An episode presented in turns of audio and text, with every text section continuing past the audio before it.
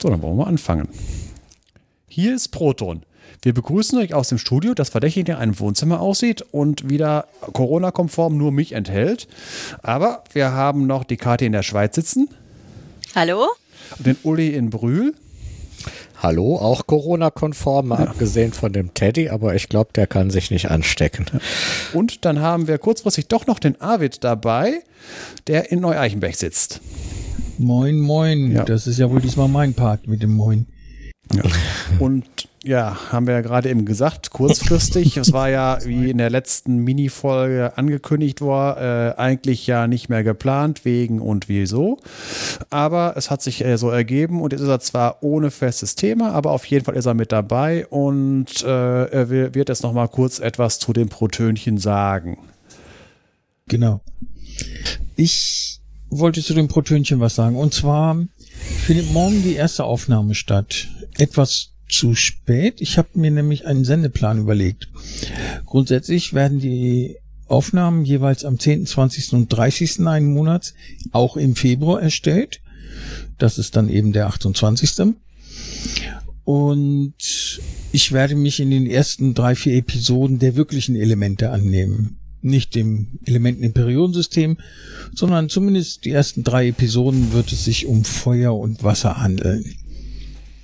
Das sind die Elemente, die die Menschen wirklich betreffen und ganz viel ausgemacht haben, kulturhistorisch. Und das ist auch der Aspekt, den ich äh, betrachten möchte. Wieso gibt es überhaupt Feuer auf unserer Welt? Das ist ja gar nicht normal, dass es Planeten gibt, auf denen es Feuer gibt. Oder überhaupt Himmelskörper. Und wie kam es dazu, dass wir als einzige der Gattungen das Feuer nutzen? Wie ist es dazu gekommen? Was hat es bei uns bewirkt? Was hat es ausgelöst? Angetrieben, ermöglicht und auch verhindert? Darüber möchte ich in mindestens wahrscheinlich sogar zwei Episoden mit euch äh, sprechen und ich freue mich dann auch auf jede Form von Rückmeldung, positiv, negativ, kritisch oder aufbauend ich mache das alleine, weil dann keine Situation gegeben ist, dass jemand von mir abhängig ist und auf meine Beistellung wartet, die ich an dem Tag vielleicht nicht erbringen kann. Im Moment geht es mir ganz gut, aber das kann sich jederzeit ändern. Und deswegen halte ich das auch für eine gute Lösung und ich werde versuchen, so die Episoden zwischen einer halben und einer Stunde zu halten, also eher weniger als eine Stunde und dafür alle zehn Tage was rausschieben, so dass ich Perioden, in denen es mir gut geht, gut ausnutzen kann, um was zu produzieren. Ja, wenn ihr Fragen habt, äh, könnt ihr sie einfach stellen. Die Protönchen-Folgen werden wie die Proton-Folgen einfach weiter durchnummeriert. Also das erste Protönchen bekommt, glaube ich, die Nummer 42. Stimmt das, Sven? Das kommt drauf an, ob morgen wirklich eine Folge aufgenommen wird, weil. Äh, ah, setz mich nicht so unter Druck. Natürlich nehme ich das morgen auf. Aber wenn es äh, nur fünf Minuten sind. Zu deinem Vorteil, zu deinem Vorteil wird es sein, dass ich morgen definitiv nichts machen werde am Podcast, weil ich morgen eigentlich vorhabe, wieder ein bisschen wandern zu gehen, aber dazu später mehr. Mhm. Okay, also dann äh, werde ich morgen die Aufnahme machen und das wird dann die Proton-Folge 42 und dann schiebst du wahrscheinlich zwei Tage später oder einen Tag die Proton-Folge 43 raus und eine Woche später kommt die Proton-Folge 44, Feuer 2. Da sind wir echt wieder sehr produktiv. Sehr schön. Ja, wo ich gerade dabei bin zu sprechen, mir geht's relativ gut. Bis auf heute Nachmittag, da haben wir eine schlechte Nachricht gekriegt. Ein Freund von uns ist ähm, ziemlich schwer krank und ohne gute Aussicht auf Heilung hat er eine Hirnentzündung. Also die, der Heilungsversuch im Krankenhaus ist schon erfolgt und das ist eh so ein armer Kerl. Ein Arbeitskollege meiner Frau, ein Feuerwehrkollege von mir, ein früherer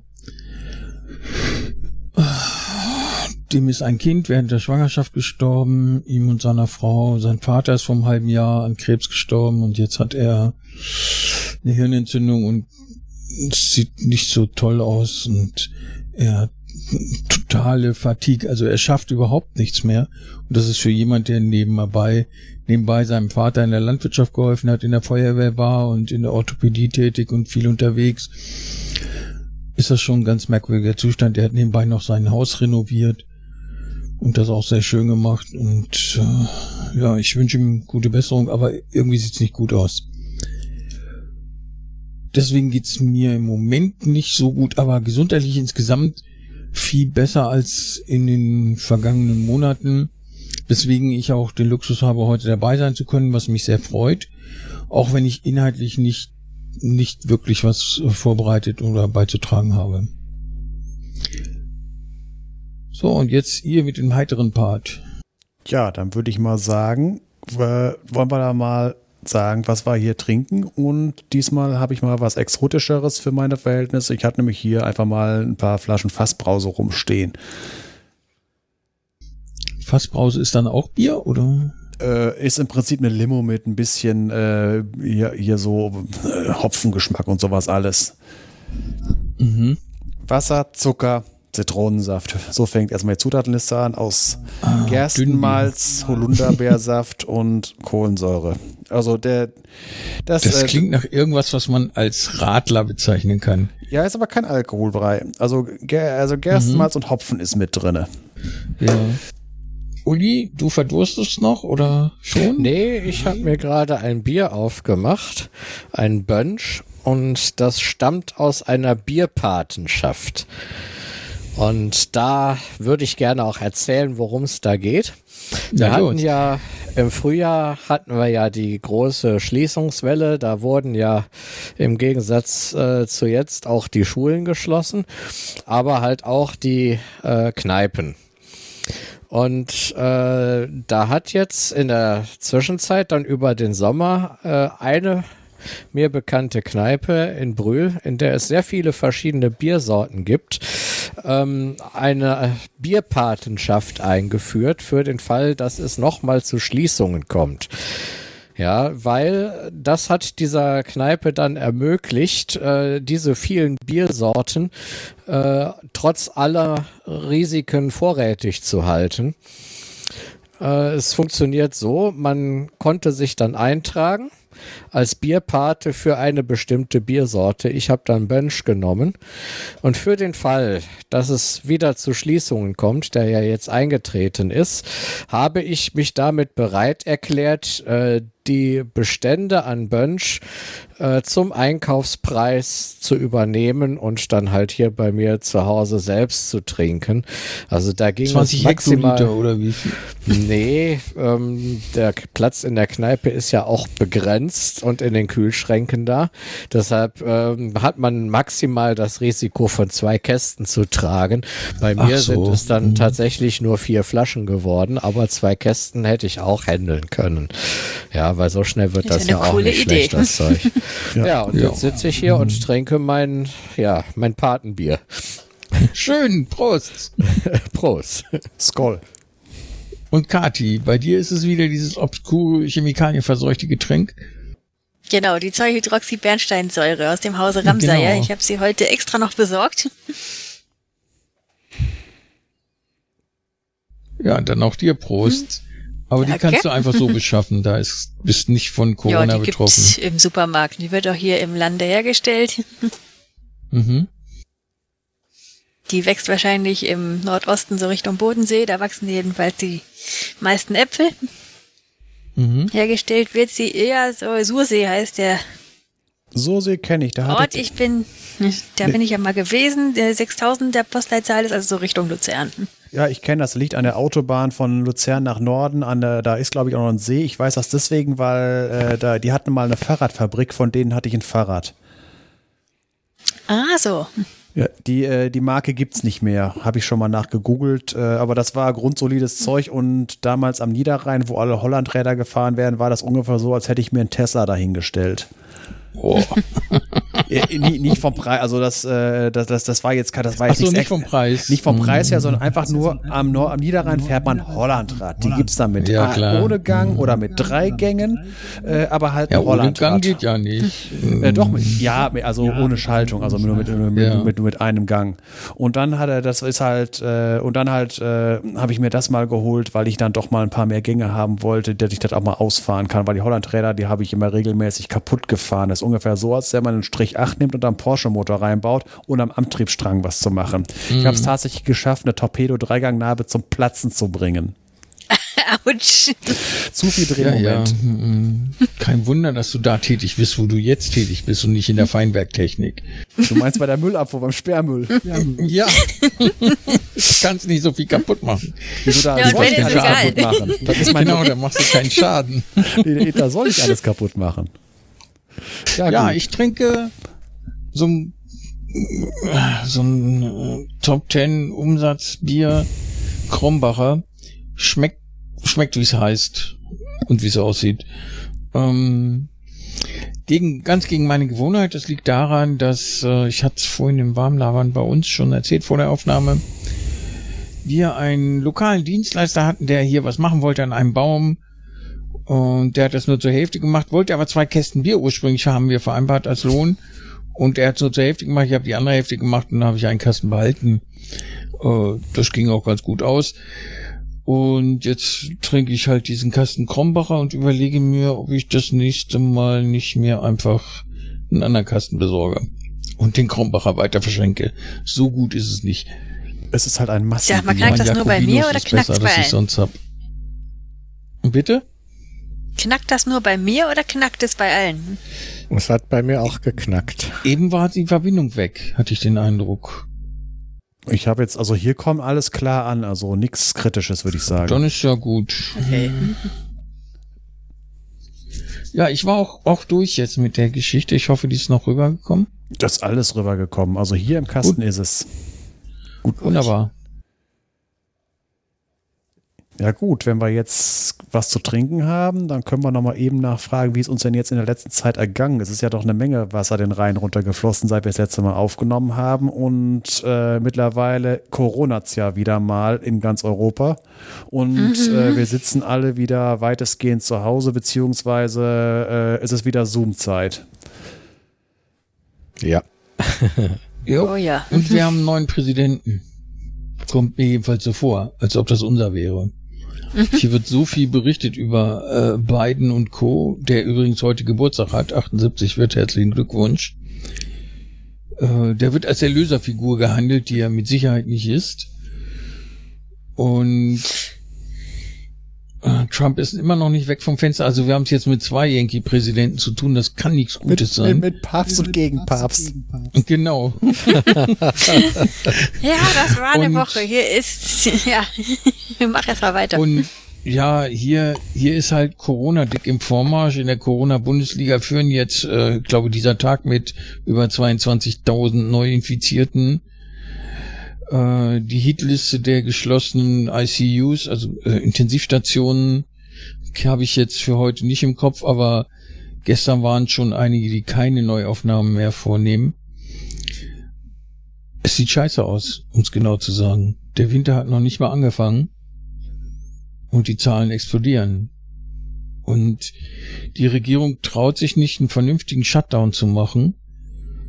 Im Gegenteil, ich habe heute was gehört über eine Schule, äh, gelesen habe ich über eine Schule im Rheinland, die offen gehalten wurde, 200 Schüler, etwa äh, in, in, in zehn Klassen. In einer Klasse ist es ausgebrochen und innerhalb eines Tages hatten es neun von 19 Schülern. Und dann ist diese Klasse geschlossen worden, aber nicht die Schule und die Lehrer mussten auch weiter zum Unterricht kommen. Die haben keine Quarantäne gekriegt, die da in der Klasse unterrichtet haben. Und haben Sie auch schön Tauschunterricht gehabt wegen Religion und ähnlichen Fächern? Ich habe keine Ahnung. Jedenfalls haben die durchgehend gelüftet. Und das scheint nicht geholfen zu haben. Und jetzt habe ich gehört aus Südtirol, dort soll wohl die gesamte Bevölkerung getestet werden innerhalb von drei Tagen. Aber es gibt keine Testpflicht. Die haben das so gelöst, wenn jemand sich nicht testen lassen will, da muss der Betrieb, in dem er arbeitet, in Zwangsquarantäne gehen. Und zwar alle. Das ist eine Test so dass die Betriebe das, das, jetzt ihre Angestellten, das Angestellten nötigen müssen. von hinten rum. Das ist wieder, genau. ja. ja. Wie, immer wie man es nennt. Ja. ja. Äh, das ist aber immer das ist natürlich kein indirekter Zwang, um das Betriebsklima zu verbessern. Echt, ich, ich weiß nicht, was die Politik sich einbildet. Die wollen die Wirtschaft am Laufen halten, indem die Schulen die Kinder weiter bespaßen und äh, die Eltern mal lochen gehen können. Aber das führt nicht zu einer ausreichenden Verringerung der Verbreitung. Vor allem, wenn im Schulbus dann in, in den Klassen Maßnahmen ergriffen werden und im Schulbus sitzen dann trotzdem wieder 50 Kinder auf einem Haufen und die Fenster kann man da nicht aufmachen. Also es ist alles nicht durchdacht. Ich habe aus Berlin gelesen, jemand hätte in seiner Corona-Warn-App rot erhöhte Gefährdung angezeigt bekommen. Der ruft heute beim Gesundheitsamt an und dann sagen sie ihm, er soll sich Mittwoch wieder melden, dann hätten sie Zeit, das zu bearbeiten. Und dann fragt er, ja, und muss ich jetzt in Quarantäne? Nee, nee, gehen Sie mal Montag wieder zur Arbeit, haben sie ihm gesagt. Ach nee. Ja, Wofür äh, habe ich dann diese Corona-Warn-App? Das ist sowieso diese ganze Problematik mit, äh, mit Corona-Warn-App und so in Quarantäne. Äh, ich hier im öffentlichen Dienst habe es relativ gut. Äh, wenn da sowas ist, dann wird man vom Chef nach Hause geschickt und so weiter. Aber jetzt irgendwie bei Arbeitgebern, die halt doch eher Präsenz erwarten und wo man halt nicht so äh, kündigungsgeschützt ist und so weiter.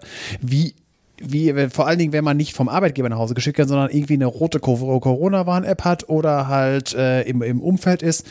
Äh, wie bleibt man zu Hause, wenn man, äh, wenn man meint, man müsste sich in Quarantäne? Wer schreibt einen krank? Ist das wie eine Krankschreibung oder ist das ein unerlaubtes Fernbleiben vom Arbeitsplatz? Das, das finde ich so Sachen, die niemand erklärt einem das. Ja, das stimmt.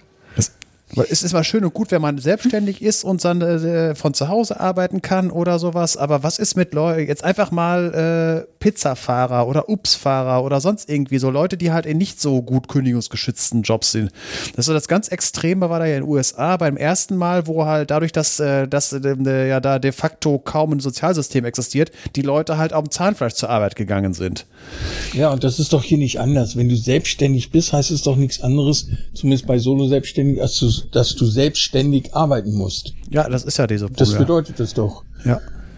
Und das finde ich halt immer so, so eine Sache, von wegen, dass halt nicht klar gesagt wird, äh, äh mit, äh, ist das jetzt eine Krankschreibung? Und dass man halt definitiv ein Papier in der Hand bekommt, dass es als Krankschreibung gilt und so. Wobei halt, man muss auch die andere Seite sehen. Es könnte ja auch einer sagen, oh, Corona-Warn-App endlich rot, 14 Tage Netflix.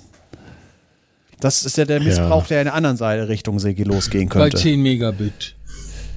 Und die ganze Nachbarschaft saugt mit. Nee, nee, nee, äh, nix ja, in Deutschland. Ja gut, man kann aber, äh, man, man, es gibt ja auch andere Möglichkeiten, äh, sich vorher mit äh, ja. Medien einzudecken. Man kann ja auch nochmal einen äh, Star Wars äh, Abend machen mit den neuen Filmen. Heutzutage hat man da über 24 Stunden schon mal was zu gucken. Ja, oder man könnte ein großes Nest im Wohnzimmer stehen haben, wie bei uns. es war ja auch nur ein Beispiel. Man kann ja auch sagen, oh, 14 Tage World of Warcraft, da braucht man nicht so viel Datenvolumen. Und dann, dann hast du das erfüllt, was die Politik in diesem neuesten gehypten Werbespot gemacht hat. Unser Sofa war die Front. Und Geduld war unsere Waffe. Ja, da, da solche Dinger gehen ja allgemein. Ich habe ich hab das nicht gesehen, weil ich ja kein Fernsehen habe, aber so ähnliche Memes. Du kannst es auf YouTube gucken. Ich guck, warum soll ich mir auf YouTube die Werbung extra angucken? Also ich fand jetzt äh, der, der, fand das jetzt nicht äh, ich habe davon gehört, dass äh, die Sau wurde ja durchs Twitterdorf getrieben.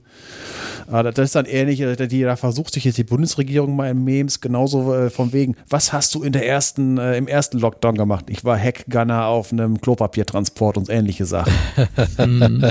Hat jemand aus Foto Photoshop einen LKW und hinten so eine Glaskuppel wie bei so einem Flugzeug mit einem Maschinengewehr rein reingefotoshoppt. Aber die, die heißen doch nicht Hackgunner, die heißen Reargunner, ne?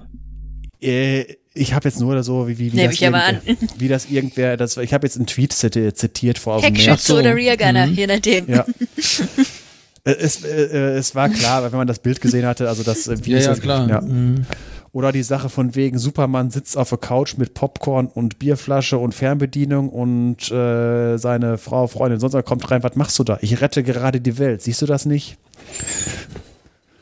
Mhm. Ja, ja auf, darauf beruht er. Das sind ja so die Memes, die da so. Ja, wenn du Superman bist, dann kannst du ja deine Aerosole einmal um die Welt pusten, ne? Ja, gut, dann hast du eine Durchseuchung. ja, gut, dann haben wir die Strategie. Genau. Ach, ja, ja. gut. Ich weiß jetzt nicht, ob ich da jetzt Genugtuung empfinden soll oder entsetzen, dass das eben die Schweiz nicht das einzige Land ist, die das so leger handelt und auch nicht wirklich der ferner liefen Lockdown. Schweiz, ne? Ja, obwohl ich glaube, man muss eben nicht ordentlich Lockdownen möchte. ja. Denn wir haben zwar eben die Ansage, man solle im Homeoffice arbeiten, viele halten sich aber nicht dran. Jetzt ist mein Partner ja auch mehr oder weniger im öffentlichen Dienst bei den Verkehrsbetrieben, IT. Er könnte also, oder er macht auch größtenteils alles von zu Hause. Kann sogar jeden nötigen Knopf drücken, wenn irgendwas ist. Und trotzdem, seine Vorgesetzten haben bestimmt, es muss von jedem Team einer im Büro sitzen. Das heißt, sie müssen reihum eben den Bürodienst schieben, obwohl das eigentlich gar nicht nötig wäre. Und er war jetzt die letzten drei Tage in Zürich. Ja, das ist halt auch so eine Sache, äh, ist ja hier bei uns in Deutschland auch die Sache, äh, dass von dem, äh, es wird mehr, deutlich mehr Homeoffice gemacht als früher, aber viele Arbeitgeber wollen doch wieder die Leute äh, auf Arbeit haben, weil immer noch, äh, es ist in Deutschland immer noch so, äh, du musst anwesend sein. Du musst an der Stechuhr gesteckt haben und auch beim äh, und dann und du musst auf dem äh, auf deinem Platz sitzen. Und Selbst das mit der Stechuhr kann er übers Internet. ja klar, aber was äh, wenn, wenn du an dem vor dem Monitor sitzt dann äh, dann dann und schnell genug Alt Tab gedrückt hast, damit Minesweeper verschwunden ist, äh, dann sieht das ja aus, als wenn du was am machen wärst. Wenn du zu Hause, äh, wenn wir sind ja nicht im Jahre 1984 aus George Orwell, wo dann halt ein Telescreen da hängt, der halt, wo der große Bruder sieht, was du gerade machst. Deswegen, äh, man will, ist immer noch diese Sache, im Homeoffice tun die Leute nichts. Dabei gibt es genug Untersuchungen, dass von acht Stunden Arbeitszeit im Büro sowieso nur irgendwie drei oder vier Stunden wirklich produktiv gearbeitet werden und die letzten zwei Stunden wird eh nur Minesweeper gespielt, jetzt übertrieben gesagt, weil die Leute, weil, Das ist gar nicht so übertrieben. Ja. Wenn ich höre, was er so erzählt Echt, oder früher erzählt, vor allem in. Bürozeiten, Mhm. oder wenn er dann Ferienpläne mit nach Hause brachte, die er irgendwann gemacht haben muss. Ja. Ja, es ist doch einfach, äh, das ist ja selbst, äh, es gibt ja gewisse Sachen, die man im Büro nicht machen sollte, die auch noch Kündigungsgründe sind, so à la äh, zu, irg irgendwie verbotene Seiten bitte und sonst irgendwie sowas. Ja. Aber äh, wenn du irgendwo Wikipedia offen hast oder sonst irgendwie was, wer will da direkt auf den ersten Blick sagen, ob das jetzt zum Projekt gehört oder ob du gerade eben einfach nur einem interessanten Link gefolgt bist? Und Facebook ist ja auch nur ein Alt-Tab entfernt. Ja. Ja. Tja. Und das, das meine ich halt, dass halt äh, die Arbeitgeber halt, also von wegen, also was wirklich netto, wo was geschafft wird an Arbeitszeit, das ist bei Büroarbeit sowieso teilweise nicht so gut nachzuvollziehen, als wenn du zum Beispiel in der Halle äh, Akkord arbeitest. Da kann man nachzählen, wie viel man geschafft hat. Stimmt auch. Ja, und was mir eben auch als Nachhilfelehrerin viel ja auch den Kopf zerbricht, ist, warum die die Schulen nicht schließen. Denn ich habe ja auch schon, bin Corona sehr, sehr nahe gekommen, weil ich habe jetzt zurzeit sechs Schüler vielleicht und davon haben drei einen, einen Fall im engsten Umkreis. Ja, da kann ich Und einer davon was so, dass er mich dann gleich auch betroffen hat. eben der, der Junge war eben hier und ein, zwei Stunden nach dem Unterricht rief die Mutter an, sein Vater sei positiv getestet worden. Hm. Ja, toll. Damit waren wir natürlich auch, weil ich hatte ohne Maske gearbeitet beim elfjährigen Kind, das war kurz nach den Herbstferien, da habe ich das alles noch nicht so streng genommen. Und dann stand ich da, was machst du jetzt? Und habe dann eben auch bei der Hotline vom Bundesamt für Gesundheit angerufen. Nachdem ich da eine Viertelstunde in der Schleife gegangen hatte, dann hat- hatte ich, hatten die wenigstens Zeit für mich, ein bisschen. Nur, dass sie dann nicht gesagt haben, rufen Sie Mittwoch wieder an. Aber immerhin, Ja. die Ansage war dann, ich bräuchte nichts machen, ich sollte einfach vermehrt auf Hygiene achten, solange ich keine Symptome habe oder eben das Kind nicht Das ist krank doch wird. so ein Blödsinn. Also. Und dann habe ich nämlich, als ich bin ja selbstständig, muss das alles selber entscheiden, habe dann gehirnt, was machst du jetzt? Habe dann eben angefangen, die Kunden für den Folgetag zu informieren. Und dann kam eine Mutter sofort, dann machen wir wieder Videostunden, denn ich bin gerade aus dem Krankenhaus raus, muss genesen und kann mir jetzt keine Gefahren leisten. Und dann habe ich erst quasi den Entschluss gefasst, ich muss wirklich alle informieren und aufklären. Hab ich mich selbst dann aber entschieden, weiterzumachen für diejenigen, die wollen, dann eben mit Maske und Sitzplatz desinfizieren und was da was möglich ist. Es ist uns zum Glück nichts passiert. Und dann habe ich in den beiden Folgewochen eben von den anderen zwei Fällen gehört, die mich dann aber nicht direkt betroffen haben. Die eine Schülerin, mhm. da war, die war eben beim getrennt lebenden Vater am Wochenende und ist in Quarantäne gegangen, bevor sie bei mir war. Gab dann auch wieder Videostunden. Und der dritte hatte eben, wie du es eben von der Schulklasse erzählt hast, das war ein Klassenkamerad. Siebte Schuljahr. Der da plötzlich positiv war. Ja. Und das war der Sohn von der kranken Mutter. Die dann hoffentlich genesen war bis dahin, weil da war ein bisschen zeitlicher Abstand.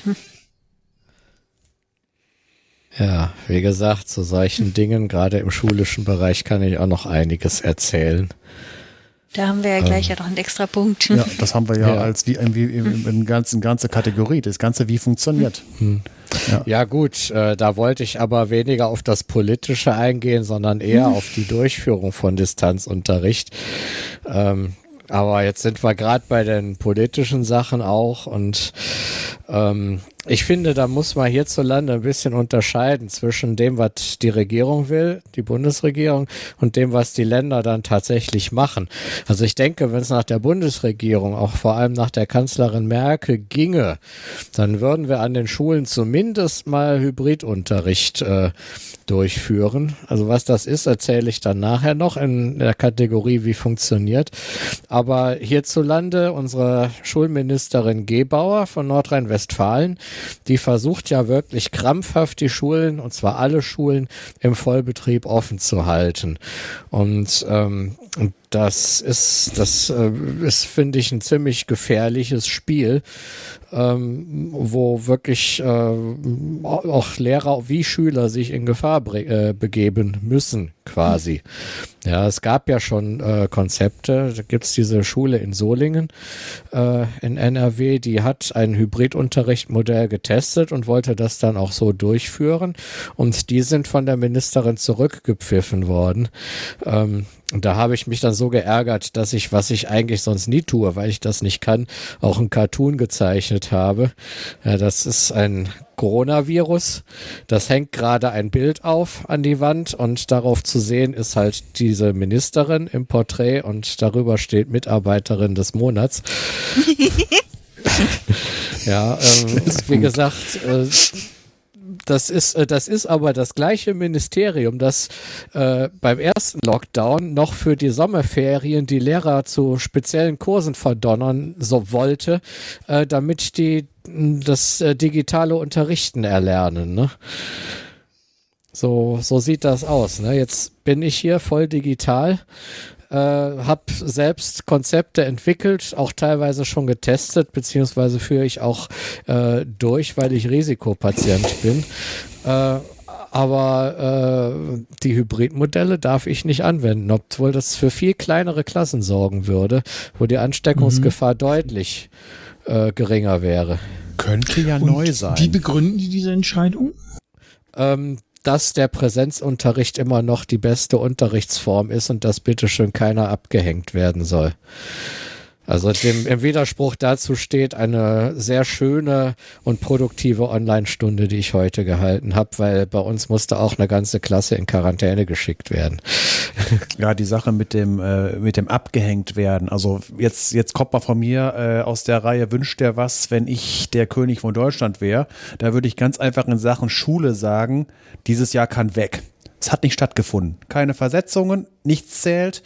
Einfach äh, damit halt diese Abgehängtheit, weil es ja, wie du schon sagst, es gibt Leute, die können, die sind digital voll drauf, die sind technisch ausgestattet, die äh, sind ja. pädagogisch äh, so gut drauf, die haben ein Elternhaus, wo das möglich mhm. ist.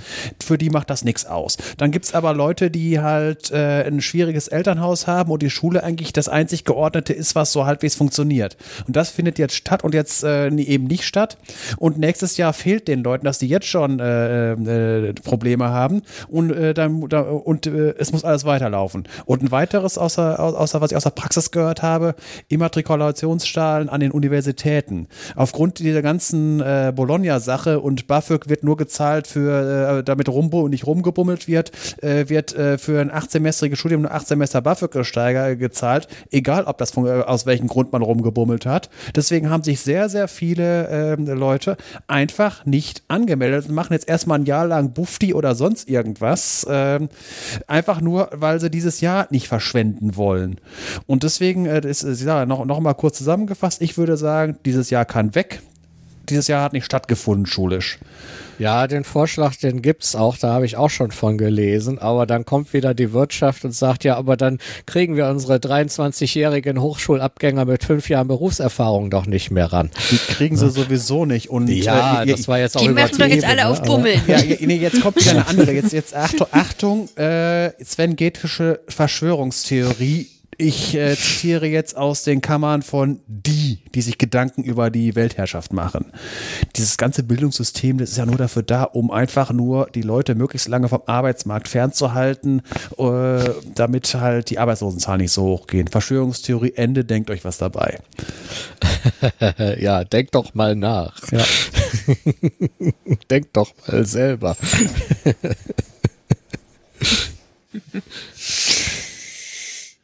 Ja, was mir, was mir jetzt aus Lehrersicht, muss mich jetzt wahnsinnig anscheißen würde, um es jetzt mal ganz grob zu sagen, was ich jetzt hier eben bei meinen Nachhilfeschülern erlebe, dass die dann, wenn da Fälle in den Familien auftreten, dass die einzeln in Quarantäne gehen und sich die Lehrer dann darum kümmern müssen, dass sie dann eben Material und so Sonderbetreuung und was nicht alles bekommen. Ja, und man kann nie wissen, wer wann ausfällt. Und bei der Dichte, die ich bei meinen sechs Nachhilfeschülern habe, 50 Prozent, ist es vielleicht dummer Zufall, aber eben die Zahl ist hoch. Das heißt, das wird alle Nase passieren. Du bist der Wirt. Dass da mal irgendwie einer für zwei Wochen ausfällt und dann extra Betreuung braucht. Oh, nee. Ich habe das Jahr nicht umsonst das Jahr 1 Corona genannt und nicht 2020. Und spätestens im Jahr 3 Corona wird uns alles um die Ohren fliegen. Da hast du dich aber schon ziemlich nach vorne. Du hast gesagt, es, es fliegt schon im Jahr zwei Corona, fliegt uns alles um die Ohren. Da ja, wird uns sehr viel um die Ohren fliegen, aber nicht alles. Also das System hält wahrscheinlich noch ein Jahr länger durch. Aber wenn das mit dem Impfen, das sie ja gerade ganz hoch hypen, nicht wirklich hundertprozentig funktioniert, dann ist es vorbei mit diesem System. Wir, wir können halt durch ähm, Aufschieben der Insolvenzpflichten, äh, die sich aus der Insolvenzordnung ergeben, der Insolvenzerklärungspflichten, können wir halt dafür sorgen, dass äh, die Konkurse verschoben werden um ein halbes Jahr oder noch ein paar Monate länger vielleicht. Aber das führt ja nicht dazu, dass die Leute Umsatz machen oder gar gewinnen. Im Gegenteil, wenn man sich hier umguckt, jeder Laden, der irgendwas mit Gastronomie zu tun hat, dem geht scheiße äh, egal ob es der Fleischer ist, der da Mittagessen verkauft hat bisher, oder eine Gaststätte oder ein Lokalhotel. Äh, wir leben hier ziemlich viel vom Tourismus in dieser Gegend. Wir haben hier nicht viel. Die Leute arbeiten alle auswärts in den anderen Landkreisen. Und wer da nicht gerade bei der Max-Planck-Gesellschaft in Göttingen arbeitet oder an der Universität, dem geht's nicht gut. Wer im produzierenden Gewerbe ist, Ich wüsste nicht, wer jetzt äh, sein, sein Haus neu äh, machen lässt oder neu decken lässt, äh, wenn er nicht sicher ist, ob er seinen Job behält. Mm. Also rein hier von, äh, von wegen, also wer, wer, wer weiß, dass er seinen Job behält, der tut es. Und äh, das merken wir hier an, am Bauhof äh, von wegen Sperrmüllaufkommen und solche Sachen. Und das haben wir auch ja. gemerkt beim ersten Lockdown, wo die Wertstoffhöfe zu waren. Das heißt, dass die Leute ihren, äh, es wurde anderthalb Monate kein Sperrmüll abgeholt und ja. äh, es konnte auch kein Sperrmüll hingebracht werden, weil zu war. Das hat dafür gesorgt, dass wir mal ziemlich viel aus dem Wald geholt haben. Weil halt, du schickst. Wie, wie viel habt ihr tatsächlich eigentlich an Stau gehabt? Wie lange habt ihr gebraucht, das wieder aufzuarbeiten? Äh, das habe ich jetzt nicht so genau im Überblick, aber wir haben dann eine Zeit lang zwei von den Fahrzeugen am Laufen gehabt, wo wir sonst immer nur eins hatten. Aber es ist einfach so. grundsätzlich die Sache, weil die, du schickst die Leute nach Hause. Und die Leute, die nicht gerade in Depression verfallen, die sagen, wenn ich jetzt zu Hause bin, kann ich mal, jetzt kann ich mal endlich den Umbau machen und sonst irgendwie sowas. Und deswegen war ja auch von wegen bei den, äh, beim ersten Lockdown, deswegen waren ja auch die Baumärkte offen, weil die Leute ganz genau wussten, äh, also die, äh, die Regierung, dass die Leute halt äh, sowas machen werden. Das ist auch so ein bisschen wieder so Opium fürs Volk, dann sind sie beschäftigt. Ja. Das haben sie uns hier in der Schweiz eben nicht gegönnt. Hier waren die Baumärkte zu. Ja, aber die Grenzen waren doch offen. Da war nach Deutschland gefahren zum Einkaufen. Nö, die Grenzen waren zu. Es war ein Zaun in, zwischen Kreuzlingen und Konstanz im Frühling. Ach ja, stimmt ja. Ihr habt ja den blöden Rhein. Da kann man gut die, die Grenze kontrollieren. Ja. Ja, gut, äh, auch wieder so. Deswegen bei uns äh, war halt reger Betrieb in den Baumärkten und auch reger Betrieb im Wald, äh, um da, wenn man das Zeug nicht losgeworden ist.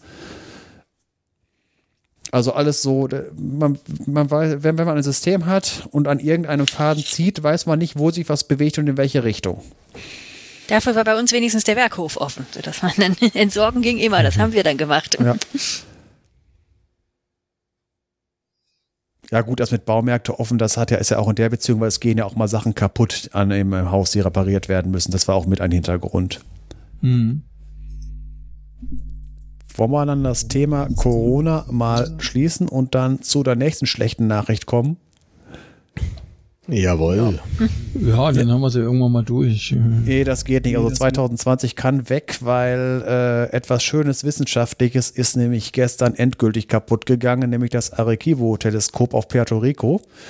Das äh, ist, gestern ist durch die Medien gegangen, dass es abgerissen wird. Zum Hintergrund, äh, das Ding liegt ja in den Tropen, hat, äh, ist circa 60 Jahre alt. Da laufen ja ab und zu mal Hurricanes durch, die natürlich äh, die Bausubstanz ein wenig belasten. Und 2010 hat es mal Schäden gegeben, die aber repariert werden konnten. Aber dieses Jahr im August ist äh, ist eins von den Hilfstragseilen äh, gerissen. Mal eben nochmal zur Erklärung, was dieses Arecibo-Teleskop ist. Es ist ein Radioteleskop, das in einer Talmulde montiert ist, fest nach oben guckt und äh, ist im Prinzip eine Schüssel und oben drüber hängt an drei Polonen aufgehängt die, äh, die, die Antenne, die reflektierten äh, Radiowellen, in denen in der Schüssel reflektiert werden, einfangen soll. Und Im Prinzip wie der Receiver in dem, äh, wie heißt das Ding bei einer Satellitenschüssel? Das Ding, das was halt vorne vor einer Fernsehsatellitenschüssel hängt, hängt da oben. Das LNB. LNB heißt das Ding, gut, alles klar. Low Noise Block. Ja, auf jeden Fall, das Ding ist dort an drei Pylonen aufgehängt, mit jeweils äh, in der Mitte so eine dreieckige Konstruktion, wo noch so eine so ein halbkugelförmiges Dingens dranhängt, wo halt die Sensoren drin stecken. Wer Golden Ion Contact gesehen hat, äh, weiß, wie das Ding aussieht. So, und äh, das ist von jedem dieser Pylone gehen vier Tragseile äh, in die Mitte und noch mehrere äh, Hilfsseile. Also in der Mitte des Jahres, also im August, ist eins von den Hilfsseilen gerissen und hat, äh, was halt ein unter Spannung stehendes Kabel, wenn es reißt, macht, ist da rumgeflattert und hat ein riesengroßes Loch in die Schüssel gemacht, was, alle, was allerdings insgesamt kein kritischer Schaden war. Äh, das ist reparierbar. Aber jetzt äh, im Laufe der Woche ist eins von den Haupttragseilen gerissen also von diesen insgesamt zwölf Stück, die da sind, sind jetzt nur noch elf da. Und man weiß halt nicht, was die Resttragfähigkeit der restlichen Seile ist. Und äh, von wegen bei der Reparatur, wenn während der Reparatur so ein Ding reißen würde, wenn da unten halt ein riesiges Loch in die Schüssel gerissen wird, dann möchte ich nicht als Mensch in der Nähe sein, wenn mir das Ding um die Ohren fliegt. Das gesamte, die gesamte Konstruktion da oben wiegt ca. 900 Tonnen. Also da ist eine ordentliche Spannung drauf und dementsprechend wurde jetzt entschieden, dass das Gerät außer Betrieb genommen wird wird und abgerissen wird. Das so zu den schlechten Nachrichten dieses Jahres. Ja, das sei, soll wohl auch Teile des äh, Teleskops oder des, des Rahmen, äh, des Schirms durchschlagen haben auf 30 Metern. Das, das war, äh, also es gibt ja äh, zwar, also, so wie ich das verstanden habe, bei dem ersten Mal, davon gibt es ja schon Satellitenaufnahmen, ist unten die Schüssel beschädigt worden. Beim zweiten Mal dieser, äh, dieser Dom, der oben drin hängt, unter dem Dreieck. Mhm. Da habe ich jetzt aber noch keine Fotos von gesehen. Wobei das halt ich auch das äh, empfindlichere ist, weil da halt die ganze, äh, ganze Elektronik so da drin steckt. Und das untere ist ja im Prinzip nur äh, ein äh, reflektives Material. Mhm. Ja, das ist einfacher zu reparieren und vor allen Dingen mit dem Schaden wird es halt ein wenig ungenauer, aber nicht völlig, äh, äh völlig nutzlos. So wie es ja. jetzt ist, ist es halt definitiv kaputt. Also das Arecibo äh, die Arecibo-Anlage ist ja jetzt durch eine größere in China inhaltlich ersetzt worden, wenn ich das richtig verstehe. Ja, 500 Meter Durchmesser Allerdings äh, wäre es nicht schlecht gewesen, es weiterhin zu haben zur Erkennung von Asteroiden, die aus bestimmten Winkeln auf die Erde zu fliegen. Dafür wurde es ja auch genutzt.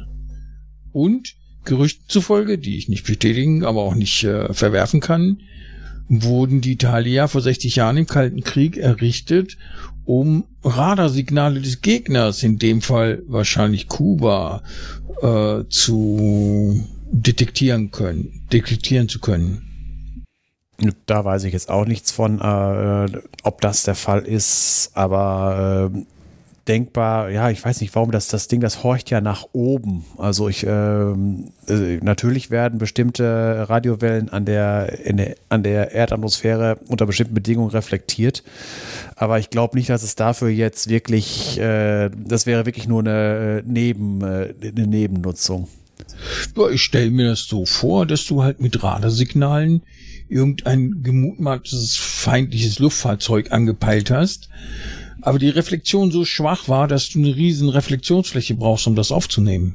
Ja, das Problem ist aber, dass es sollte dann man sollte ungefähr die Richtung wissen, aus wer es kommt und außerdem Kuba. Äh, ja, aber ja, Kuba, also wenn ich da das Ding guckt senkrecht nach oben und Kuba liegt irgendwie von da aus 90 Grad in eine andere Richtung. Das ist ein bisschen daneben. Das ist ungefähr so, als wenn du mit deiner äh, mit deiner Fernsehschüssel äh, deinen Satelliten anpeilen musst. Da musst du ja ziemlich genau zielen, weil sonst hast du keinen äh, keinen Empfang. Und 90 Grad Genau, daneben. aber da habe ich eine Schüssel von 90 Zentimetern und nicht 90 Metern oder ja, wie viel das aber Ding 90 hatte. Grad mhm. äh, in die andere Richtung, das ist dann doch, äh, selbst, selbst wenn man äh, die reflektierten Radarstrahlen um einer Ionosphäre, da hat man trotzdem noch einen viel zu schlechten Winkel. Also das, das ist eher. Ja, dann nee, hast du trotzdem Streuung und so. Also ich bin, immer ganz erstaunt, was Radiotechniker aus Signalen noch rausholen können. Ja, wobei ich da mal intervenieren muss äh, bei Reflexion an der Ionosphäre ähm, je kürzer die Wellenlänge, äh, desto äh, weniger gibt es diese Reflexion und äh, die Wellenlängen, mit denen Radare üblicherweise arbeiten,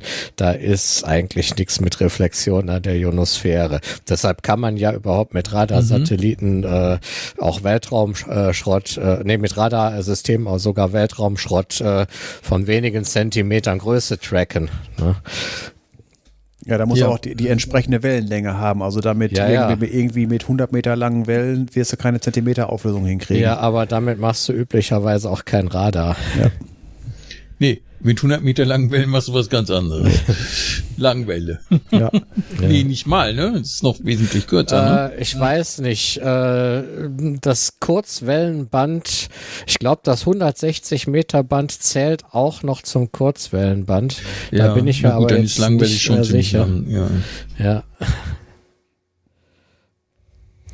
Ja gut, also das Arecibo als äh, militärische, naja, wenn überhaupt, äh, wäre irgendeine Bedrohung aus dem All, aber nicht, äh, aber nicht, äh, ob jetzt Kuba oder die Sowjetunion oder sonst wer meint, äh, Raketen oder Flugzeuge einzusetzen.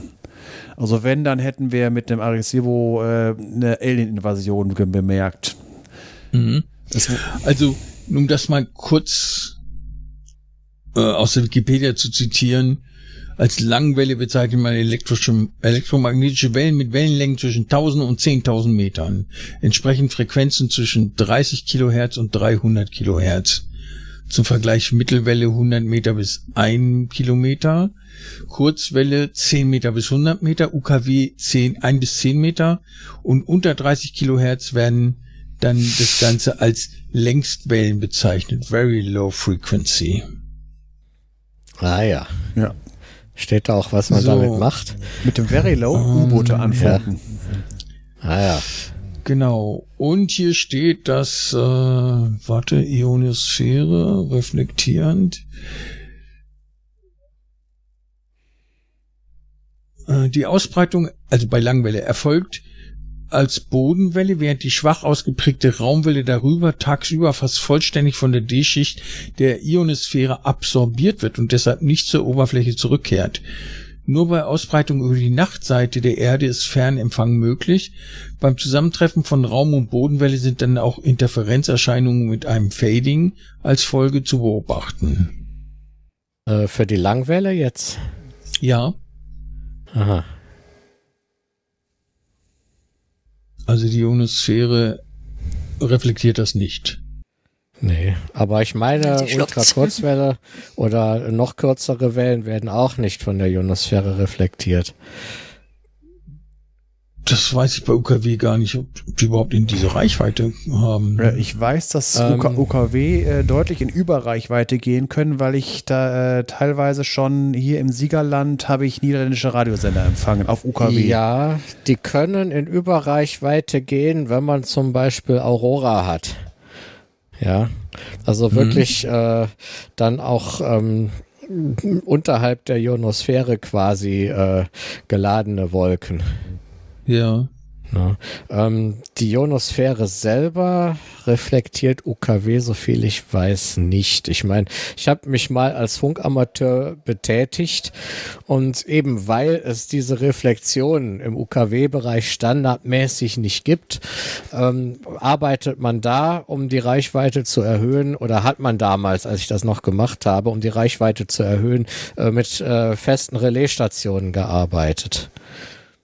Ja, also ich weiß nur, dass UKW äh, ist quasi optisch mit ein bisschen Beugung um Bergkuppen drumherum, ja, aber ähm, genau. ähm, UKW hat äh, im, im, Gegensatz zur Mittelwelle, die, die man halt sehr weit im, äh, im sehr großen Radius empfangen konnte, war UKW halt immer guter, guter Empfang, aber relativ geringe Reichweite.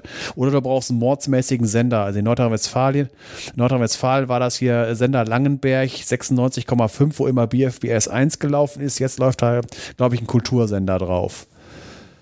Auf der Frequenz. Das ist, glaube ich, die stärkste Frequenz in Nordrhein-Westfalen. 96,5 kriegt man überall. Mhm. Also ich lese gerade hier ähm, den nächsten Wikipedia-Artikel. Die Ionosphäre, das ist das Thema, der Erde beeinflusst den Funkverkehr, indem sie Kurzwellen reflektiert und damit weltweite Verbindungen ermöglicht.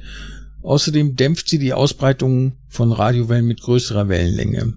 Sie beginnt oberhalb der Mesosphäre in einer Höhe von ungefähr 80 Kilometern und erreicht ihre größte Elektronendichte in einer Höhe um 300 Kilometer und geht letztlich in den interplanetaren Raum über. Also Kurzwellen werden reflektiert. Weswegen auch man, man auch mit Kurzwelle und einer relativ kurzen Antenne wirklich einmal äh, um die Welt kommt. Ja, genau. Na, zumindest um die halbe. ja, einmal ganz rum, dann erfängt man sich selber. Ja, ja, das wäre ja nicht so schön. Also ich hatte tatsächlich ähm, Da musste mal, was gewesen sein, denn ich hatte ich tatsächlich ja mal Kontakt, an, ja. Mhm. Kontakt mit jemandem in Uruguay über Kurzwelle. Das klappt ganz selten, oder hat ganz selten geklappt damals bei uns, kann auch an der Anlage gelegen haben, aber war schon richtig spannend. Immerhin 12.000 und ein bisschen Kilometer. Das war's. Der Moderator darf wieder. Ja.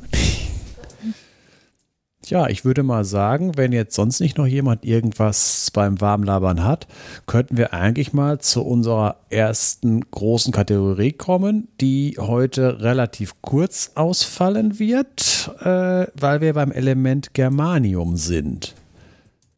Ich tippe gerade was. Sagst du deinem Drucker, dass er jetzt Germanium drucken soll? Ja, genau. Geranium. nee, noch. Ja, Geranium. Das ist das Alterungselement.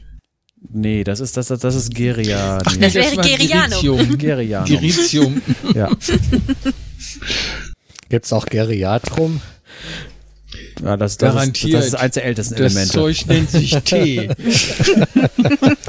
Pfefferminztee. Ich glaube, das, das schneide ich als Outtake hinten dran. Ich so. weiß nicht, ich finde zu Pfefferminztee anrüchig. Mhm. So, jetzt aber mal ernsthaft mal eben. So, jetzt kommen wir zu unserer Kategorie Element und da sind wir jetzt dran beim Germanium. Das Germanium ist das Element mit der Ordnungszahl 32 und gehört zur vierten Hauptgruppe der sogenannten Kohlenstoffgruppe ist das 15, häufig, 15 häufigste Element in der Erdkruste, ist allerdings sehr gleichmäßig verteilt. Also man kann deswegen jetzt nicht irgendwo eine Germaniummine in den Boden treiben, weil es sich nicht lohnt. Es ist aber auch nicht so sonderlich wichtig, weil insgesamt die Gesamtjahresproduktion sind 120 Tonnen, also eine einzelne Mine wird sich da gar nicht lohnen. Entdeckt wurde es 1886 von Clemens Winkler, ein Chemiker der Bergakademie Freiberg, in der, im, äh, im äh, Mineral Agyrodit. Das ist ein äh, Silber, ein Silbersulfid mit der Formel AG8 Germanium, also GE S6. Zuerst hatte er gesagt, er wollte das Neptunium nennen, aber das war schon reserviert für das Element 93 hinter Uran, weil es gab zu dieser damaligen Zeit hat ja der Herr Mendeleev ähm, das Periodensystem der Elemente ähm, entdeckt und damit dieses, mit Hilfe dieses Periodensystems halt Lücken festgestellt, wo noch was sein sollte, was noch der Entdeckung hatte. Und da war halt hinter Uran noch ein Plätzchen frei. Da waren noch eine Menge, eine Menge Plätzchen frei. Meinst du, der Mendeleev hat das Periodensystem entdeckt oder hat es einfach statuiert, formuliert? Äh, es waren mehrere. Äh, ich, ich habe den Namen von dem Deutschen, der das gleich unabhängig entdeckt hat. Äh, also genau. der dahinter gekommen, habe ich jetzt äh, habe ich jetzt nicht parat. Aber das läuft so darauf hinaus, so wenn es Dampfmaschinenzeit ist, dann wird die Dampfmaschine erfunden an mehreren Punkten der Erde gleichzeitig, weil einfach die Zeit reif dafür ist und äh, einfach nur in der in der Zeit der Aufklärung und der äh, industriellen Revolution und so weiter war halt die Wissenschaft so weit, dass halt äh, alles äh, alles dafür äh, bekannt war, dass sich Leute Gedanken machen, äh, in diese ganzen Elemente, die bekannt waren, irgendwie Ordnung reinzubringen. Und das haben halt verschiedene Menschen gleichzeitig gemacht. Deswegen die Entdeckungen, die waren relativ nah beieinander. Und äh, Mendeleev ist halt die bekanntere Person davon. Auf jeden Fall äh, hat er halt Lücken entdeckt und dann halt äh, aufgrund dieser Periodizität halt Eigenschaften vorhergesagt. Und für Germanium hat er halt an dieser Stelle Ordnungszahl 32, so Sachen wie spezifische Gewicht. Das Element müsste ungefähr 5,5 Gramm pro Kubikzentimeter heilen und rausgekommen bei der Entdeckung ist 5,47. Dann so die Wertigkeit, äh, also wie, in, wie viel Elektronen es gerne abgeben oder aufnehmen würde. Es sollte ein Element sein mit der Wertigkeit 4 was äh, in der Kohlenstoffgruppe anzunehmen ist. Und es ist tatsächlich die Wertigkeit, die Germanium am liebsten annimmt, neben zwei. Aber es ist halt hauptsächlich als vierwertiges äh, Atom mhm. in Verbindungen. Dann äh, so Sachen wie spezifisch, spezifisches Gewicht der Dioxide äh, hat er postuliert mit 4,7 und hat damit fast einen Volltreffer gelandet, weil Germaniumdioxid hat eine Dichte von 4,703 Gramm pro Kubikzentimeter. Dann so äh, den Siedepunkt des Tetrachlorids unter 100 Grad, also ein relativ äh, niedrig siedendes, äh, äh, niedrig siedendes Substanz. Tatsächlich sind wir dabei 86 Grad und beim spezifischen Gewicht davon hat er auch sehr nahe gelegen, 1,9 statt 1,87, wie es tatsächlich gem gemessen wurde. Damit wurde dann wieder mal äh, die Stärke dieser, des Periodensystems bewiesen. Und es hat den Namen Germanium im Wettbewerb mit ja ja okay. mit, deswegen also nochmal also äh, deswegen erst halt er wollte erst äh, das stimmt du hast mich ja abgebracht davon weil warum das mit dem Periodensystem also Neptunium war schon besetzt äh, deswegen hat er gesagt, machen wir es genauso wie sein Kollege äh, im Nachbarland, der, der, der, wo er gemeint hätte, er hätte es nach Frankreich benannt, Gallium, hat er gesagt, machen wir es Germanium. Wobei wir ja aus der Gallium-Folge wissen, dass der ja so, äh, dass der Herr Lecoq, wie er hieß, ja ein Schelm war, weil Lecoq äh, der Gallus, das lateinische Wort für der Hahn was Le Coq im Französischen halt ist. Also er hat im Prinzip, er kann nach außen behaupten, er hat es zu Ehren seines Landes gemacht, aber er hat es nach sich selbst benannt. Und das hat hier der Herr Clemens Winkler, hat, hat es tatsächlich nach Deutschland benannt. Habe ich ja auch letztes Mal gesagt, ja. in, in, der Gegend des Periodensystems, da sind ja noch mehr geografische Sachen, weil südlich vom Gallium befindet sich das Indium, nach dem Land Indien benannt. Aber Winkelus als Elementname wäre ja auch nicht so toll, ne? Ja, gut, das hätte, die Begründung wäre einfach schwieriger gewesen als mit Gallium, das ging einfacher. Das ja. haben viele Leute abgenommen und da noch dann die Trikolore geschwenkt. So, jetzt kommen wir halt zu den Eigenschaften. Es ist halt ein, äh, ein Halbmetall bzw. Halbleiter mit dem Schmelzpunkt 938 Grad und dem Siedepunkt 2830 Grad. Äh, deswegen ist es, es hat einen silbrigen metallischen Glanz, äh, dass man es halt für Metall halten kann, aber dadurch, es ist halt ein kovalent gebundener Stoff, der halt sehr spröde ist, äh, ist äh, ein Halbleiter, kein Leiter wie ein Metall und deswegen eindeutig kein Metall. Und es hat auch noch eine, ein, ist eine von den wenigen Substanzen, die eine Dichteanomalie haben. Das heißt, äh, dass halt im Prinzip äh, wie beim Wasser, wo Eis auf dem flüssigen Wasser schwimmt, passiert das gleiche hier auch. Jetzt hatte ich ja gerade eben schon gesagt, äh, Germaniumin gibt es nicht, weil Germanium in der Erdkruste zwar recht häufig ist, aber gleichmäßig verteilt ist. Aber bei einer Jahresproduktion von 120 Tonnen braucht man keine Germaniummine, weil man das halt hatten wir schon auch in einer anderen äh, Folge gehabt. Als Beifang. Als halt, ne? Beifang, hm? hauptsächlich bei der Zinkgewinnung aus Zwalerit Zinkblende gewinnen kann. Es kommt aber auch in anderen Erzen vor, Silber, Blei und Kupfer. Und auch noch eine schöne Nebenproduktion von wegen, äh, jetzt sind wir wieder bei Umweltschutz und so weiter, in den Rauchgasen von Kohlekraftwerken. Weil Kohlekraftwerke haben ja das Problem als äh, Wärmekraftwerke, dass sie halt ziemlich viel Asche und Rauch produzieren und Kohlendioxid auch noch. Da sind viele schlimme Dinge drin, aber man kann auch da Germanium draus gewinnen.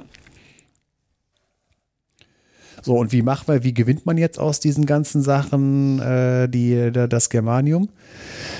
Die ganzen, äh, bei, dieser, bei, bei der Produktion von Zink und äh, halt in Kohlekraftwerken wer, wird halt Flugasche frei, die wird rausgefiltert und in Schwefelsäure gelöst. Das Ganze wird dann neutralisiert. Dann, bleibt, äh, dann bleiben die Zinkionen bleiben in Lösung, das Germaniumdioxid fällt aus. Das Ganze wird dann mit Salzsäure oder mit reinem Chlor reagieren gelassen und da wird dann Germaniumchlorid mit, der, mit dem Siedepunkt von eben bekannt schon jetzt hier von 86 Grad gewonnen.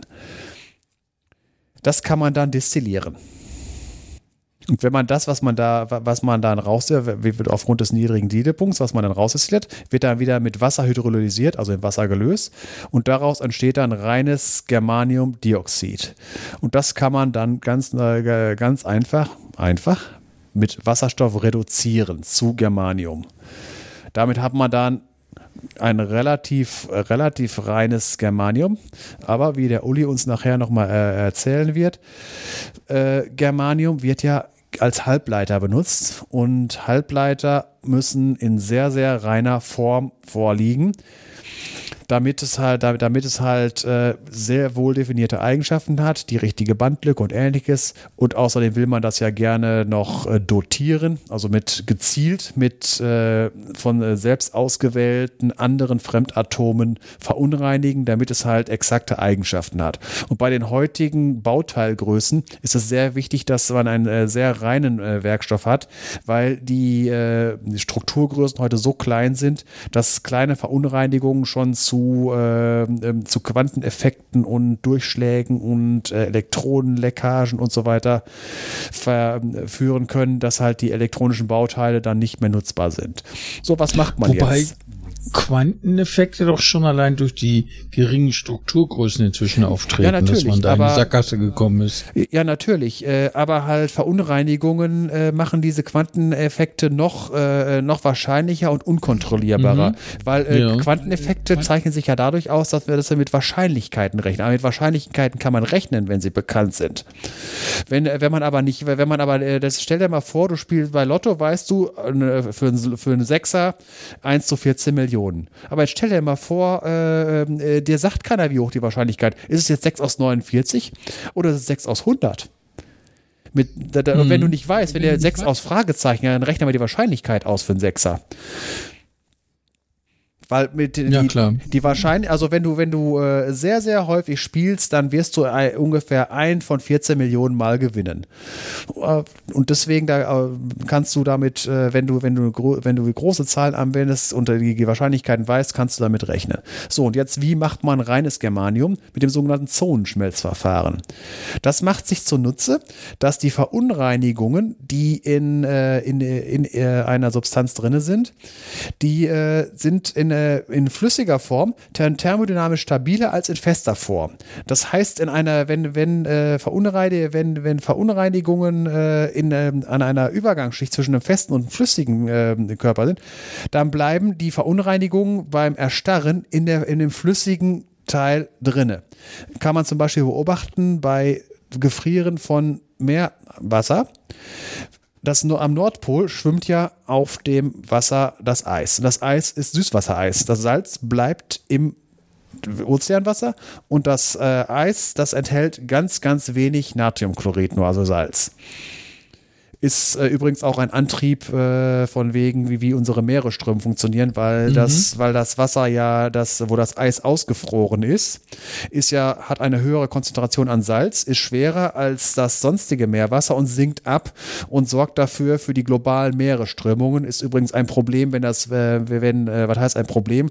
Äh, von wegen die, vor, die Folgen des Klimawandels.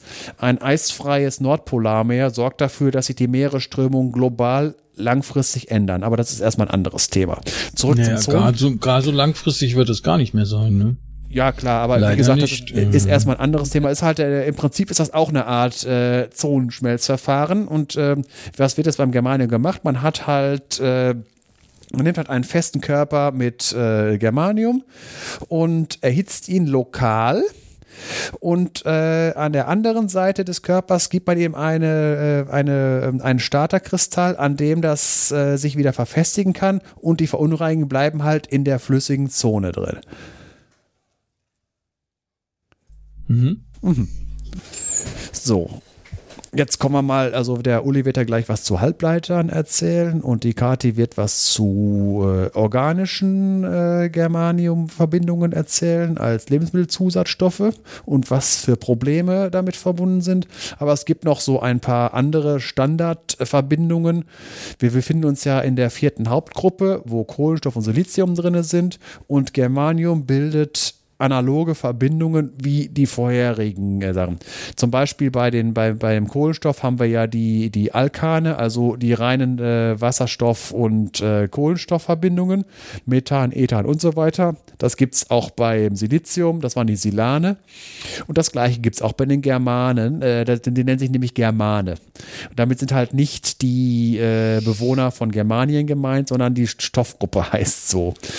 Fängt dann an als analog zum äh, zum He Helium, äh, zum äh, Methan. Da hat man halt das Monogerman und äh, das, äh, es gibt es geht bis zum Nona der German, also mit einer 9 Germanium-Atome langen Kette. Und von den Eigenschaften her, also das Monogerman ist ein Gas wie Methan, hat einen Schmelzpunkt von minus 165 Grad und einen, äh, und einen äh, Siedepunkt von 88 Grad. Allerdings hat es im Gegensatz zu den Alkanen die halt eine sehr reaktionsträge Stoffklasse sind, sind die Germane eine sehr reaktionsfreudige Klasse. Wenn sie mit Wasser in Berührung kommen, dann gibt es eine ziemlich heftige Reaktion. Kann ich bestätigen. Deswegen setzt die Polizei ja auch gerne Wasserwerfer ein, um ja. die Germanen zur Reaktion zu bewegen.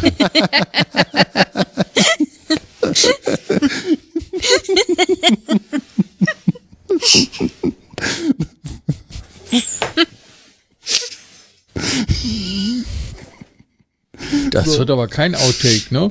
Nein, nee. Nein. Gut, aber man kann. Der ist zu gut. Ja.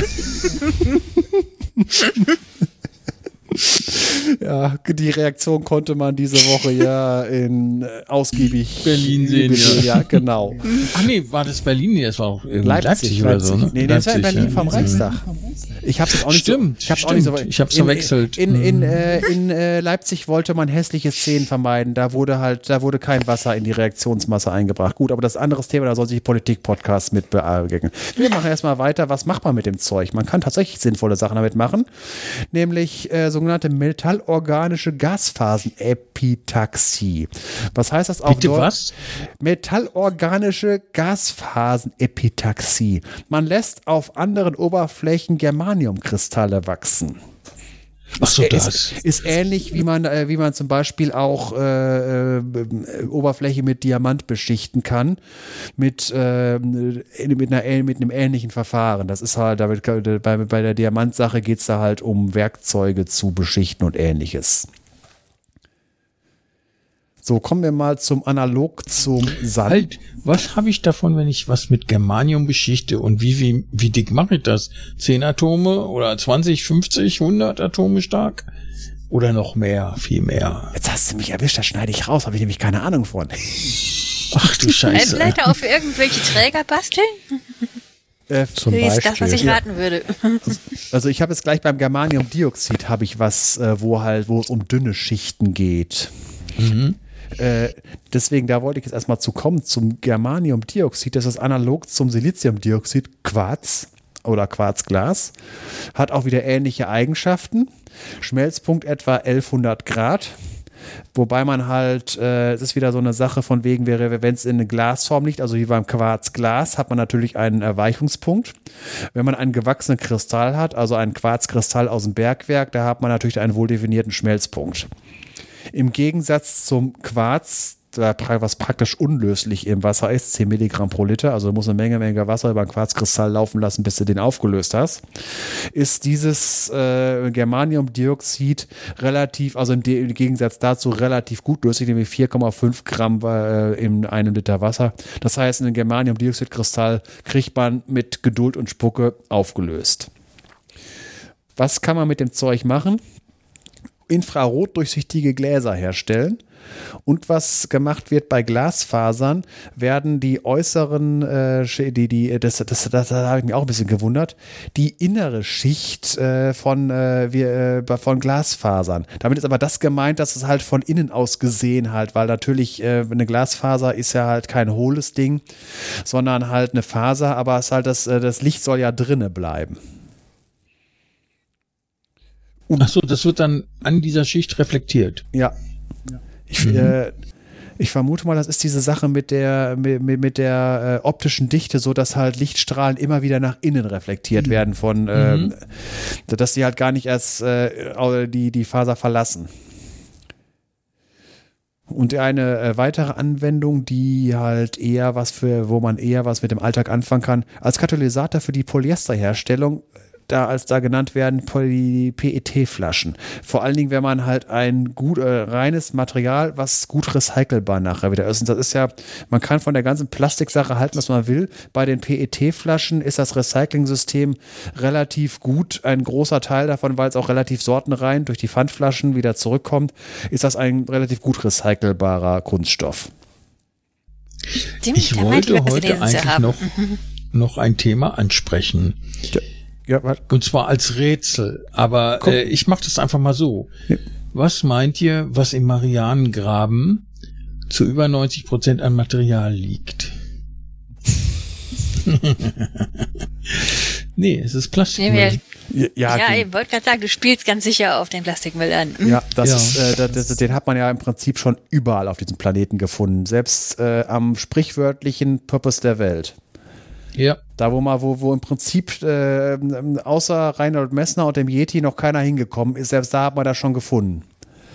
Also tief in der Antarktis, wie du sagst, auf Marianengraben, irgendwo im Dschungel, irgendwo in, in, irgendwelchen Wüsten, wo seit, äh, wo seit Ewigkeiten kein Mensch vorbeigekommen ist, geschweige denn ein Flugzeug drüber geflogen ist in Walfett, in überall, ja. überall. Vor allen Dingen, vor allen Dingen halt in äh, Lebewesen, die oben in der Nahrungskette stehen.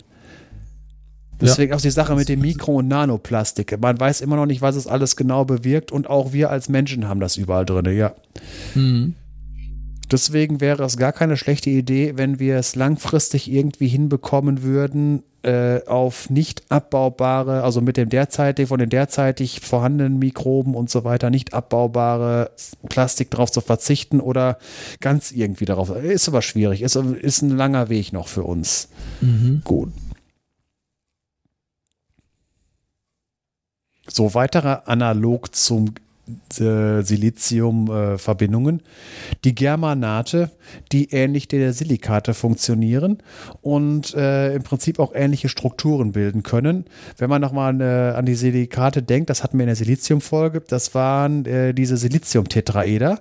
Es ähm, mit einem Si-Atom in der Mitte und äh, vier umgebenden Sauerstoffatomen das halt als, äh, als einzelne Zelle im Prinzip ein SSIO4- wäre, wobei in, äh, in, in verschiedenen äh, Substanzen halt die Außen-Os auch von äh, gemeinsam mit verschiedenen, äh, gemeinsam zu verschiedenen Siliziumdioxid-Tetraedern gehören können.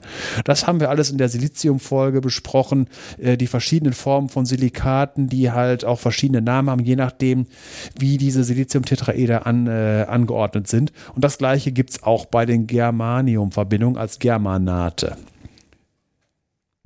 Sind mir noch nie über den Weg gekommen. Ja, nicht bewusst. Äh, in der Mineralienklassifikation habe genau ich die ja schon gelesen. Genau wollte ich nämlich gerade sagen. Du wirst garantiert schon mal drauf getreten sein. Du wirst die schon mal als Staub eingeatmet haben, schon mal unterm Finger. Ja, ja, das schon, aber bewusst ist mir es nicht. Ja, ist halt, weil Germanium ist das 15. häufigste Element, aber halt so gleichmäßig verteilt und halt auch nirgendwo, also es ist nicht so wie, es gibt ja ganze Berge aus Siliziumdioxid. Ein Großteil der Gesteine, da ist ein großer Anteil davon Siliziumdioxid drin. Ja. Ob du jetzt Granit hast, ob du jetzt irgendwelche äh, Lava, äh, äh, Lava-Formationen hast, überall ist in irgendeiner Form, in irgendeiner sind, sind, äh, sind Silikate drin. Und für die Germanate, die kommen, die sind gerne da mit drin eingebaut sind äh, es gibt halt es gibt Stellen, wo es halt äh, etwas äh, etwas höher konzentriert ist, aber wie gesagt, eine Germanium-Mine wird sich niemals lohnen. Und das halt, heißt, im Zweifel putze ich mir die Zähne mit dem Zeug. Mit Sicherheit hast du im Garten, äh, hast du im, äh, in den Steinen drinne. Ja. Und mhm. äh, jetzt habe ich noch einen, dass die, die Conny, unsere Netzwerk, Netzwerkadministratorin, die halt sich darauf kümmert, dass die, äh, dass die äh, Seite läuft, weil ich da nicht so viel Ahnung von habe. Äh, die hat uns einen schönen, äh, schönen Artikel geschickt, da ging es drum, äh, von wegen, was, ähm, was wir, wo, wo Germanium in der Hochtechnologie zum Beispiel genutzt werden kann. Richtig was verstanden habe ich da kaum aber äh, einfach nur, vor allen Dingen habe ich mich da schön verlesen. Äh, Besonderheiten von Germanium-Tellurid auf der Nanoskala aufgedeckt auf prophysik.de. Und jetzt lese ich einfach mal äh, den, äh, die, die Unterüberschrift vor. Da stand drin, Spinntextur in Germanium-Tellur Einkristall lässt sich durch ferroelektrische Polarisation ein, innerhalb einzelner Nanodämonen da habe ich mich nämlich verlesen, Demo, Domänen umschalten. Ach, Domänen ist gemeint. Ja, genau. Ja, ich habe Nanodämonen gelesen und ich war sofort erinnert. Du spielst ein bisschen zu viel. Nein, ich habe so viel Nein, Scheibenwelt gelesen, weil dort nämlich Mikroelektronik mit Dämonen funktioniert. Da habe ich mir gerade gedacht, in der Elektronik setzt du jetzt auch Nanodämonen ein. Mhm. Das fand ich so lustig. Und dann hat, ging es halt drum von wegen, was wird da überhaupt beschrieben. Dann kam jetzt der erste Satz davon. Germanium-Tellurid ist ein ferroelektrischer Raschbar-Halbleiter mit einer Reihe von interessanten Eigenschaften. Die Kristalle bestehen aus Nanodämonen und so weiter. Und ich musste, ich musste schon so viel googeln und so weiter, worum es über Raschbar, Halbleiter, meine Güte, bis ich das alles erklärt habe, da kann ich eine eigene Podcast-Reihe von machen. Auf jeden Fall geht es um der ganzen Sache davon, dass man halt äh, mit geringerem Energieaufwand äh, elektronische Bauelemente bauen kann und damit halt ähm, irgendwann halt äh, geht es halt um energiesparendere äh, Halbleiter in, äh, in, Elektronik und äh, vielleicht, äh, dass wir irgendwann auch mal den, das Mursche Gesetz weiterlaufen lassen können, weil wir mit unseren Silizium-Sachen ja mittlerweile ans Limit kommen. Quatsch, das Gesetz läuft einfach immer weiter. Ja, aber ob wir, wir es dann halten können. Ja. ja. Also das, das fand ich jetzt so ein wenig, wäre so von wie Germanium-Tellurid auf der Nanoskala mit Nanodämonen. Ich werde, ich werde diesen Artikel einfach mal, einfach mal äh, verlinken und äh, beim Raschbar-Effekt der Wikipedia-Artikel, äh, das war ein Russe Emanuel Josowitsch, äh, Josifowitsch Raschbar, bezeichnet eine bestimmte Kopplung des Elektronenspins an die orbitale Bewegung des, äh, des Elektrons. Und dann geht es Wikipedia typisch weiter mit lauter Sachen. Also da muss man schon höhere Physik irgendwie können. Äh, Spin, Bahnkopplung und dann Kreuzprodukt, habe ich schon mal was von gehört. Haben wir mal, dann, dann kommen da Formeln mit vielen, vielen Zeichen. Nee, nee, nee. Also das, das ist nichts für unseren Podcast. Ich wusste gar nicht, dass das das Kriterium ist. Zu viele Formelzeichen. Äh, es gibt eine, äh, es gibt eine journalistische Regel, eine, äh, eine, For eine Formel in einem äh, Buch halbiert die Verkaufszahlen. Ach so, ich dachte immer, was nicht in einen Satz passt, ist keine Nachricht, sondern ein Roman. ja. Kommen wir mal wieder zu einem, äh, zu einer Germanium-Verbindung, die, äh, wo ich verstehe, worum es geht.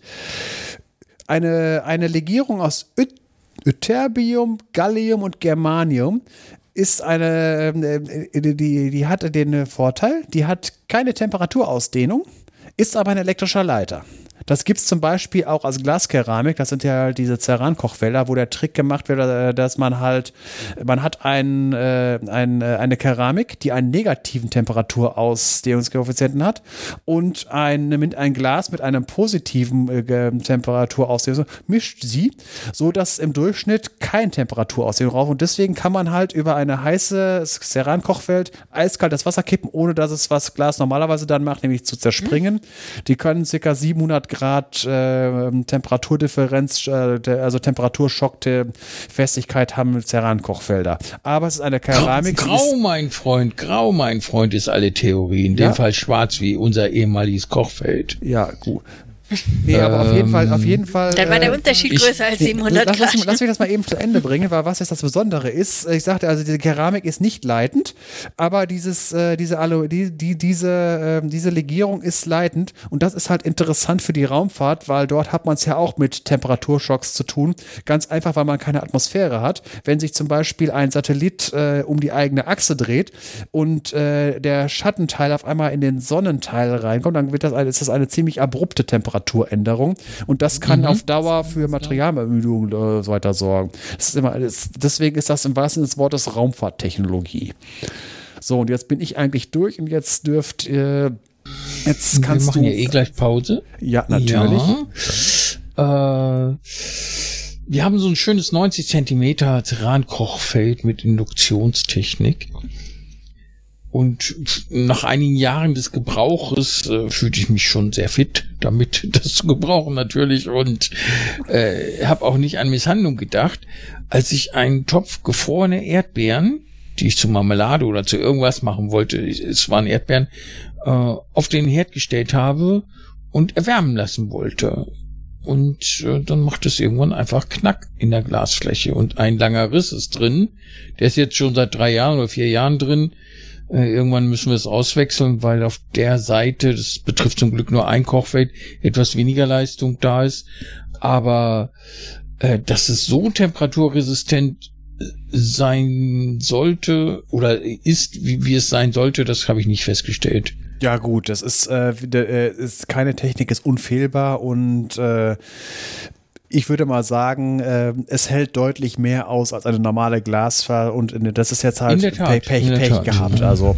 Du sagst ja. mit ja, Induktion. Ja Entschuldigung. Dame Du sagst mit Induktion. Heizt das Ding denn auch konventionell oder? Nein, nein. Oder kann das wirklich induktiv. nur Induktion? Denn nur dann sollten die Temperaturunterschiede ja gar nicht so groß sein.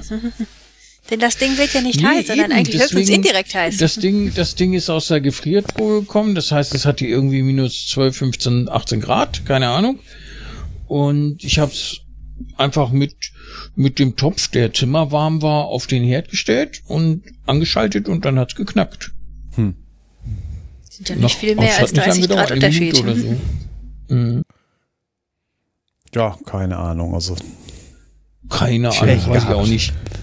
Ja, ja vielleicht ist das Ding muss ja ich nur, sagen, äh, ja. vielleicht ist das Ding ja nur temperaturresistent, aber nicht Delta-temperaturresistent. Das ist eigentlich der Trick dabei. ja. Mhm. ja. Vielleicht hat sich ja der Hersteller gedacht, wir sparen uns das, wenn wir Induktionsherd haben, brauchen wir die großen Deltas nicht. Ach, das, das, das glaube ich nicht. Zu also, sparsam gedacht. Äh, es kann auch daran liegen, dass nach Jahren des Gebrauchs äh, was weiß ich, sich im Winkel des Einbaus verändert hat oder sonst was. Stehen ja auch schwere Sachen drauf. Ich, ich bin nicht unzufrieden. Äh, das Ding hat uns, ich glaube, es hat neu 900 Euro gekostet damals für ein 90 Zentimeter Kochfeld. Mit fünf Kochstellen ist das schon ganz gut. Und äh, wir benutzen es täglich mehrfach bis zu dutzendfach. Also äh, und es funktioniert noch. Also es ist halt ein bisschen äh, lediert, die Funktionsfähigkeit in dem einen Kochfeld, aber es ist auch nur ein kleines. Und äh, ich bin nicht unzufrieden. Es ist deutsches Fabrikat, Neff kann ich ja sagen. Und äh, es hat uns ganz treue Dienste erwiesen. Ich habe gesehen, dass ein gebrauchtes Teil, wie wir es haben, wegen der gleichen Einbaugröße, äh, immer noch so bei 500, 600 Euro liegt, selbst mit dem Alter. Hm. Und äh, Schott Ceranglas, also ich denke, das sind so mit die einzigen, die es produzieren oder die zumindest die gute Ausgabe produzieren. Ich denke mal, wir haben da Pech gehabt. Ja.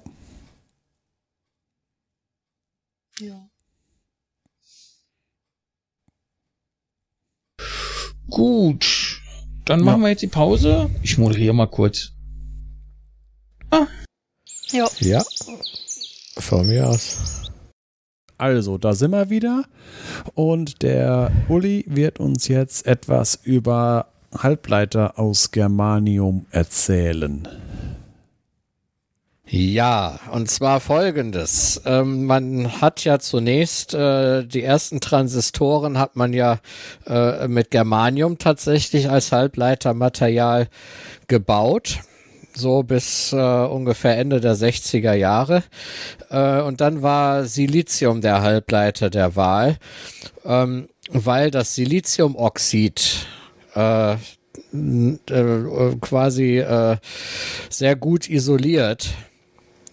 Ja, äh, das heißt, äh, wenn man äh, so, so eine Grenzfläche zwischen Silizium und Siliziumoxid hat, hat man halt eine sehr gute Isolation. Das funktioniert und, und Silizium ist einfach billiger gewesen. Ja.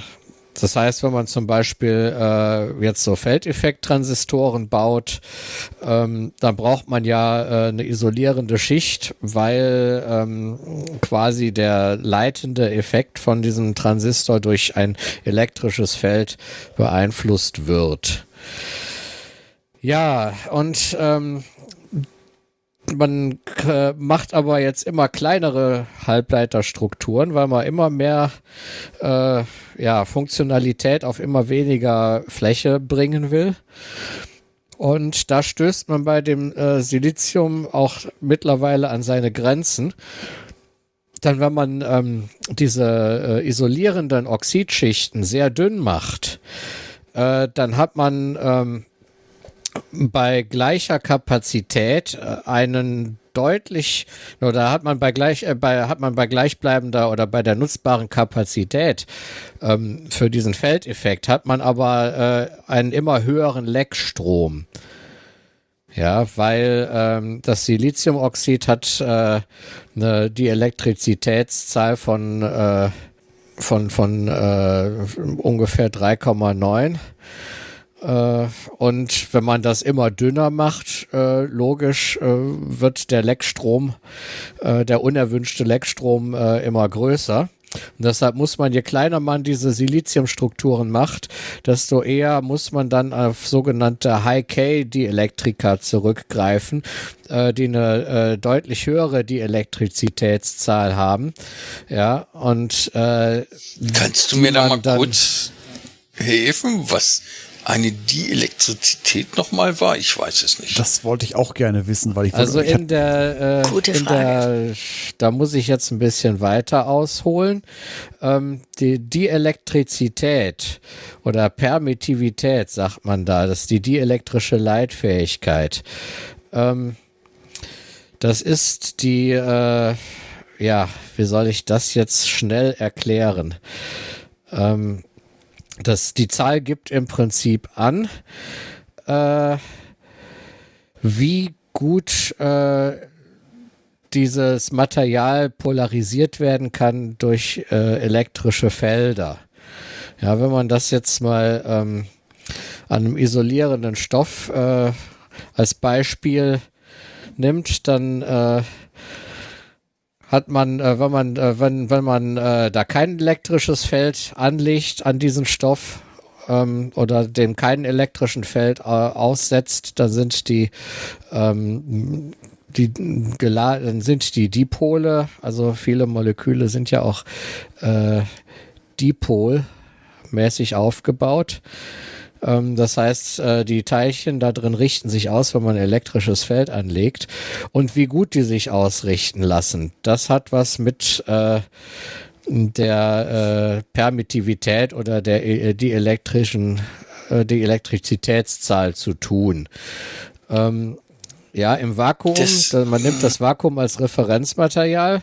Da äh, gilt eine Permittivität von 1. Das ist dann quasi die Bezugs- oder das Referenzmaterial, die Bezugszahl. Und Vakuum. Ähm, Vakuum, ja, da richtet sich halt nichts aus. Und dem gibt ja, man, weil eben. da ja nicht, nichts ist, deshalb gibt man dem die Permittivität 1. Ach so, ja. ich hätte jetzt 0 angenommen. Hm. Ja, äh, nee, man gibt dem die Permittivität 1, äh, weil man halt äh, die elektrische Feldstärke ähm, in diesem äh, in diesem äh, in diesem Bereich halt berechnet mit der elektrischen äh, mit der Flussdichte des elektrischen Erregungsfeldes geteilt durch diese Permittivität.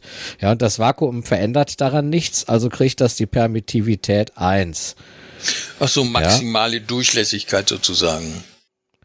Äh, ja, grob gesagt kann man das äh, so sagen. Wenn jetzt die äh, elektrische Erregung, wenn man die konstant hält und äh, die, die Elektrizitätszahl steigert, dann nimmt die elektrische Feldstärke ab. Ja, das heißt, äh, bei gleicher elektrischer Erregung äh, hat man, äh, wenn das äh, diese diese die Elektrizitätszahl, die Permittivität größer wird, hat man ein schwächeres, einen abschwächenden, einen feldschwächenden Effekt. Und äh, ja, das elektrische Feld hängt aber auch von anderen Faktoren ab. Ja, nämlich auch vom Plattenabstand, also von dem Abstand dieser äh, äh, elektrisch geladenen Platten, die dieses Feld überhaupt erst erzeugen. Ja, und der Sinn der Sache äh, bei diesen High-K-Materialien ist halt, dass man ähm, bei gleicher Kapazität, ähm, Kapazität, also ja, das elektrische Feld, äh, wenn man einen Kondensator hat, ja, also zwei leitende Platten, ähm, die produzieren ja auch ein elektrisches Feld. Ja, dann hat man eine sogenannte Kapazität. Und wenn man ein High-K-Material nimmt, ja, mit äh, einem äh, mit einer höheren äh, Dielektrizitätszahl, dann kann man die Schicht zwischen den äh, Metall- und Silizium äh, kann man dicker machen, ja, um so die Leckströme zu reduzieren. Und zwar deutlich zu reduzieren, teilweise um Faktor 100, hat äh, aber äh, gleiche Kapazität. Ja, die Kapazität äh, äh, errechnet sich halt aus der die Elektrizitätszahl mal die Fläche der Platten geteilt durch den Abstand der Platten. Das heißt, wenn man die Dielektrizitätszahl erhöht, ja, kann man auch den Abstand erhöhen und kriegt trotzdem die gleiche Kapazität. Ja, weil die, die Elektrizitätszahl steht halt im Zähler und der Plattenabstand im Nenner. Ja, und die Kapazität ist es ja, ist ja das, worauf es bei diesem MOSFET ankommt. Äh, damit äh, verursacht man halt den äh, Effekt, den so ein äh, Feldeffekt-Transistor hat.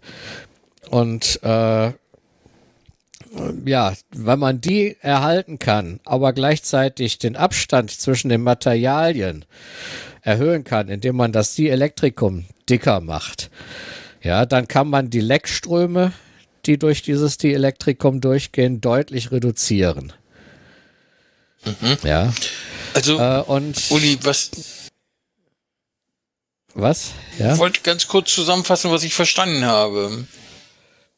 Äh, ich habe ein Dielektrikum, das sozusagen die Ladung trägt, also die, die Ladung durchlässt, aber nur in die eine oder die andere Richtung. Die sind nicht, nicht, können sich nicht frei bewegen. Ähm, und deswegen das, heißt es so, weil es da durchgeht. Das Dielektrikum ähm, das beeinflusst quasi das elektrische Feld. Ja, ja durch, genau. Das, das, mhm. das durch die Erregung. Hohes Dielektrikum oder hohe Dielektrizitätszahl äh, bedeutet ein schwächeres Feld und eine höhere mhm. Kapazität. Ja, die Kapazität eines Kondensators errechnet sich halt mit ähm, ja, die Elektrizitätszahl des Vakuums mal die Elektrizitätszahl des Materials mal die Fläche der Platten. Logisch, je größer die Platten sind, desto mehr Ladungsträger passen drauf, desto größer ist die Kapazität, geteilt durch den hey, Abstand. Hey, du, hast, du hast doch vorhin noch Feldstärke gesagt. Ja, man muss unterscheiden zwischen Feldstärke und Kapazität. Bei dem Moss, äh, das, ich bin oh, mit der Feldstärke, okay. tut mir leid, bin ich ein bisschen auf den falschen Dampfer geraten. Also bei diesen äh, Silizium-Bauteilen äh, geht es um die Kapazität. Ja, Metallisolator, Halbleiterstrukturen. Ähm, quasi auch äh, auf, auf gut Englisch Moss, also durch Siliziumoxid halt auch Moss mhm. genannt ähm, die spielen bei diesen Chips eine Rolle. Ja, man hat ein Material aus Polysilizium, das gut leitet, dann hat man ein dotiertes Siliziumsubstrat und dazwischen halt eine Grenzschicht. Und das elektrische Feld, das zwischen dem Gate-Material und dem Siliziumsubstrat herrscht, das beeinflusst im Prinzip die Durchleitung durch das Siliziumsubstrat. Äh, ja, durch die Änderung oder durch das Anlegen einer Polarität oder wie durch wird das, das Anlegen eines äh, elektrischen Feldes. Das polar ist. Ja, ja, ein ja, elektrisches klar, Feld ist immer polarisiert. Ja, ja mh, okay. Ja, man hat immer eine äh, positiv äh, geladene ein Seite und eine negativ geladene Seite.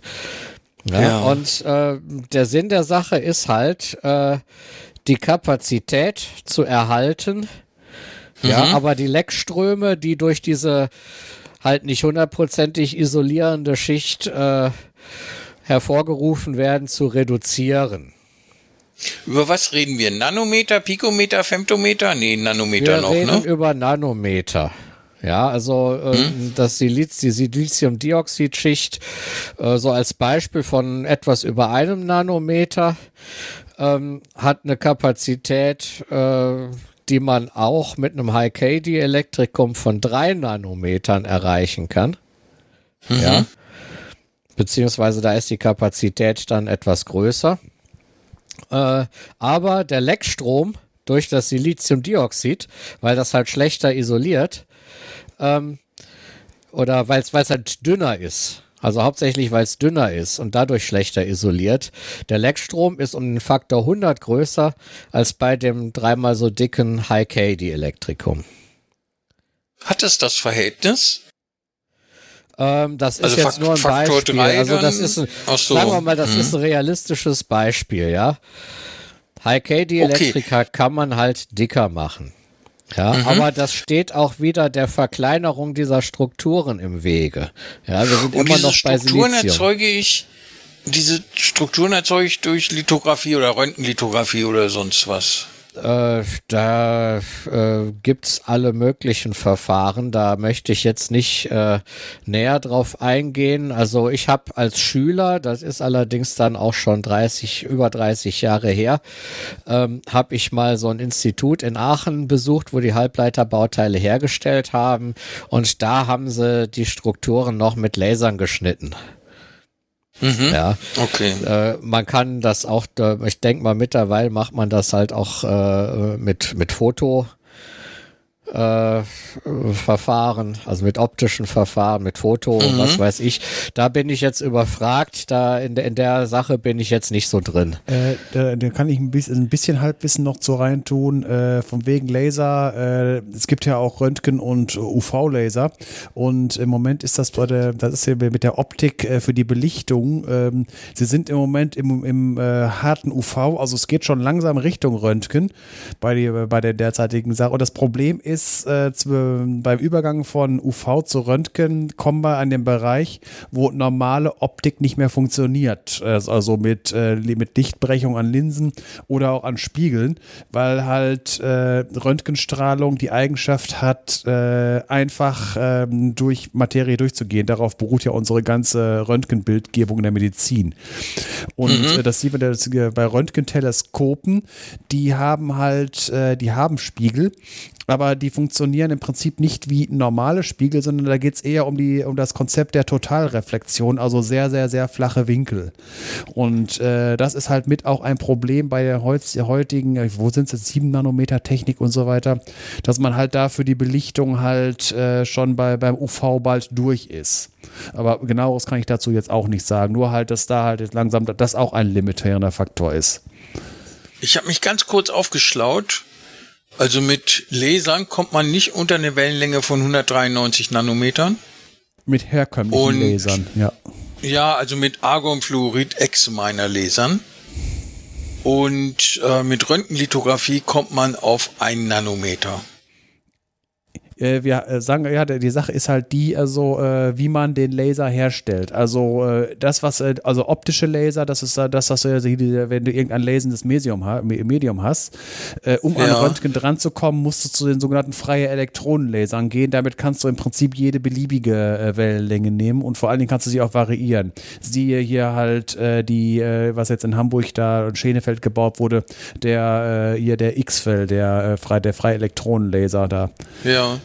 Und äh, damit, sind halt, ähm, ja, damit sind halt auch äh, Röntgenlaser möglich. Ich sehe gerade, dass durch bestimmte Fotoverfahren, also Verschiebung der Achse und, und ähnliches, man tatsächlich nicht die 193 Millimeter als Grenze hat, sondern äh, heute, 2012 wurde es geschrieben, im 22 Nanometer Bereich noch ja, möglich ist, damit 22 zu arbeiten. Nanometer, also die sind ja jetzt schon auf 10 Nanometer Technik und so weiter. Ich, genau. ich weiß nicht genau, wie sie das jetzt machen, aber äh, wir sind auf jeden Fall, äh, es, es gibt verschiedene technologische Grenzen jetzt, die jetzt darum. Allein das Material ja. selber, dann das Licht für die Belichtung, dass man halt äh, andere Materialien und andere, also grundsätzlich andere Materialien und grundsätzlich andere Verfahren braucht. Man kann nicht mehr, also ich hab da, mal das, das, was wir jetzt haben, ist tot optimiert. Ich habe mal gehört, dass in der Produktion dieser Strukturen dann ein Lastwagen, ein Schwerlastwagen, Schwerguttransporter, der in Abstand von anderthalb Kilometern an der Produktionsanlage vorbeifährt, schon das so verschiebt, also um so viel Nanometer oder Anteile davon, dass die Produktion schon mal weggeschmissen werden musste. Und das äh, wird versucht, dem wird versucht zu begegnen, indem man meterdicke Betonfundamente hat, auf denen die Produktionsanlagen gebaut werden. Ja, und die müssen auch noch entkoppelt sein von dem, also im Prinzip ja, genau. auf Schlussnämmern stehen. Einfach nur, dass ja. halt mit auf der, die, dicken Betonfundamente sollen dafür sorgen, dass äh, halt äh, die Anlage eine sehr hohe Massenträgheit gegenüber dem Rest der Welt hat. Genau.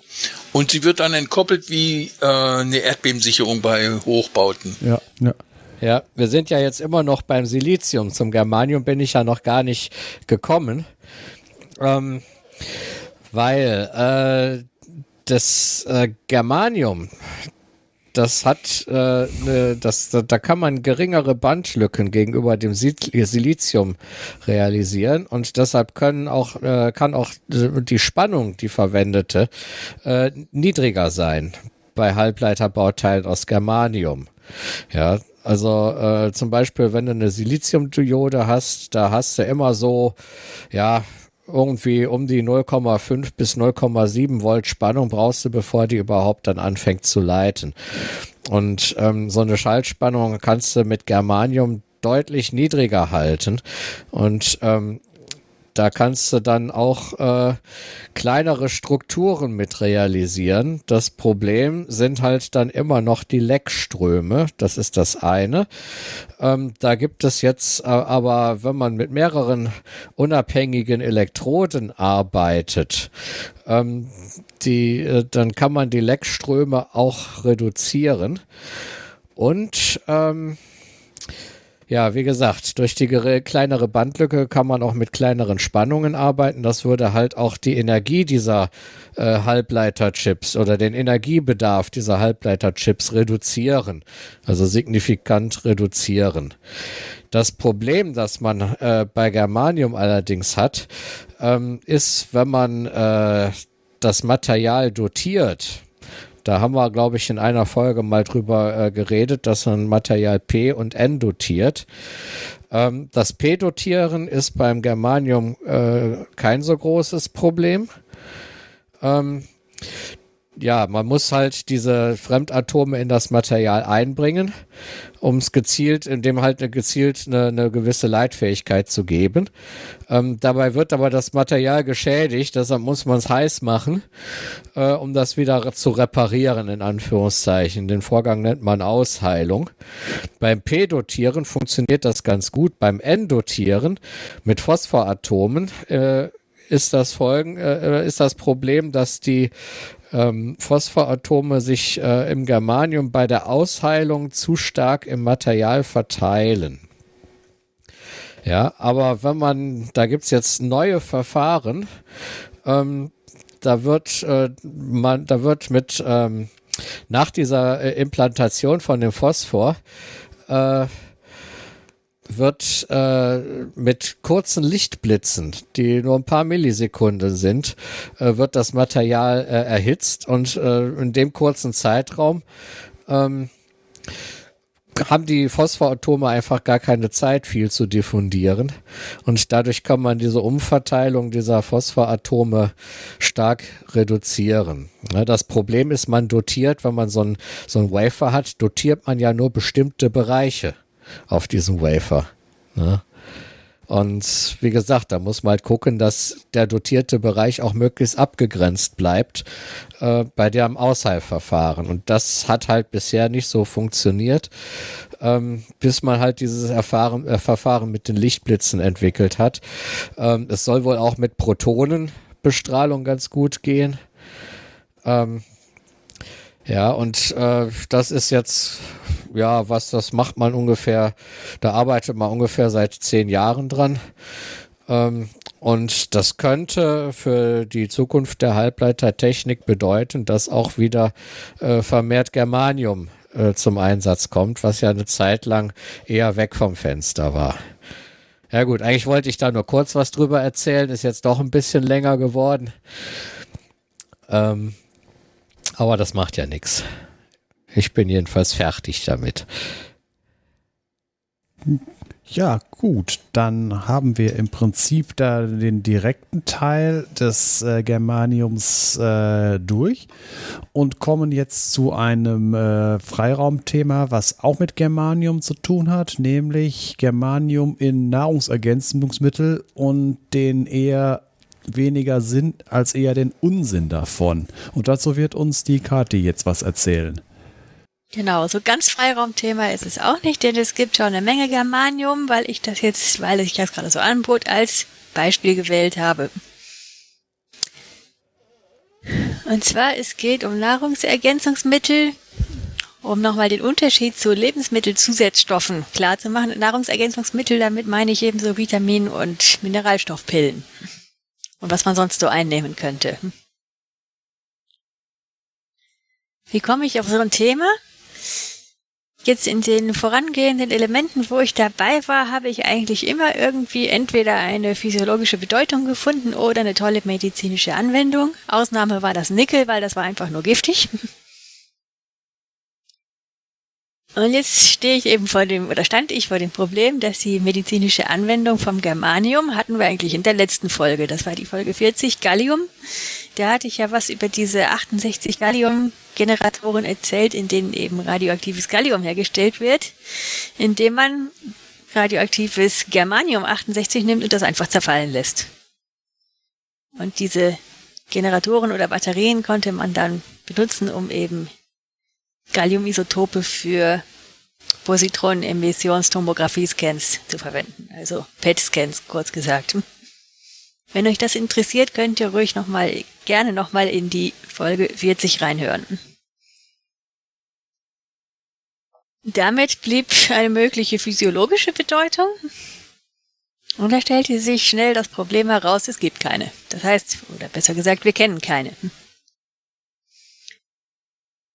Es ist so, dass, wie das Sven ja schon öfter erwähnt hat, Germanium ist eigentlich überall, und zwar nicht nur in der unbelebten Materie der Erde, sondern eben auch in Lebewesen, in kleinen Spuren, in Pflanzen wohl etwas mehr. Da gibt es wohl einige, die das sogar ansammeln können, aber im menschlichen Körper vor allem nur in wirklich geringen Spuren, weil es ist halt überall. Und wenn wir was essen oder ein bisschen Sand abkriegen, dann nehmen wir halt schon mal Germanium auf. Aber Germanium hat im Körper keine bekannte Rolle. Dementsprechend sind auch keine Mangelerkrankungen erkannt. Das heißt, was man nicht braucht, kann auch nicht fehlen. Und jetzt könnte man meinen, jetzt ist sie, das Kapitel physiologische Bedeutung und so weiter abgeschlossen. Aber wenn man jetzt das im Internet eingibt, Nahrungsergänzungsmittel und Germanium, dann liefert Google eine Unmenge von Treffer und die meisten davon sind irgendwelche Vitaminpillenshops. Oder Gesundheitsseiten von mehr oder minder großer Qualität. Konkret gesagt, ich habe genau diese Suchkombination eingegeben. Germanium, Nahrungsergänzungsmittel bekommen wir in der ersten Zeile von Google dann gleich so ein paar Verkaufsangebote mit irgendwelchen Pillendosen. Dann kommt ein Wikipedia-Snippet mit dem Satz, der dort eben, mit dem Auszug des Satzes, der dort eben steht. Germaniumverbindungen sind angepriesen worden als Nahrungsergänzungsmittel. Man stellt schon fest, da steht das Imperfekt, also in der abgeschlossenen Gegenwart, was man schnell mal übersieht. Laut Wikipedia ist das Kapitel eigentlich geschlossen. Google sagt mir da was anderes. Denn nach dem, ab dem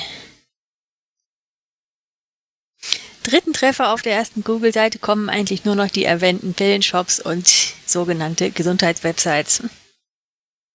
Äh, Kathi? Immer, ja. Das ist unterschiedlich je nach Browser, der eingesetzt wird und nach ja. Browservariante. Bei mir gibt Klar, es, gibt ich benutze Firefox äh, mit äh, Werbeblocker. Bei mir gibt es 20.400 Ergebnisse, angeblich ungefähr. Und der erste Link sind Fotos, der zweite Link Anzeigen und der gleich der dritte Link äh, Bundesgesund nee äh, BGVV Warnvorverzehr von Germanium. Genau, da genau. wollte ich, da wollte ich gerade drauf kommen. Das ist auch bei und mir das steht im gleich Google als Chrome erster Text Treffer Nummer eins mhm. und also unter den Werbungsteilen und dem Snippet kommt als Treffer Nummer eins das Bundesamt für Risikobewertungen und dort steht eben gleich als Überschrift des Treffers, das BGVV warnt vor dem Verzehr von germaniumhaltigen Nahrungsergänzungsmitteln. Das heißt, die sind offenbar nicht nur sinnlos, sondern auch irgendwie gefährlich. Da stellt sich natürlich schon die Frage, wie kommen Leute auf die Idee, sowas zu verkaufen, wenn das nicht nur eben nichts bringt, sondern auch noch gefährlich sein kann. Laut Bundesamt oh, für Risikobewertung sogar lebensgefährlich. ja. Schöne Bei Grüße von Herrn Remsmar. könnte man ja noch einführen, als die damit angefangen haben. Wusste man das noch nicht? Aber äh, diese Germanium-Geschichten sind ja. meines Wissens noch nicht so alt, dass dieser Hype stammt irgendwo so aus den 1980er Jahren. Mhm. Was man jetzt? Ich habe dann ja mal mich mal tief eingeatmet und angefangen, diese seltsamen Seiten dann auch zu lesen. Und was man da so findet, was in diesen Vitaminpillen drin sein soll, ist sogenanntes organisches Germanium oder auch Germanium 132. Wobei ich gleich anmerken möchte, diese 132, ich weiß nicht, was sie da soll. Sie hat jedenfalls nichts mit der mit dem Atomgewicht eines Isotops zu tun, wie man das sonst so kennt, denn eben das Atomgewicht von Germanium-Isotopen liegt irgendwo zwischen 70 und 74. Ja, die Sache, also Germanium 132 hätte 100 Neutronen. Ich glaube, das wäre eine radioaktive, also das Ding hätte eine radioaktive Halbwertszeit. Die würde wahrscheinlich, wenn das existieren würde, es hätte eine, eine Halbwertszeit wahrscheinlich unterhalb äh, von, äh, wie, wie, wer ist es hier, von, von, von der, einer Planckzeit. Das kannst du ja. gar nicht bezahlen, das toll Ding, dann bist du schon tot. Nee, also das ist äh, also so ein hohes Neutronenübergewicht in einem Atom äh, ist äh, absurd. Also eben, ich weiß nicht, woher die Zahl kommt. Die hat jedenfalls nicht mit einem Atomgewicht von einem Isotop zu tun, denn die sind, wie gesagt, schon die Hälfte kleiner. eben Or Germanium 132, organisches Germanium und im englischen Sprachgebrauch vor allem auch Propagermanium. Und der Chemikername des Zeugs ist dann Biscarboxyethylgermanium-Sesquioxid. Hört sich ja. richtig an. Hört sich jedenfalls beeindruckend an. Manchmal habe ich auch noch gelesen, das soll ein Polymer sein, das stimmt aber nicht. Das ist ein ziemlich überschaubares Molekül. Und zwar sind in dem Molekül im Zentrum zwei Germaniumatome mit drei Sauerstoffatomen verbunden. Damit erklärt sich dann diese Silbe Sesqui, denn die bedeutet für Chemiker nichts anderes als eineinhalb, 1,5. Sprich zwei Germaniumatome und dann die eineinhalbfache Menge Sauerstoffatome. Und zusätzlich hängt dann noch an jedem Germaniumatom eine Propansäuregruppe dran. Also eine Carbonsäure mit insgesamt drei Kohlenstoffatomen, wobei eben das Schwanzende, also das Kohlenstoffende am Germaniumatom hängt. Und daher, dadurch erklärt sich der Name Propagermanium. Hm? Mhm. Das Ding ist eine synthetische Verbindung, das heißt, das hat, das wird, wenn es hergestellt wird, eben in der Industrie oder im Labor hergestellt. Es ist kein Naturstoff.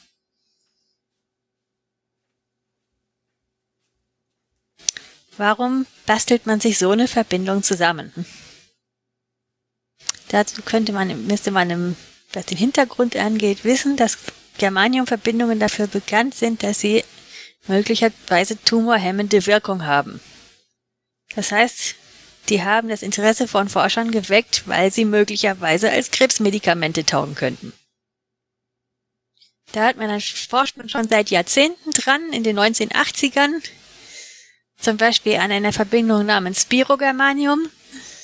Das ist eine Verbindung mit zwei Ringen. Und der Germanium, das Germaniumatom sitzt in einem Sechsring. Dazu kommen noch irgendwo zwei Stickstoffatome. Ist also eine ganz andere Verbindung.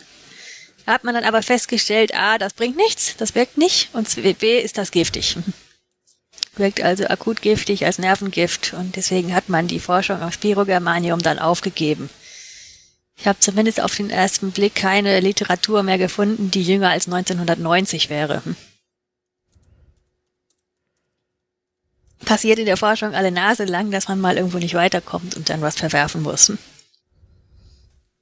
Dieses Germanium 132, ich benutze jetzt mal den Namen, weil der so schön einfach ist, ist dagegen akut weniger toxisch. Deswegen wird ja auch bis heute weiter dran geforscht. Zum Beispiel in Japan. Und das ist eben das Land, woher dieser ganze etwas esoterische Germanium-Hype auch kommt. Aber was ich da gelesen habe, klang zumindest halbwegs nach ernsthafter Forschung. Es war, aber bevor ich dazu komme, erstmal, was kann das German, dieses organische Germanium oder Germanium 132 eigentlich genau? Warum könnte das gegen, könnte das Krebsbildung verhindern? Weil es mehr Krebszellen giftiger auf Krebszellen giftiger wirkt als auf normale äh, Zellen. Das nicht, das ist ein bisschen komplizierter. Es gibt auf Immunzellen, auf bestimmten Immunzellen Oberflächenproteine. Die sind dazu da, wenn da ein passendes Hormon andockt, dann setzen die, diese Proteine Prozesse in Gang, die andere Immunzellen anlocken. Stichwort ist Chemotaxis. Hab ich irgendwie schon das mal heißt, gehört. Die, die Zellen sehen dann letzten Stoffe frei und wenn die von anderen Zellen eben detektiert werden, laufen die Zellen diesen Stoffen hinterher und ich, ich gehen dann davon eben im die genau, wo die Alarm, diese alarmgebenden Zellen sich gerade aufhalten. Und dieses Organogermanium kann eben diesen Rezeptor besetzen, ohne die ihn zu aktivieren. Das heißt, er hemmt diesen, dieses Oberflächenprotein, das sich wohl CCL2 nennt, und kann damit diesen Chemotaxis-Prozess unterbinden. Mhm. Und jetzt ist es ja so, dass Aktivitäten des Immunsystems, wenn eben Zellen wohin laufen und wiederum andere Stoffe ausstoßen, dann eben Stress fürs Gewebe bedeuten. Mhm. Sprich, wenn eben dieses organische Germanium sich auf die CCL2-Rezeptoren setzt, dann vermindert es den Stress, der da ausgelöst wird. Mhm. Und weniger Stress im Gewebe bedeutet dann auch wohl weniger gute Nährböden oder Bedingungen für neue Tumorbildungen, sprich für Metastasenentstehung. Denn die nisten sich anscheinend gerne da, da ein, wo es eben Eben Aber du erklärst uns jetzt, gibt. warum das nicht funktioniert. Ich will jetzt erstmal sagen, warum eben Germaniumverbindungen oder eben Germanium 132 eben möglicherweise Metastasenbildungen und sowas unterdrücken können, weil sie eben Immunaktivitäten hemmen können und so für weniger Stress im Gewebe sorgen. Das ist dann entsprechend nicht nur für Krebsforscher interessant, sondern auch für Leute, die Hautkosmetik machen, denn Hautalterung und sowas sind auch Folgen von Stress. Deswegen, so habe ich jedenfalls in der PubChem-Datenbank gefunden, gibt es, war dieser, war oder ist dieser Stoff auch von Interesse eben für Kosmetikprodukte zum Auftragen auf die Haut. Dann etwas exotisch, was mir dann noch zufällig dann in die Hände gefallen ist, dass das Medikament tatsächlich als sogenanntes Orphan Drug, also als seltenes ja, oder äußerst unübliches Medikament für vererbbare Nierenfunktionsstörungen Störungen verwendet worden. Also solche, wo man dann viele Proteine im Urin ausscheidet und die Nieren dann auf Dauer kaputt gehen. Warum mir das äh, eben diese Anwendung hm, bei Nierenkrankheiten so seltsam erscheint, das erkläre ich später. Jetzt, wo ist das Problem mit diesem Stoff? Klingt ja bislang eigentlich ganz gut. Dieses Germanium 132 ist nicht wirklich besonders giftig, akut. Also anders als das Spirogermanium, das man ja verwerfen musste, weil es zu giftig war. Aber wenn man das langfristig einnimmt, reichert sich das in bestimmten Organen im Körper an und da eben vor allem in den Nieren und kann nicht nur zu Nervenschäden führen, sondern eben auf Dauer auch zu Nierenversagen. Und wenn die Nieren nicht mehr arbeiten, dann vergiftet man innerlich. Das Einzige, was dagegen hilft, ist Dialyse und letztendlich eine Transplantation. Ansonsten droht der Tod. Genau das ist eben auch der Grund, warum mir das mit den Nierenkrankheiten so seltsam erscheint. Denn mir ist tatsächlich nicht ganz klar geworden, was es für einen Sinn macht, eine ererbte Nierenkrankheit, die vielleicht nicht mehr abheilt, mit einem nierentoxischen Medikament zu behandeln. Aber gut, das sind offenbar Ausprägungen der Krankheit, die auf sonst nichts anderes ansprechen und dann ist das wohl die quasi der letzte Ausweg. Das heißt, Medikamente oder ein Medikament wie Germanium 132 hat eben gravierende Nebenwirkungen, so wie das die meisten anderen Krebsmedikamente auch haben. Jetzt wollte ich ja noch ein bisschen was zu der Studie erzählen, die mir da, die ich da rausgepickt habe, weil die eben so neu ist. Die wurde im März 2020, also vor ein paar Monaten erst veröffentlicht, wurde, es ist eben eine klinische Studie, Phase 1, in der eben Forscher ausprobiert haben, wie viel von dem Medikament kann man Patienten geben, bevor das irgendwie Nebenwirkungen oder zu viel Giftigkeit bzw. Nebenwirkungen auslöst. Und zwar habe ich da eben dieses Abstract, die Zusammenfassung gelesen, da stand dann eben tatsächlich drin, man gibt das Medikament oral, sprich, man lässt die Patienten das schlucken in irgendeiner Form. Und zwar hat man das zwölf Patientinnen im Zuge ihrer Brustkrebsoperation gegeben um mit dem Ziel eben die Gefahr der Metastasenbildung zu vermindern. Ziel des Experiments war jetzt nun aber einfach zu messen, wie viel vertragen die. Und man hat eben nebenbei noch zwei Indikatoren gemessen, die man eben mit der Entstehung von Krebszellen in Verbindung bringt. Das war einmal ein Indikator für Stress im Gewebe und der andere war sind eben, war eben sogenannte mRNA, also quasi Kopien vom Proteinbauplan, also von Kopien von Genen für Proteine, die zu, normalerweise von Krebszellen hergestellt werden. Das heißt, man hat einmal den Stress im Gewebe gemessen und andererseits eben die Anzeichen für die Entstehung von Krebszellen. Dabei wurde gefunden, bis 90 Milligramm von diesem Medikament pro Tag vertragen die Patientinnen noch. Und man hat nebenbei dann auch festgestellt, dass die Spiegel dieser beiden Marker, also der Stressmarker und diese mRNA-Spiegel beide umso niedriger ausfielen, je mehr Germanium die Probandinnen da verabreicht bekommen haben. Und da stand dann die Bemerkung dabei, das gleiche hatten die Forscher vorher im Tiermodell an Mäusen ausprobiert und hatten eben ähnliche Ergebnisse. Das heißt, das Ganze macht den Eindruck, als könnte dieses Germanium 132 tatsächlich die, die Bildung von Metastasen hemmen und ist gleichzeitig bis zu 90 Milligramm am Tag mehr oder minder verträglich. Problem bei der Sache ist, ich hatte gesagt, es gab zwölf Probanden. Das ist reichlich wenig. Und es gilt eben, Studien mit so kleiner Zahl sind eben relativ bescheiden in ihrer Aussagekraft. Und was hier auch wichtig ist, in dem, aus dem Abstract ließ sich nicht entnehmen, wie lang das Experiment gedauert hat, also wie lange die diese Medikamente bekommen haben. Aber wenn ich mir das so vorstelle, man geht, man bekommt eben die Brustkrebsdiagnose, lässt sich operieren, verbleibt dann zur Heilung im Krankenhaus, wird nachbehandelt, das ist eine endliche Zeit. Ob das jetzt nun Tage oder Wochen sind, man nimmt das Medikament und irgendwann ist man damit fertig. So stelle ich mir das wenigstens vor. Und das wird wichtig sein, eben im Hinsicht auf die Langzeitprobleme, die dieses Germanium 132 eben macht. Jetzt habe ich ziemlich viel Forschungskram erzählt mit dem Ziel, um jetzt daraus zu zeigen, was machen diese Nahrungsmittelergänzungs Nahrungsergänzungsmittelverkäufer und Gesundheitsgurus aus diesen Informationen. Jetzt hatte ich das ja eben versucht zu formulieren nach dem Motto, dieses, diese Substanz ist womöglich als Krebsmedikament brauchbar, hat aber Nebenwirkungen, macht die Pillenverkäufer wirkt gegen Krebs. Und dann, was ich dann häufig liest, was immer zum Verkauf von irgendwelchen Vitaminpillen sich gut eignet, stärkt oder stimuliert das Immunsystem. Wohlgemerkt, Werbung für einen Stoff, der eben Immunaktivitäten hemmt. Und wenn man schon mit dem Immunsystem anfängt, kann man auch gleich dazu schreiben, wirkt gegen AIDS. Denn irgendwo scheint ja irgendwo einleuchtend zu sein, was das Immunsystem stärkt, hilft auch gegen dessen Erkrankungen. Denn AIDS ist ja eben eine Virusinfektion der Immunzellen.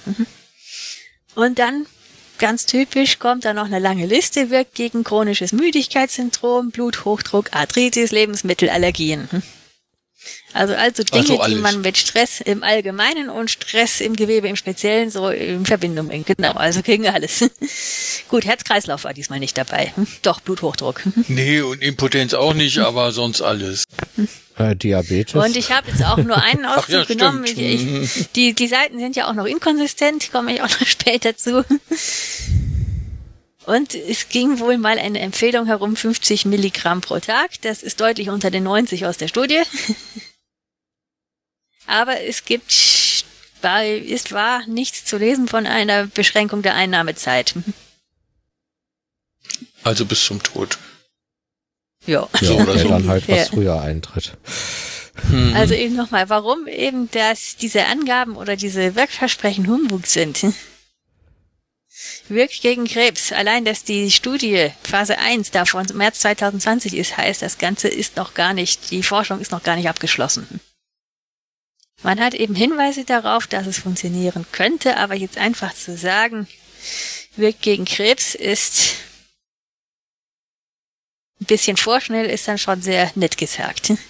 Außerdem bei solchen alternativen, sanften, angeblich natürlichen Heilmitteln sowas als Krebsmittel hinzustellen, ist immer problematisch in so einem Kontext, wo dann eben viel mit Ängsten und Hoffnungen zu tun ist. Und ja. Dann stärkt Immunsystem hatte ich eben schon erwähnt. Die Wirkung des Stoffs ist eigentlich das Gegenteil. Das heißt, es werden Aktivitäten des Immunsystems werden eigentlich gehemmt. Klar, und etwas, das Immunaktivitäten hemmt, könnte ja, wenn man zumindest so aus einfacher Sicht könnte man ja meinen, es könnte gegen Allergien helfen. Insofern wäre das vielleicht plausibel, aber zwischen den Aussagen stärkt das Immunsystem und wirkt gegen Allergien ist ja eigentlich ein Widerspruch. Und dann natürlich die Sache mit der Tagesdosis ohne, An ohne Beschränkung der Anwendungsdauer, da, wenn man dann eben davon ausgeht, sanft natürlich Vitaminpellen, keine Nebenwirkungen und nimmt das ohne Ende, irgendwann hat man dann ein Problem mit nicht mehr funktionierenden Nieren. Zumal sind Leute, die aus so einem Milieu kommen, die dann eben auf sanft natürlich alternativ abfahren, das sind nicht die Leute, die dann bei irgendwelchen WWchen gleich zum Arzt rennen und die Nierenwerte überprüfen lassen. Das heißt, da besteht in meinen Augen die Gefahr, dass wenn es dann kommt, auch gleich richtig dicke kommt. Das heißt, wenn es denen mal so schlecht geht, dass sie sich dann doch Hilfe suchen, dann ist die, die, die Kacke auch am Dampfen.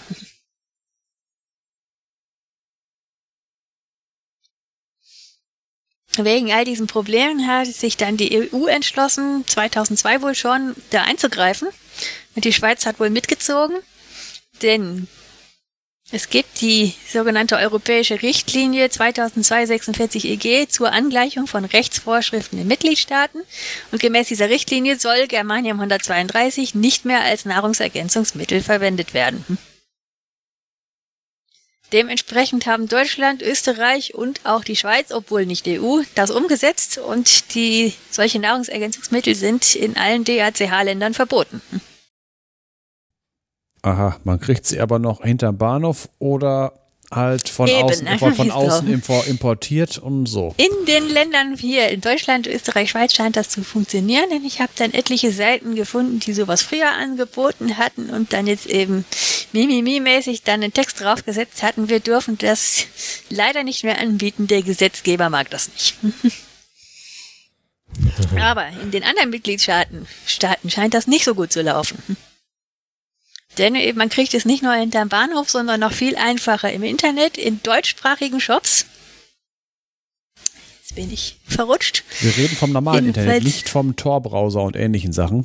Nein, mit dem Google Chrome habe ich das ja selber gegoogelt. Ich hatte ja gerade am Anfang erzählt, man kriegt lauter Treffer mit den Dosen, wo das verkauft wird. Das sind Shops in deutscher Sprache. Die haben ihren Sitz im EU-Ausland. EU also nichts Krudes, sondern äh, sowas wie Portugal, Spanien oder die Niederlande. Mhm. Wobei, wer Tja, hat denn mal gesagt, in den Niederlanden kriegt man sowieso alles. Aber wenn die doch eh kein Problem damit haben, Mist zu verkaufen, äh, warum potenzieren die das dann nicht? Also mit negativen Exponenten versteht sich und äh, drehen das den Leuten als irgendeinen homöopathischen Mist an. Das gibt's auch denn in den, Richt in den Regelungen, das ist ja gerade in Deutschland das Schräge. Es ist nur erlaubt in einer Potenzierung von D4 oder aufwärts. Also D4 ist ja, irgendwie sowas durch, durch 10.000. Ne? Ja, eben, ja. ja. Ja, kann man doch machen. Das heißt eben, es gibt die Leute, die Anbieter suchen natürlich Schleichwege. Entweder verkaufen sie das Zeug noch und machen keine Angaben zur Anwendung, habe ich auf Amazon gesehen, allerdings nicht mit dem Germanium 132, sondern mit elementarem Germanium als kolloidale Lösung. Aha. Sprich, da sind Germaniumatome in irgendeine Form gebracht, die man mit Wasser mischen kann, um die dann zu trinken. Allerdings eher ah, ja. ohne Angaben, was man damit machen soll. Aber erstens der Name oder eben die, die, die Firma, der Shopname suggeriert, wozu, dass das eben alternative Heilmittel sein sollen und die Leute, die Anbieter geben dann hintenrum Buchtipps, natürlich auch auf Amazon, wo man sich dann in Zwecksanwendung belesen soll. Weißt du, woran mich das erinnert? Die ganze Raubkopierer-Debatte und so weiter und Umgehung von Kopierschützen und so weiter. Da war mal in einem Spieleforum, da ging es halt so um No-CD-Patches und so weiter, weil äh, lästig und Raubkopier und sonst irgendwie sowas. Und da wurde halt gesagt, wir dürfen, äh, es ist verboten zu verlinken auf Programme, die CDs cracken können. Aber es ist nicht verboten, ihre Namen zu nennen. Jo. Dann ist es nur noch ein Steuerung C, Steuerung V Problem. Genau. so in etwa. Der zweite Schleichweg wäre dann das Ganze eben als Pflanzendünger zu deklarieren. Also einfach eine andere Anwendung anzugeben. Könnte man jetzt bei den No-CD-Cracks auch machen. Wir haben hier irgendwie Zusatzbegleit, Hilfssoftware zu dem Spiel und dahinter verbirgt sich dann halt der, der Crack. Und der dritte Schleichweg wäre eben der über die Homöopathie und das dann eben als inhaltslose und entsprechend wirkungslose Hochpotenz anzubieten. Vorteil dessen ist, da kriegt man wenigstens kein Nierenversagen von. Wobei ja. D4 würde ich noch nicht als Hochpotenz bezeichnen, ne? Also steht halt Die im sind Gesetz, ja teilweise D4 so hochpotenziert, dass nicht ein Atom ja. im Universum mehr übrig bleibt dabei. Aber im D4 scheint so niedrig konzentriert zu sein, dass das dann wohl auch nichts mehr ausmacht. Deswegen steht das so im Gesetz. Eben, Deutschland hat in der Hinsicht ziemlich seltsame Gesetze. Allgemein, was Homöopathie angeht. Ja. Die haben eine gute Lobbyarbeit. Die arbeiten wahrscheinlich mit der Autoindustrie zusammen. Ja, man darf Das halt stammt noch trotz aus der Nazi-Zeit. behaupten, dass es wirkt. Ne?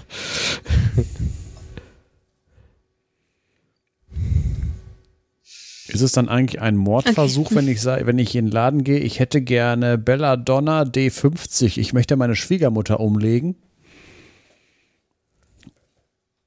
Hm. Hm. Ja, ist halt die Frage, muss der Verkäufer die Polizei anrufen? Ja, die Sache ist jetzt, die, also das, das würde ich mir gerne im Juristen-Podcast mal hören. Ist das halt, äh, ist das äh, wirklich strafbar, sowas zu sagen? Oder, das, oder läuft das dann unter untauglicher Versuch? Oder äh, da. Äh, Grundsätzlich ist es Androhung einer Straftat. Also müsste der Händler eigentlich die Polizei rufen. Jetzt könnte er die Polizei Ja, gleich jetzt- beruhigen, indem er sagt, ich habe Ihnen da hier nee, den das 30 muss, man verkauft, muss das schon mit funktioniert einem eh nicht. empfindlichen Übel drohen. ja, Man muss schon mit einem empfindlichen Übel drohen. Und wenn da nichts droht, weil das Zeug zu verdünnt ist, ja, Wenn er sagt, ich möchte meine Schwiegermutter umlegen. Oder so. Ja, jetzt kommt, jetzt kommt aber die Sache von wegen, äh, jetzt kommt darauf, wenn da jetzt äh, ein Sven Getty reinkommt, von dem alle wissen, der, der, der hält äh, Homöopathie für Bullshit und der geht jetzt im Auftrag des Satire-Magazins äh, Titanic, am besten noch mit Titanic-T-Shirt in der Apotheke, ich hätte gerne Belladonna D50, um meine Schwiegermutter umzulegen. Dann äh, kann ich das glaubhaft vermitteln, dass ich das äh, einfach nur äh, für Joke mache. Wenn ich jetzt aber als Ja, Nachweis... du, na- nee, du machst das, um Eintrittskarte in die Klapse zu kriegen. ja, nee, das, das meinte ich halt jetzt, aber jetzt denke mal, jetzt kommt ein völlig äh, überzeugter Homöopathie-Anwender in die Apotheke, der da fest von überzeugt ist, dass Homöopathie wirkt und der holt sich Belladonna D50. Der, und sich wundert, dass die Schwiegermutter nicht umfällt. Ist das dann ein Mordversuch oder ist das einfach nur Lass den Irren machen?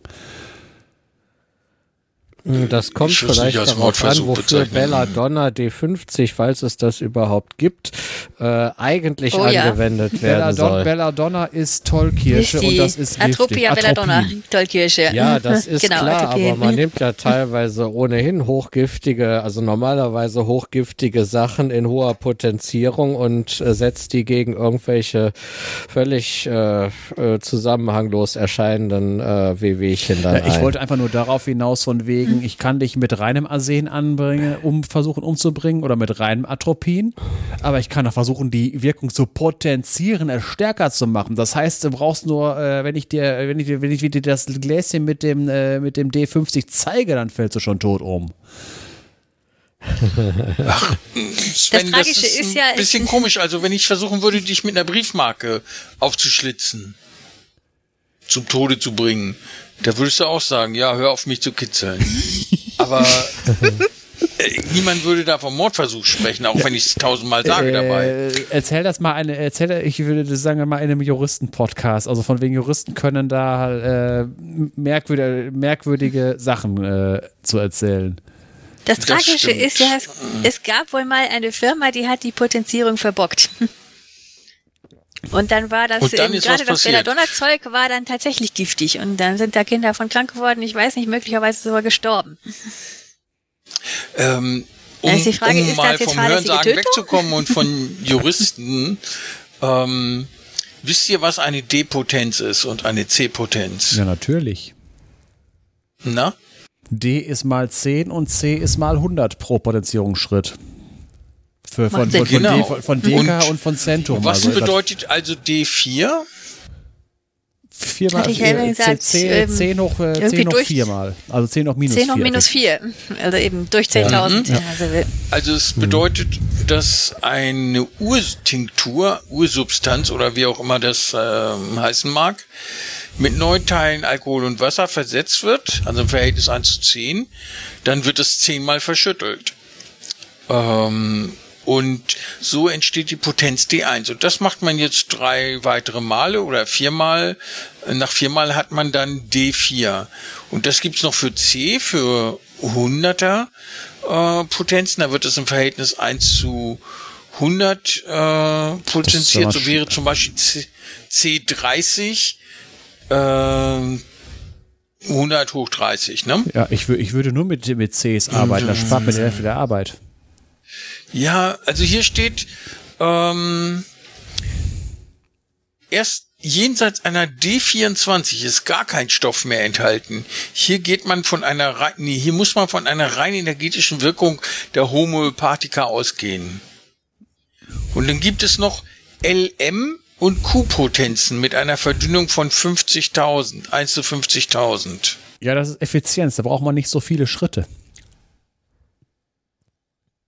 Ja, ich meine, das wird schon messtechnisch anspruchsvoll, ne? 1 zu 50.000.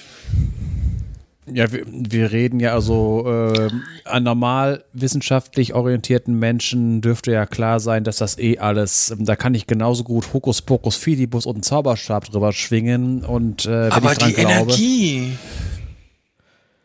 Ja, Ja, das würde ich sogar eher machen, weil da ist die Show besser, wenn jemand einen Zauberstab schwingt und Ja. so.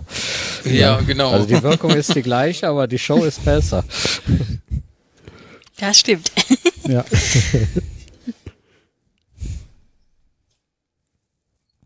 Ja gut, ich glaube, damit können wir Jedenfalls, diesen Teil abschließen. nein, wir sind noch nicht am, nein, ich meine den bin auch gar nicht fertig. Homöopathie-Teil. Ja gut, den Homöopathie-Teil. Denn eben, wir sind wir ja gerade dahin gekommen, wo das allgemeine Problem mit diesem Gesundheits- und Nahrungsergänzungsmittelwahn in Kombination mit dem Internet liegt. Nämlich dieses Zeug ist einfach unglaublich beliebt. Also eben einerseits diese ganze Vitamin- und Nahrungsergänzungsgeschichte und andererseits eben die alternativen Wege, die so gerne propagiert werden. Es hat einfach eine unheimlich große Nachfrage. Dementsprechend entstehen krude Angebote. Denn man möchte, oder eben, es gibt immer Leute, die mit allem Geld verdienen wollen, was da irgendwo möglich ist, ob nur mit Tabak oder mit Germanium oder anderen Sachen. Und gleichzeitig funktioniert offensichtlich die Regulierung von Online-Shops nicht. Jedenfalls nicht europaweit. Äh, Sie kann nicht funktionieren, wenn man, äh, weil es ist halt das Internet. Also da muss man schon wirklich äh, ziemlich aggressiv zumachen, weil äh, irgendwo was, also ich kann ja meinen Internetshop ja auch irgendwo in Honduras hosten und äh, wir haben heutzutage eine weltweite Logistik, dann dauert es halt ein paar Tage länger. Ja, eben. Das müsste dann irgendwo weltweit gehen. Träumen wir von der Weltregierung. Jedenfalls, das lässt sich nicht regulieren und wenn sie es versuchen, dann, dann, dann gibt es Gegenwind. Ich kenne das ja selbst als Bloggerin hier, Datenschutzgeschichte, das war ja ein Wahnsinnsdrama vor ein, zwei Jahren.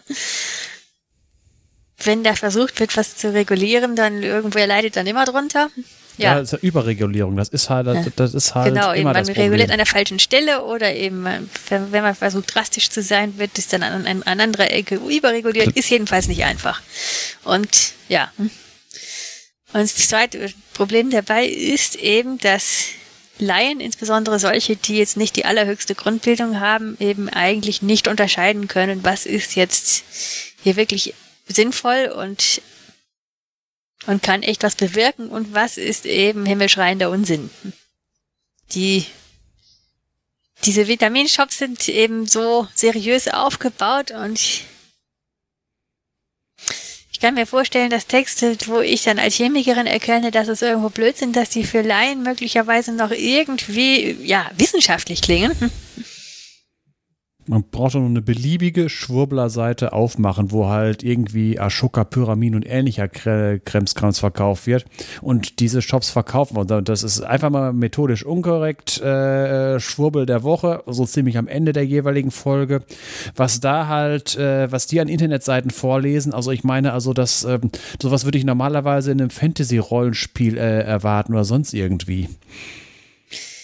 Genau, eben. Einige sind dann wirklich so krude, da merkt man das dann. Andere, jetzt eben Lieblingsseite, der, wenn, die hat die Domain Zentrum der Gesundheit. Da kommt man nie im Leben drauf, dass das irgendwie, ja, verschwurbelt, wie du sagst, sein könnte. Kathi, darf Vielleicht ich da auch mal deswegen, einhaken? weil sich dort eben, eben tatsächlich brauchbare Informationen mit dem Unsinn mischen. Also Ja, die Website der Firma, so, die ich meine, die Website der Firma, die ich meine, heißt UMG. Universitätsmedizin Göttingen. Dort bin ich hingekommen, weil ich halt diese rasenden Kopfschmerzen hatte vor dreieinhalb Jahren. Und nach sehr vielen Ausschlussuntersuchungen, 15 insgesamt, haben sie mir gesagt, sie hätten sich dazu durchgerungen zu sagen, dass ich mit 99% Wahrscheinlichkeit ähm, Vaskulitis hätte, zerebrale Vaskulitis. Und dafür gäbe es keine Behandlungsempfehlung, das war damals der Stand, und man würde es behandeln wie Blutkrebs. Punkt, fertig. Also gab es eine Chemotherapie und Cortison, ohne dass die Wirksamkeit dessen nachgewiesen war. Nur die relative Unschädlichkeit war nachgewiesen. Man konnte danach noch fünf Jahre leben. äh, In vielen Fällen. Und das ist das, was sie erreichen müssen, um statistisch gesehen einen Behandlungserfolg zu haben. Aber es hat mir nicht wirklich medizinisch gesehen geholfen. Es gibt auch Formen dieser zerebralen Vaskulitis, die einfach auftreten von alleine und dann wieder verschwinden, ohne dass man sagen könnte, woher das kam. Und es ist nicht unterscheidbar, ob ich diese oder die andere Form gehabt habe zum Zeitpunkt der Diagnosestellung. Jetzt weiß ich, es ist die permanente Form, weil ich sehr viele Schlaganfälle schon hatte, die dadurch bedingt sind. Aber die Medizin, die die betrieben haben, das war einfach nur Rätselraten. Das war jetzt nicht wissenschaftlich basiert oder, oder sonst. Ich nehme es dir nicht mal übel. Bei 20 Patienten im Jahr in ganz Deutschland, äh, die mit dieser Krankheit diagnostiziert werden, ähm, da kann man nicht erwarten, dass die viel mehr als, als Medizinmänner machen können. Eben, ja gut, dann wird das ja eben eine seltene Krankheit, so eine Orphan Disease sein, wenn die so selten ist. Ja. Eben etwas seltsam tönt mir, dass du du sagst, sie machen die Chemotherapie, um nachher in der Statistik einen Behandlungserfolg haben zu können. Und es ist nicht mal nachgewiesen, dass die was bringt. Gibt's denn da wenigstens Naja, Hinweise drauf? Äh, wenn du fünf Jahre lang die Behandlung, die Ursprungsbehandlung, Diagnose und Behandlung überlebst, zählt das als Erfolg. Weil normalerweise unbehandelt äh, nach fünf Jahren 60 Prozent tot sind. Ja gut, aber eine andere Möglichkeit haben sie ja Mit Behandlung nicht. übrigens 55. Zumal das Chemotherapie doch eigentlich großen Stress bedeutet und das dürfte bei je- jegliche Überlebensaussichten eher verschlechtern, wenn sie nichts bringt. Das war total ätzend. Also ich kann es dir sagen, sieben Monate, jeden Monat eine Woche Chemotherapie intensiv und dazu Cortison in Höchstdosen sieben Monate. Ich bin aufgegangen wie ein Hefekuchen. Bin's jetzt noch nicht wieder los so richtig. Und äh, es hat mir mein Leben versaut. Also so ohne die die Behandlung hätte ich wahrscheinlich noch die ähm, die Erkrankung die Vaskulitis, nehme ich mal an. Und das hätte mir auch das Leben versaut. Also ich hatte die Wahl zwischen Pest und Cholera, ohne das zu wissen vorher. Und die Ärzte hatten auch keine Ahnung, was dabei rauskommt. Die haben mir gesagt, wir können Ihnen nur sagen, wie wir das behandeln und Sie müssen dann entscheiden, ob wir es machen sollen oder nicht. Toll. Kon Also haben mir dann so ein Blatt gegeben, so und so viel Prozent, also ähm, 60 Prozent ist nach fünf Jahren tot ohne Behandlung, 55 mit Behandlung und äh, von den verbliebenen Prozenten ist der allergrößte Teil ein klinischer Pflegefall. Und ich bin eine medizinische Kuriosität, weil das nicht passiert ist bisher. Aber das heißt nicht, dass es mir gut geht oder die Behandlung optimal wäre oder so. Inzwischen gibt es Leitlinien zur Behandlung, die ein bisschen anders aussehen. Äh, trotzdem sind die bei der Chemotherapie und Immunsuppression geblieben und der Cortisongabe. Und für mich hat das in etwa den gleichen Realitätsstellenwert wie, wie Homöopathie. Hm. Da haben sich Leute Gedanken gemacht, die Ähnlichkeit von Krankheiten verglichen und dann gesagt, oh, äh, auch eine Immunkrankheit da wie Krebs, dann legen wir doch mal mit einer Krebstherapie los. Ja, wo, ja, wobei das dann doch irgendwo plausibler tönt, denn irgendwie, wie du sagst, Ähnlichkeit zu Blutkrebs, da ist eine Kr- Erkrankung des Immunsystems. Der man am besten beikommt, indem man das Immunsystem platt macht. Das macht die Chemotherapie ja letztlich. Hm? Ja, genau. Und dann ist ja zumindest der Gedanke, damit könnte man auch eine Autoimmunreaktion gegen das Gehirn in den Griff kriegen, wenn man das Immunsystem platt macht. Gar nicht so weit hergeholt. Hm? Ja. Wir sind eben ein anderer Krux dabei, dass eben, wenn eben die so schwerwiegende Behandlungen tatsächlich nur wegen der Statistik gemacht, also der, der, der Erfolgsstatistik des, des Krankenhauses gemacht würden. Ohne dass sie jetzt den Patienten wirklich helfen würden. Wenn ich die Homöopathie richtig verstanden habe, dann behandeln die doch Krankheiten mit einer, nach dem Ähnlichkeitsprinzip mit irgendeiner sehr stark verdünnten Substanz. Und das ist ja im Grunde das, was die Klinik da auch äh, gemacht hat. Nee, nee, stopp. Also ein wesentlicher Unterschied. Anders, bei, ne? Lassen wir das an. Der wesentliche Unterschied ist, dass bei dir werden halt wirklich Substanzen in Mengen, die halt wirklich Wirkung haben. Bei der Homöopathie, äh, bei irgendwelchen D. Einverstanden, ja, habe ich verstanden, ja. ja. Deswegen, mhm. da, da, kannst, da kannst du auch Plutonium nehmen, D24. Hat die gleiche Wirkung wie D24 Zucker, nämlich keine. Die mhm. Grundschnapsidee, äh, Grundschnapsidee, jedenfalls die Idee von diesem Herrn Hahnemann aus dem 19. Jahrhundert war ja wohl,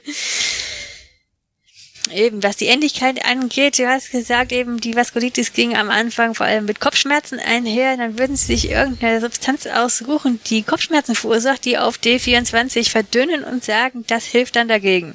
Ja, damals ist man, mhm. damals konnte man es noch nicht messen. Das war die Grundidee. Nee, nee, ja, aber ja. und vor allen Dingen ist man damals diese Sache mit dem Wassergedächtnis und das ist ja, äh, da ist man ja dran, dieses Wassergedächtnis in der Form existiert nicht, weil alles, was das Wasser an Gedächtnis hat, zerfällt in Nano- oder Pikosekunden, also äh, Strukturen, die irgendwelche Ionen da drin erzeugt haben. Aber nichts irgendwie, was man über Wochen und Monate in irgendwelchem Wasser und Zuckerkügelchen aufbewahren kann. Das ist halt der wesentliche Unterschied, dass da halt die Evidenz ist, da passiert nichts. Dass es alles wirklich maximal Placebo ist. Und bei deiner Sache sind ja ta tatsächlich chemische Substanzen, die eine Wirkung haben. Und äh, man, äh, man kann jetzt entweder nichts machen oder man kann mal was mhm. probieren, wo man, wo möglicherweise was passiert. Es kann schiefgehen, es kann aber auch nicht schiefgehen, aber auf jeden Fall, wir tun was. Mhm. Und, zwar, und, und zwar etwas, äh, wir tun etwas, was möglicherweise sinnvoll ist und nicht irgendwie einen Regentanz aufführen oder so. Oh, ja, und der Unterschied war, ist ja eben auch, die, es ging ja um zwei Krankheiten, die sich ähneln im, in ihrem Verlaufsprinzip. Eben das Immunsystem macht irgendwelchen Unsinn, ist die Ähnlichkeit. Mhm. Deswegen könnten wir vielleicht das gleiche Medikament versuchen. Hm? Und bei der Homöopathie war das jetzt eben die, das Medikament ähnelt, also die Wirkung des Ursprungsmedikaments ähnelt den Auswirkungen der Krankheit. Ja, Okay, ich sehe Unterschiede. Die Idee, die natürlich Humbug ist. Natürlich, aber ich sehe in beiden Lagern eine gewisse Unfundiertheit und Ratlosigkeit im Umgang damit. Aber das mag jetzt meine persönliche Erfahrung sein und äh, das, was ich so von den Ärzten als Rückmeldung bekommen habe, wenn sie mir gesagt haben, nee, wir, wir wissen es nicht, aber egal. Also ich habe das jetzt. haben sie dir die Wahl gelassen. Ja, das ist aber keine echte Wahl, wenn Sie sagen, ich weiß nicht. Also so. E, e egal. Also ich, ich will jetzt deinen Vortrag auch nicht unnötig entgleisen. Dann, ja. Mmh. Jedenfalls, ja, mach mal weiter, Kathi, tut mir leid. Entgleist waren, es ging darum, dass eben Laien, vor allem solche, die jetzt nicht die allerbeste Grundbildung haben, eben den, die, die, die Schwurbelangebote, sage ich mal, also den Unsinn nicht von den vielleicht sinnvollen Dingen unterscheiden können. Und was das Problem angeht, könnte ich jetzt auch keine Lösung so direkt aus dem Ärmel schütteln. Mein Bildung. eigener Ansatz, ja, den ich auch mit, genau, mit dem Blog verfolge, ist ja so ein bisschen die Stärkung der Grundbildung.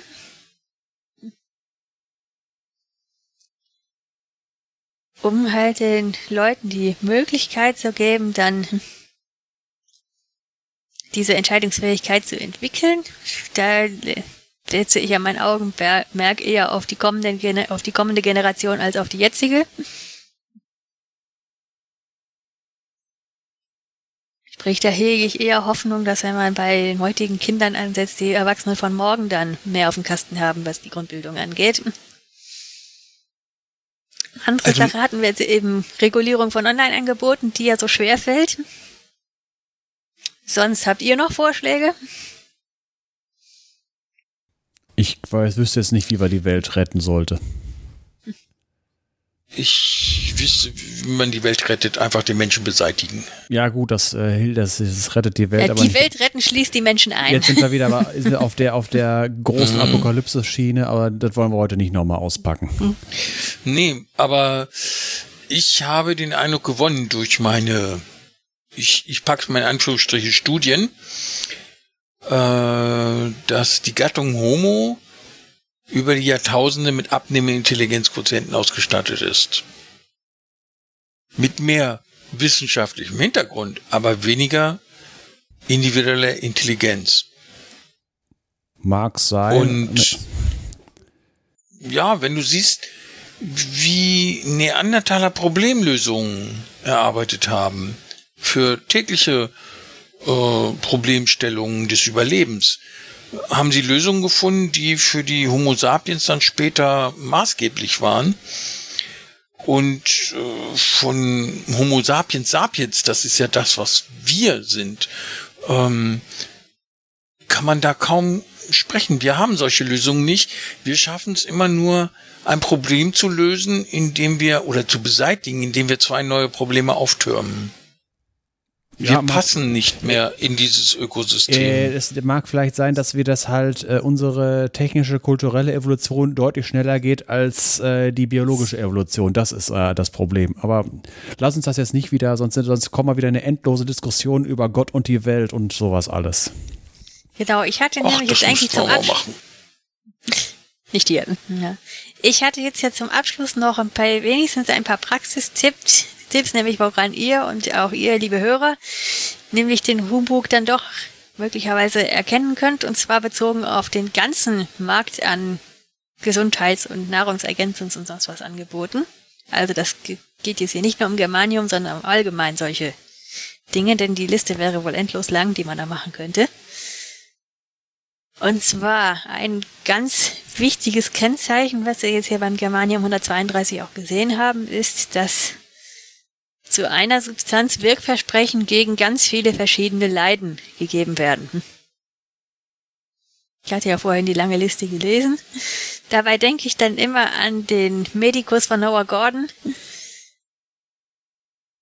wo Rob Cole, der junge Mann, eben seine Lehre bei einem Baderchirurgen macht und der verdient sein Geld damit, dass er durch England zieht und dort eben ein selbstgemixtes Gebräu verkauft, das er das Universalspezifikum nennt. Ich finde das Wort so toll. Sehr schön. Ja, genau. Also wirklich spezifisch gegen alles. Ja. Aber sowas gibt es nun mal leider nicht. Auch das Gebräu von dem Baderchirurgen war natürlich Humbug.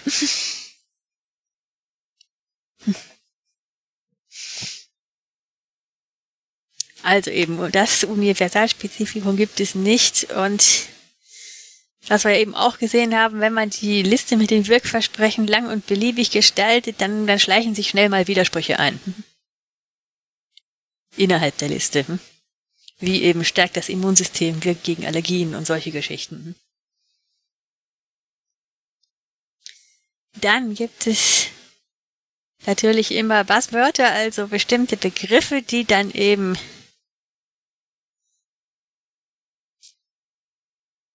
ja, gute Verkaufsargumente sind aber dann gleichzeitig eben auch Kennzeichen für nicht unbedingt seriöse Angebote. Eins davon ist eben, hilft gegen Krebs, respektive heilt Krebs.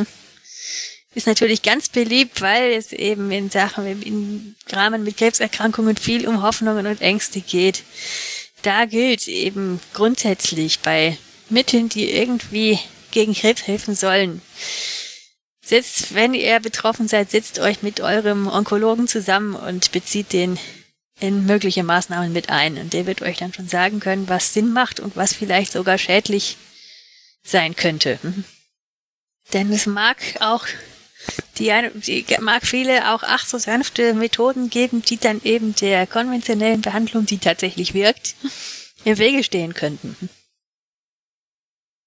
Dann, eines der Lieblingsbuzzwörter ist, stärkt das Immunsystem. Allein das Konzept ist irgendwo, mhm. ist eben nicht besonders sinnvoll, denn es geht nicht. Das Immunsystem funktioniert in der Regel von selbst sehr gut.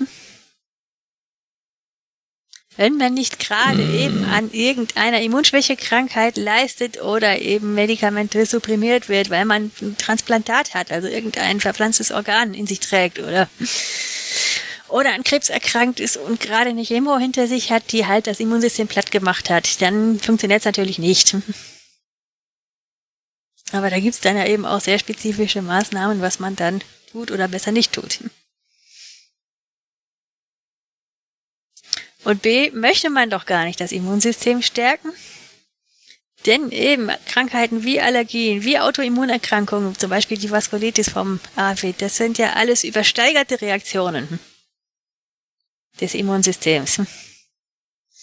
Das heißt, wenn das Immunsystem jetzt zu stark reagiert, dann ist das in aller Regel ziemlich unangenehm. In der Tat. In der Tat, ja. Und eben Lieblingsschlagwort Nummer drei ist dann eben das Stichwort Entgiftung oder Detox. Auch das ist generell unsinnig. Denn die Entsorgung von Giften und Abfallstoffen leistet der Körper in aller Regel auch selbst. Da haben wir eben unsere Organe, das ist jetzt die Leber, die Nieren und Ausscheidungsorgane. Die funktionieren von selber sehr gut und schaffen auch raus, was da nicht reingehört. Wenn man sich dann doch mal eine akute Vergiftung zuzieht, gibt es dafür eine, dann in aller Regel eine spezielle medizinische Behandlung, die dann durchgeführt werden kann, um den entsprechenden Giftstoff dann auch gezielt wieder zu ent entfernen. Das heißt, sich irgendwie regelmäßig generell oder allgemein zu entgiften, das ist einfach Blödsinn, ist nicht nötig. Ja, das sind so die typischen Wirkversprechen, die bei den weniger sinnvollen Produkten angegeben werden. Ein weiteres Kennzeichen ist häufig ein sehr hoher Preis. Der fällt dies vielleicht, wenn man nicht sich nicht gut auf dem Markt auskennt, nicht sofort ins Auge oder man denkt vielleicht, was eben viel wirkt oder ein geheimes Wundermittel ist, das muss auch viel kosten. Da kann es helfen, sich je nach Substanz dann eben mal auf dem entsprechenden Markt außerhalb der Gesundheitsbranche umzusehen. Also, wenn es um Metalle geht, auf dem Metallmarkt. Oder eben für, bei Angeboten für Anschauungsmaterial für den Chemieunterricht. Man kann Germanium auch als Stückchen kaufen. Habe ich jetzt vor der Folge noch nicht gemacht, müsste ich mal tun für mein schönes Periodensystem her, um mir das hier hinzustellen. Da sieht, das ist nämlich gar nicht so teuer. Da sieht man dann, was solche Grundsubstanzen etwa kosten. Und wenn man sich dann anschaut, was Tabletten, irgendwelche Wirkstoffe eben in der Apotheke kosten, dann sieht man auch, wie wenig Füllstoffe und dergleichen eigentlich an Preis zusammenbringen.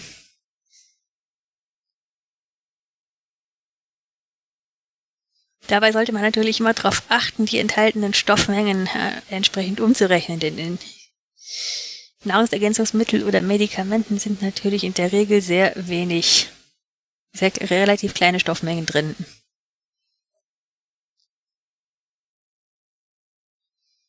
Das heißt, wenn ich jetzt eben, was hatte ich gesehen, Germanium, so kleine Stückchen, die vielleicht fünf, oder zehn Gramm schwer sind, kriegt man schon für 15, 20 Euro. Und dann hatte ich gesehen, eine Flasche mit 100 Milliliter kolloidal gelöstem Germanium, wo dann vielleicht ein, zwei, drei Gramm drin sind, wollen sie 70 Euro für haben. Das kann ja irgendwo nicht stimmen. Herstellungsverfahren hin oder her.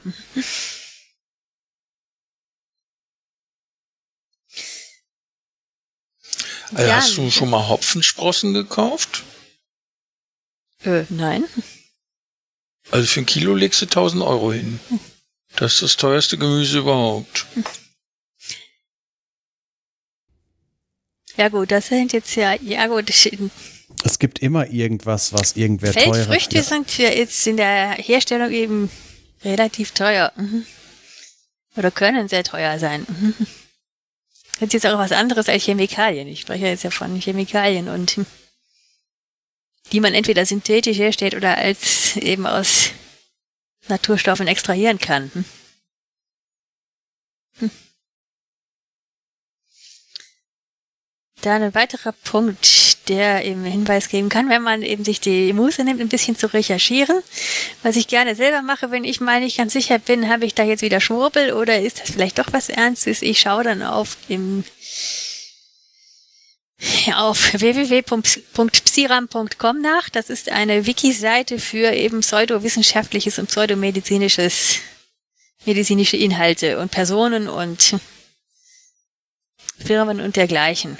Wenn dort für das entsprechende Produkt oder den Werbenden oder den, den Verkäufer eben ein Treffer auftaucht, kann man eigentlich davon ausgehen, das ist eben Schwurbel.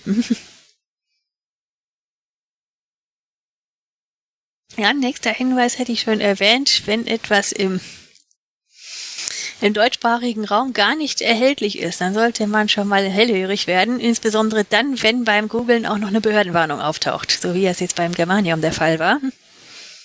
Denn dann wird es einen Grund geben, warum es das im Deutschland oder im deutschsprachigen Raum nicht zu kaufen gibt.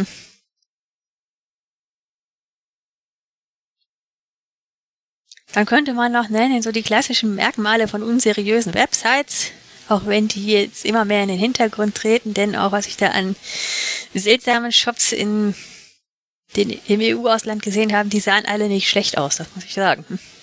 Hatten sogar Impressum und alles. Deswegen weiß ich ja, dass die in Spanien, Portugal, Niederlanden und so weiter sitzen. Aber wenn dann schon mal so eine Seite komisch aussieht, also schlampig ein Impressum fehlt, dann kann man sie gleich eigentlich ad acta legen. Und wenn ihr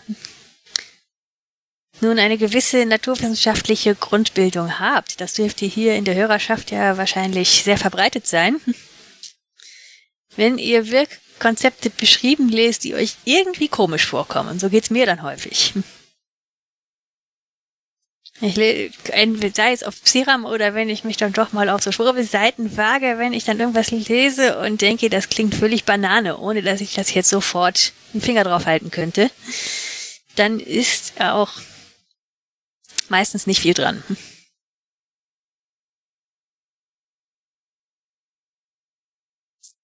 Jetzt fasse ich nochmal kurz zusammen, woran kann man unsinnige Produkte erkennen. Ganz wichtig, wichtig, lange Liste von verschiedenen Wirkversprechen. Kann es auch nicht geben. Dann die Lieblingswerbewörter oder Basswörter, Heilkrebs, stärkt Immunsystem, Entgiftung, Detox. Gibt vielleicht noch ein paar mehr, je nach Bereich. Dann hoher Preis. Was teuer wirkt, ist oft nicht seriös. Dann für Recherchefreudige eben im Ziram-Treffer kann da viel Aufklärung bringen. Ansonsten, was eben schwierig zu erhalten ist, es gibt meistens einen Grund dafür. Hm? Also was mir immer gut hilft, wenn ich zum Beispiel Verstopfung habe, sind Antimaterie-Dragees. sind ein bisschen teuer, aber helfen wirklich gut. Ja, die müssen dann aber so gut isoliert sein, dass die erst da sich entfalten, wo auch wirklich der, die störende Materie ist. Ne? Sonst, nee, man die ja. annihiliert mhm. Ja gut, da stehe ich dann eher auf Trockenäpfel, die sind dann doch etwas sanfter. Ja. Genau. Es gibt übrigens, äh, so viel ich weiß, noch ein Anzeichen für Schwurbel. Wenn nämlich dieses tolle Medikament mit der langen Liste von Wirkversprechen auf die Forschungsergebnisse eines einzigen Menschen zurückgeht, äh, der dann mehr oder weniger als Held stilisiert wird, da sollte man dann auch vorsichtig werden. Genau, und Stimmt, der nur in einer obskuren Sprache veröffentlicht. Mhm. Guter Tipp, den hatte ich noch vergessen. Und dann ja, zu guter Letzt eben, wenn ihr ein bisschen was von Naturwissenschaft versteht und etwas lest, das euch ganz komisch vorkommt, dann lohnt ja. es sich zumindest da mal genauer nachzuschauen. Damit bin ich jetzt eigentlich auch am Ende und hoffe sehr, dass ihr alle eben so Dingen wie unnützem und vielleicht gefährlichem Germanium aus dem Weg gehen könnt.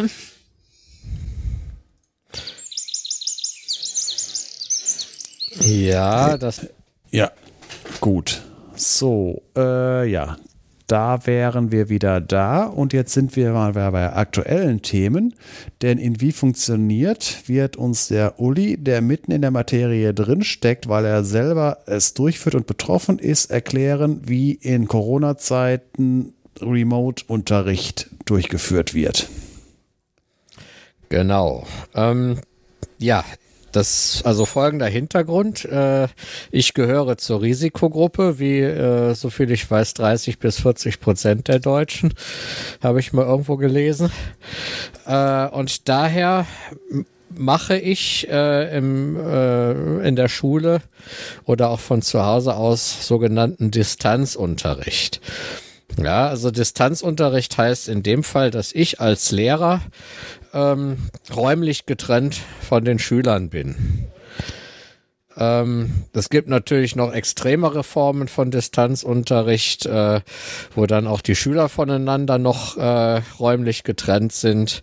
Das geht dann nur noch online, aber zunächst mal heißt Distanzunterricht nicht automatisch Online-Unterricht oder ähm, digitaler Unterricht, sondern Distanzunterricht kann zum Beispiel auch sein, man schmeißt Infoblätter und Arbeitsblätter in die Klasse und hält sich halt in, in einem Nebenraum zur Verfügung, wo einzelne Schüler dann gut maskiert äh, für was weiß ich, ein paar Minuten reinkommen und Fragen stellen können oder Lösungen präsentieren können.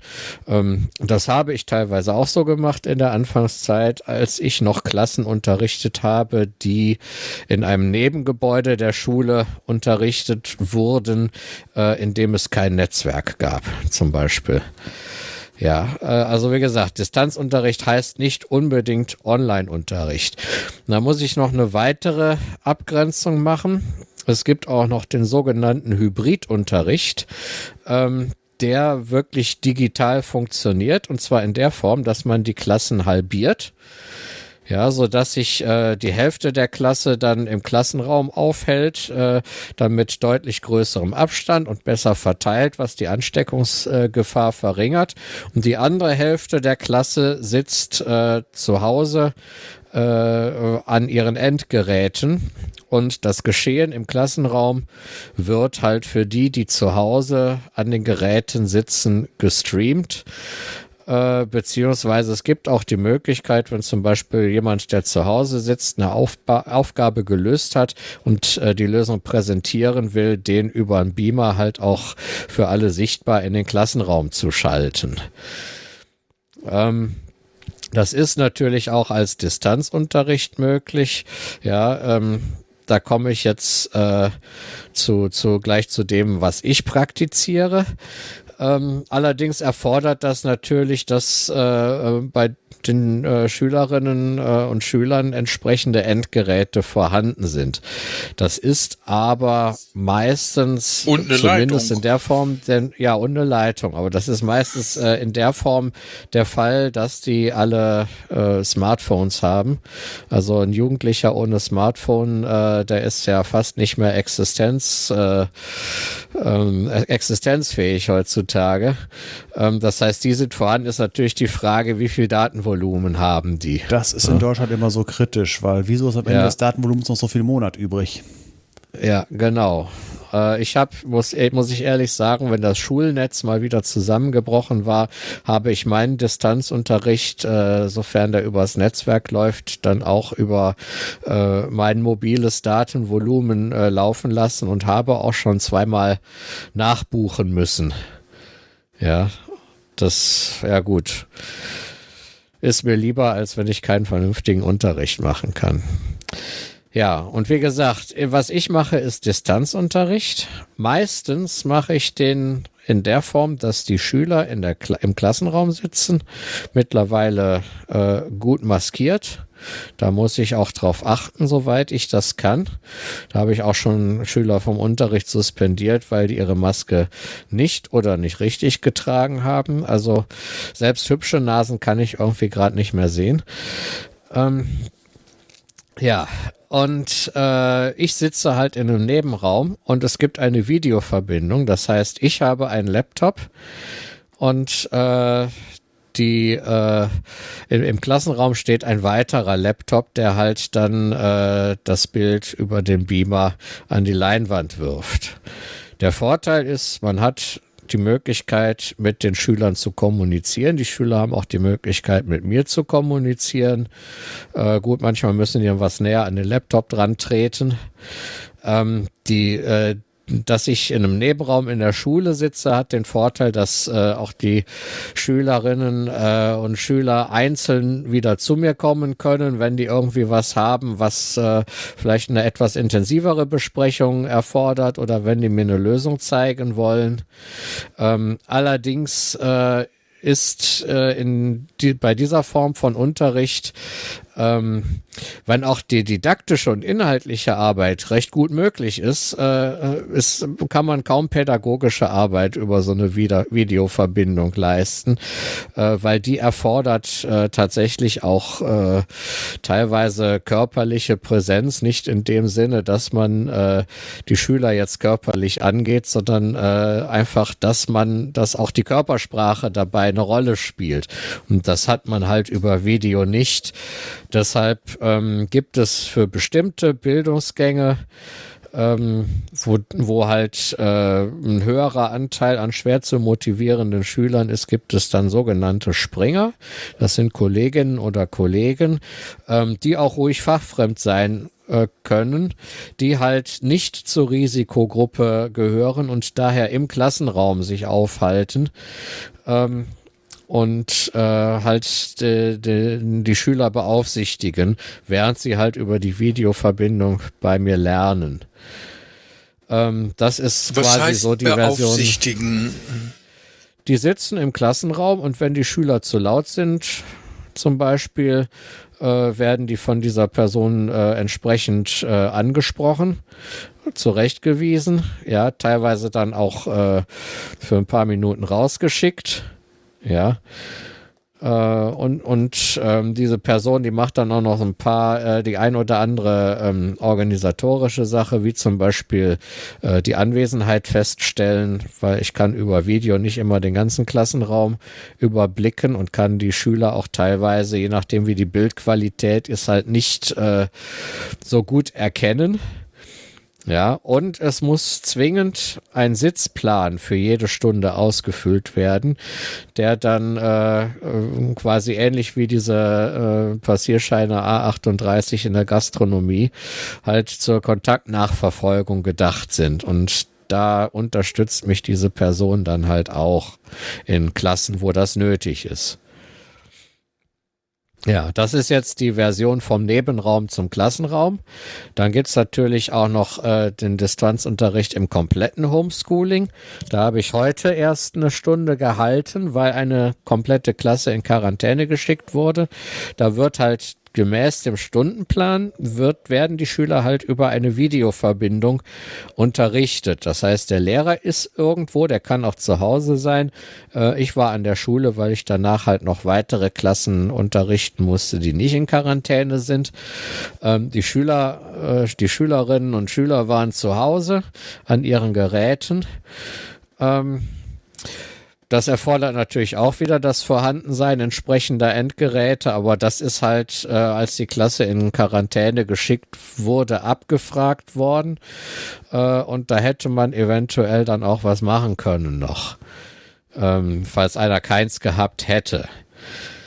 Ähm, was allerdings äh, bei dieser Art von Distanzunterricht, also beim kompletten Homeschooling, schwierig ist, ist, wenn die Schüler in Gruppen arbeiten und das sind die an einem Berufskolleg gewohnt, können die sich äh, schwerer untereinander austauschen. Ja, da müssen die entweder nebenbei noch irgendwelche Kommunikationskanäle nutzen oder sie müssen es halt über diese Videokonferenz machen. Das hat heute relativ gut geklappt. Das heißt, ich habe die Aufgabe gestellt, habe ähm, dann Rückfragen beantwortet, auch zur Klärung äh, noch, wenn die Aufgabenstellung nicht verstanden wurde. Und dann habe ich äh, mich mehr oder weniger ausgeklinkt und habe die Schüler mal laufen lassen für, was weiß ich, für eine Stunde, 20 Minuten und habe dann mal zwischengefragt, wie ist der Stand? Gibt es schon Ergebnisse? Ja, und dann hatten einige auch schon Ergebnisse. Zwei haben mir die sogar per E-Mail dann geschickt. Dann konnte ich mir die angucken. Ja, mit dem Handy abfotografiert und dann per E-Mail zu mir. Das war auch eine schöne Sache. Dann konnte ich das gleich auf den Bildschirm legen und äh, mit der ganzen Klasse besprechen. Also das hat heute hm, relativ gut funktioniert. Ne? Ja, das ist so jetzt die, die, die Form, wie man so einen Unterricht konzipieren kann.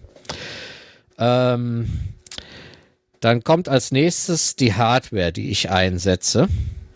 Was man auf jeden Fall braucht, ist als am Lehrerplatz Jetzt, ich fange mal mit, dem, mit der Hardware am Lehrerplatz an. Ein Laptop oder PC halt mit einer vernünftigen Netzwerkanbindung. Man braucht eine Webcam und man sollte auch ein Headset benutzen, um halt äh, bei der Kommunikation äh, so Echo-Effekte und Rückkopplungen und so weiter möglichst zu vermeiden. Das geht am besten mit einem Headset. Äh, ja, dann ähm, gibt es, äh, habe ich die Erfahrung gemacht, dass es sehr gut ist, auch noch eine Dokumentenkamera dabei zu haben. Äh, die äh, schließe ich halt ebenfalls an meinen Laptop an und kann dann da ein Blatt Papier drunter legen und kann da Sachen notieren, äh, die ich halt äh, per äh, äh, Window Sharing oder Screen Sharing äh, halt für alle sichtbar machen kann. Das ist im Prinzip wie ein Whiteboard oder wie eine Tafel und ist deutlich praktischer als die Whiteboard-Funktion, die manche Software äh, für Videokonferenzen dann anbietet. Ja, und äh, ist auch äh, deutlich äh, einfacher, als wenn man jetzt ein Dokument aufmacht und dann da die Sachen reintippt. Spätestens, wenn man dann eine Formel notieren will, äh, muss man Formelsatz äh, möglichst schnell hinkriegen. Und das ist schon relativ schwierig. Da schreibt man die besser per Hand und ähm, teilt das halt über die Dokumentenkamera.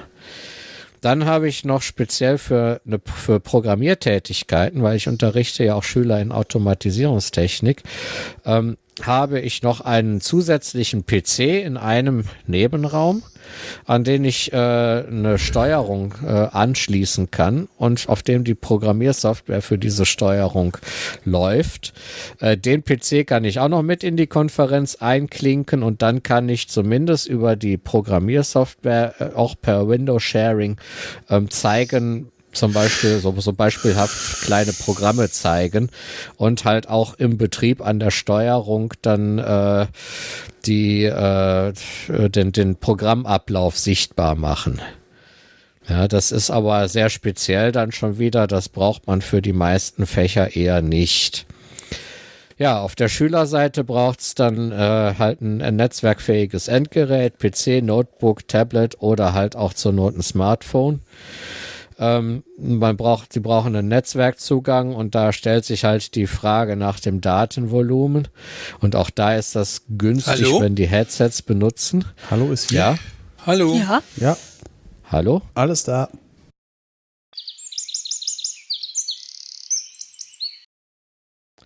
Das ist kein, das war jetzt einfach nur kein eine Live-Vorführung, was äh, das hätte eigentlich erst zum Schluss kommen müssen. Was kann schiefgehen in solchen Konferenzen? Das war eigentlich jetzt eigentlich nur eine Live-Performance. Ich beende mal das Telefonat. Ich habe hier ein Echo. Äh, ich habe keine Ahnung, was passiert ist. Es hat geknackt vor ein paar Minuten und dann wart ihr weg. Nee, das sollte wahrscheinlich, äh, was bei so Videokonferenzen äh, und äh, Audiokonferenzen schiefgehen kann. Wir hatten bei einer Zoom-Konferenz am Dienstag das gleiche Problem, allerdings äh, ein ähnliches Problem. Ich konnte kein Bild von mir senden, aber ich war akustisch dabei, deswegen konnten wir die Konferenz wenigstens durchführen. So, mhm. gut, jetzt können wir eigentlich ja. weitermachen. Okay, dann äh, fange ich noch mal mit der Hardware auf Schülerseite an. Das war ja nicht so viel. Also auf Schülerseite ähm, erfordert äh, das Ganze dann halt ein äh, Endgerät, äh, ein PC, ein Notebook, ein Tablet oder zur Not ein Smartphone. Natürlich dann mit Netzwerkzugang, wo sich dann halt auch wieder die Frage nach dem Datenvolumen äh, stellt. Äh, ich meine, gut, viele Leute haben zu Hause WLAN, aber halt noch lange nicht alle. Bei viel, viele gehen auch einfach nur über mobiles, äh, über mobile Daten ins äh, Internet und da ist das Datenvolumen halt auch relativ schnell aufgebraucht.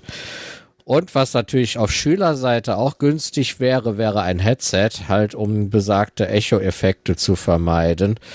Ähm, aber so jemanden kann ich zur Not dann auch als äh, Host äh, stumm, äh, stumm schalten, wenn der gerade nichts sagen will. Ja, das ist so für ähm, den äh, Distanzunterricht im Homeschooling beziehungsweise im Hybridunterricht. Darf äh, ich da mal ein paar Fragen stellen? Ja. Wie hoch ist der zusätzliche Aufwand für dich als Lehrer? Äh, jetzt nicht technisch gesehen, sondern am intellektuellen Aufwand, den du hast. Äh, ich muss mir überlegen, wie ich äh, Informationen, die ich ansonsten im Klassenraum an der Tafel mit Körpersprache und in einem deutlich äh, entspannteren Dialog mit den Schülern äh, an den Mann bringe, wie ich die jetzt anders an den Mann bringe. Ja. ja. Wie viel deutlicher muss, musst du sprechen oder die Schüler, um verstanden äh, zu werden? Also die Akustikqualität ist in der Regel recht gut. Ähm, die Schüler äh, müssen, wenn sie wirklich an ihrem Endgerät sitzen, müssen sie meistens, äh, reicht das, wenn sie normal sprechen. Äh, ich habe ja auch, äh, ich, ich habe ja den Vorteil, ich habe Podcaster-Equipment mhm. und das nutze ich auch für meinen Unterricht. Äh, von daher, da gibt's was die Verständlichkeit betrifft, relativ wenig Probleme von meiner Seite. Also das funktioniert ganz gut. Die Technik ist da schon äh, mhm. durchaus geeignet für. Hast Aber es fehlen halt ein paar Elemente. Ne? Hast du den Eindruck, ja die Schüler lernen genauso viel? Äh, das ist schwer zu sagen. Ich habe aber seit den Sommerferien auch schon äh, mehrere Klausuren äh, äh, äh, schreiben lassen und korrigiert. Und es scheint einen relativ kleinen Unterschied zu machen. Ich habe die Klausuren natürlich äh, vom äh, fachlichen Anspruch her ein wenig reduziert, weil das Lernen halt derzeit etwas schwieriger ist. Äh, mhm. Äh, aber der Unterschied, der ist nicht so signifikant, finde ich.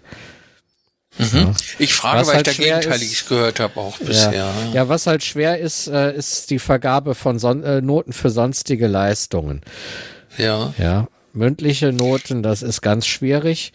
Ähm, da muss ich mir noch was überlegen, was ich mit Schülern mache, die zum Beispiel auf der Kippe stehen, äh, wie ich denen die Chance gebe, dann halt auch mit Noten aus einem nicht schriftlichen Bereich äh, dann äh, äh, ihre, äh, ihre Gesamtnote zu verbessern. Na, da kann mhm. man von mir aus auch äh, spezielle Termine vereinbaren und sich mit denen mal halt eine Viertelstunde bis eine halbe Stunde äh, in einem Fachgespräch unterhalten. Ne? Ja.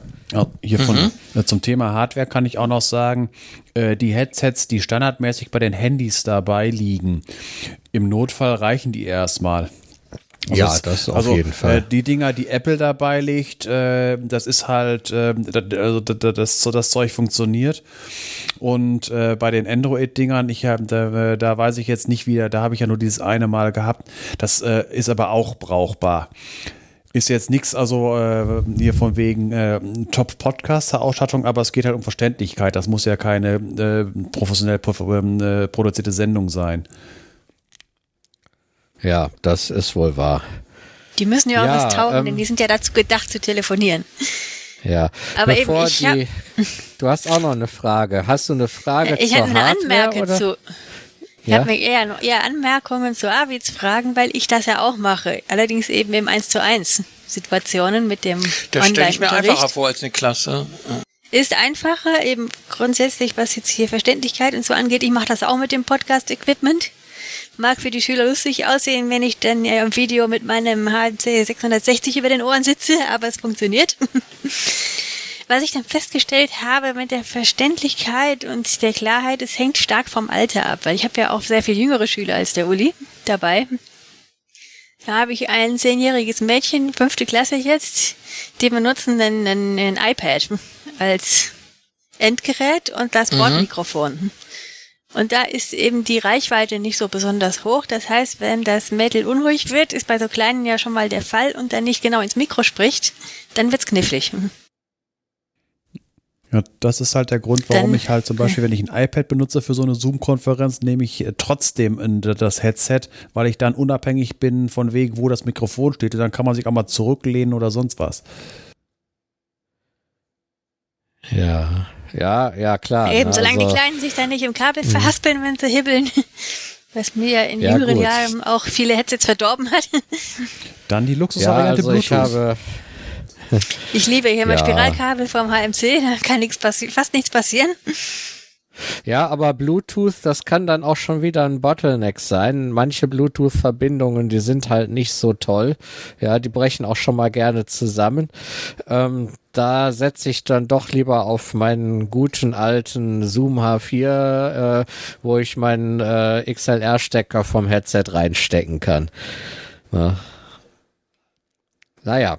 Ähm, ja, was ich äh, so von, von der Schülerseite her jetzt gerade an Hardware aufgezählt habe, das ist halt für Homeschooling beziehungsweise für die, die beim Hybridunterricht zu Hause an den Geräten sitzen.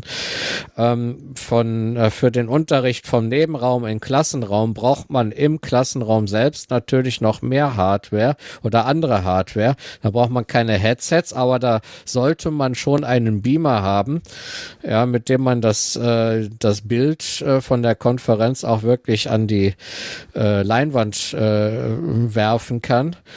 Ähm, die funktioniert ja dann auch als äh, nicht nur als äh, Möglichkeit, den Lehrer zu sehen, sondern halt auch als Tafel, wenn ich was äh, unter die Dokumentenkamera lege. Man braucht auch einen Lautsprecher, dass die Schüler einen auch alle hören können. Ja, den, der wurde tatsächlich von der Schule gestellt. Alles andere ist äh, mein persönliches äh, Equipment, bis auf die Dokumentenkamera und die Lautsprecher. Die habe ich von der Schule gestellt bekommen. Ähm, und man bräuchte auch eine Webcam und ein Mikrofon äh, praktischerweise im Laptop eingebaut, ähm, so dass man halt auch wenigstens bis zum gewissen Grad in die Klasse reinsehen und rein hören kann. Ja, das war jetzt so zu der Hardware. Äh, aber interessant ist vielleicht auch die Software, die man dafür benutzen kann. Da gibt's ja verschiedene Möglichkeiten. Ich fange mal mit dem an, was ich bisher selbst benutze. Äh, ich nehme Zoom. Ja, das hat einen recht guten Funktionsumfang. Das läuft bei mir auch unter Linux super rund. Da gibt's kaum Fehler oder Abstürze. Ja, das läuft sowieso auf äh, so gut wie jeder Plattform, wenn man da jetzt nicht was total Exotisches hat. Es ist kostenlos. Ja, und es äh, ist tatsächlich so, dass äh, für kostenlose äh, Accounts, die an Schulen äh, die die Schulen zugeordnet sind. Ja, das kann eine Schule beantragen äh, und das geht völlig unproblematisch, ähm, ist das Zeitlimit von 40 Minuten, das sonst bei äh, kostenlosen Accounts äh, vorhanden ist, ist dann aufgehoben. Das heißt, ich kann beliebig lange Konferenzen machen, äh, obwohl ich einen kostenlosen Account habe. Ja, und was wichtig ist für mich, ist die Möglichkeit, dass ich nicht nur den Bildschirm oder Teile davon äh, halt mit den anderen Teilnehmern teilen kann, sondern dass ich wirklich ein, gezielt ein Anwendungsfenster auswählen und das teilen kann. Ja, und äh, was mir auch wichtig ist, äh, ist, dass man vieles einstellen kann. Man kann zum Beispiel alle anderen stumm schalten als Host.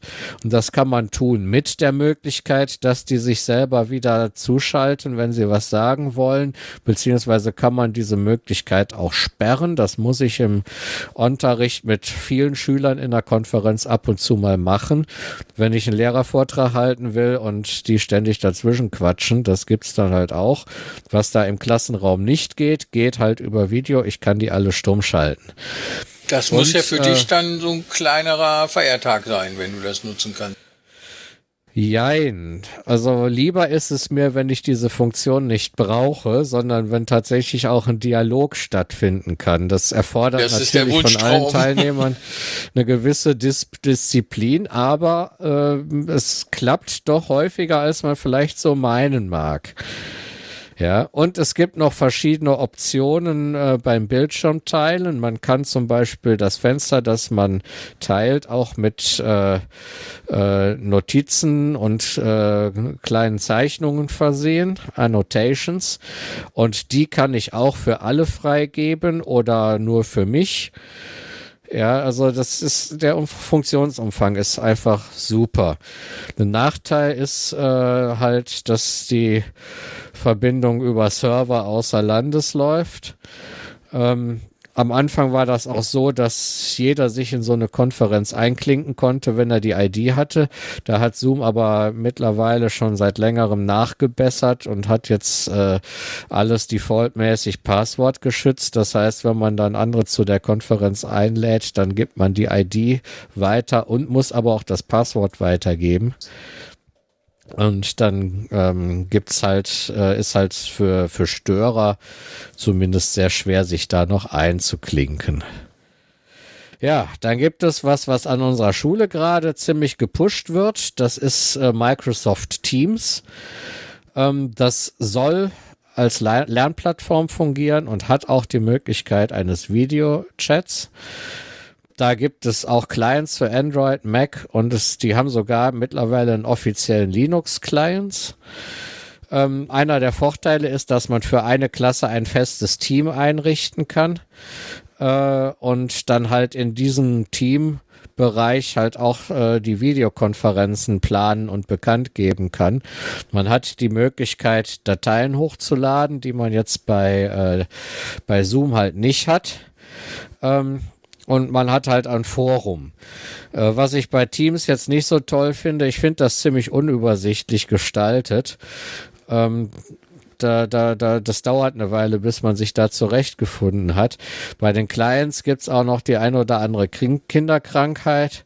Äh, was ich noch nicht ausprobiert habe, ist, äh, wie komfortabel jetzt das Teilen vom Bildschirm oder einzelnen Fenstern ist und äh, wie die Stummschaltoptionen äh, jetzt sind. Das habe ich noch nicht ausprobiert. Ich habe zwar schon an einigen äh, Konferenzen auch über Teams teilgenommen, ähm, aber äh, bisher noch nicht als Host, sondern immer nur als Teilnehmer und auch äh, in einem ganz anderen Umfeld. Da ging es halt um Besprechungen im Rahmen meiner Vereinstätigkeit. Ja, dann gibt's noch als nächstes Tool ein Videotool wieder, das nennt sich Big Blue Button. Das wird auch gerne von Schulen äh, verwendet. Das ist ein Open Source System, hat auch einen relativ großen Funktionsumfang hat den Vorteil, man kann auch an der Schule einen eigenen Server für Big Blue Button betreiben. Das heißt, dann äh, äh, geht nicht irgendwie äh, von, von, vom Nebenraum aus äh, in die USA und dann von den USA zurück in den Klassenraum, sondern äh, kann halt im Schulnetz äh, quasi mehr oder weniger unabhängig betrieben werden. Äh, es ist keine Installation äh, notwendig. Äh, das heißt, man kann das normal über einen Browser nutzen. Man kann natürlich, wenn man will, auch einen Client oder ein Browser-Plugin installieren. Ich persönlich habe ich das äh, habe das noch nicht ausprobiert. Ich habe nur davon gelesen, äh, weil das an meiner Schule äh, eigentlich von keinem verwendet wird. Ähm, da gibt's überhaupt keine Erfahrungswerte. Wir sind, haben alle mit Zoom direkt gearbeitet, beziehungsweise jetzt mit Teams.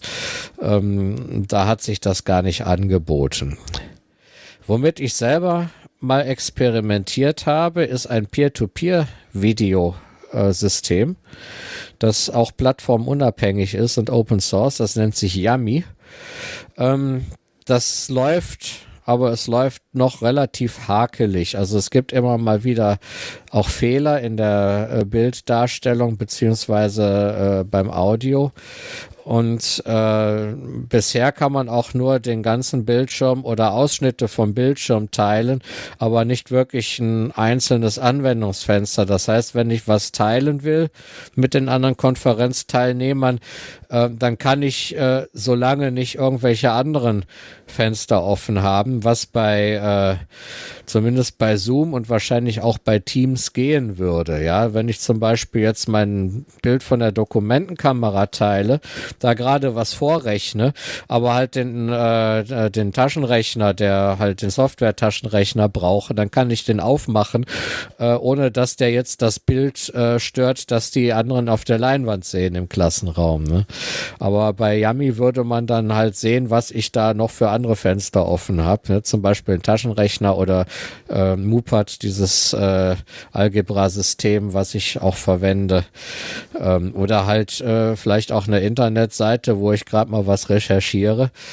Ähm, das ist äh, dann doch schwierig. Äh, aber ich bleibe da dran. Das äh, Yummy ist noch in der Entwicklung. Vielleicht wird das auch irgendwann erwachsen und kann dann verwendet werden.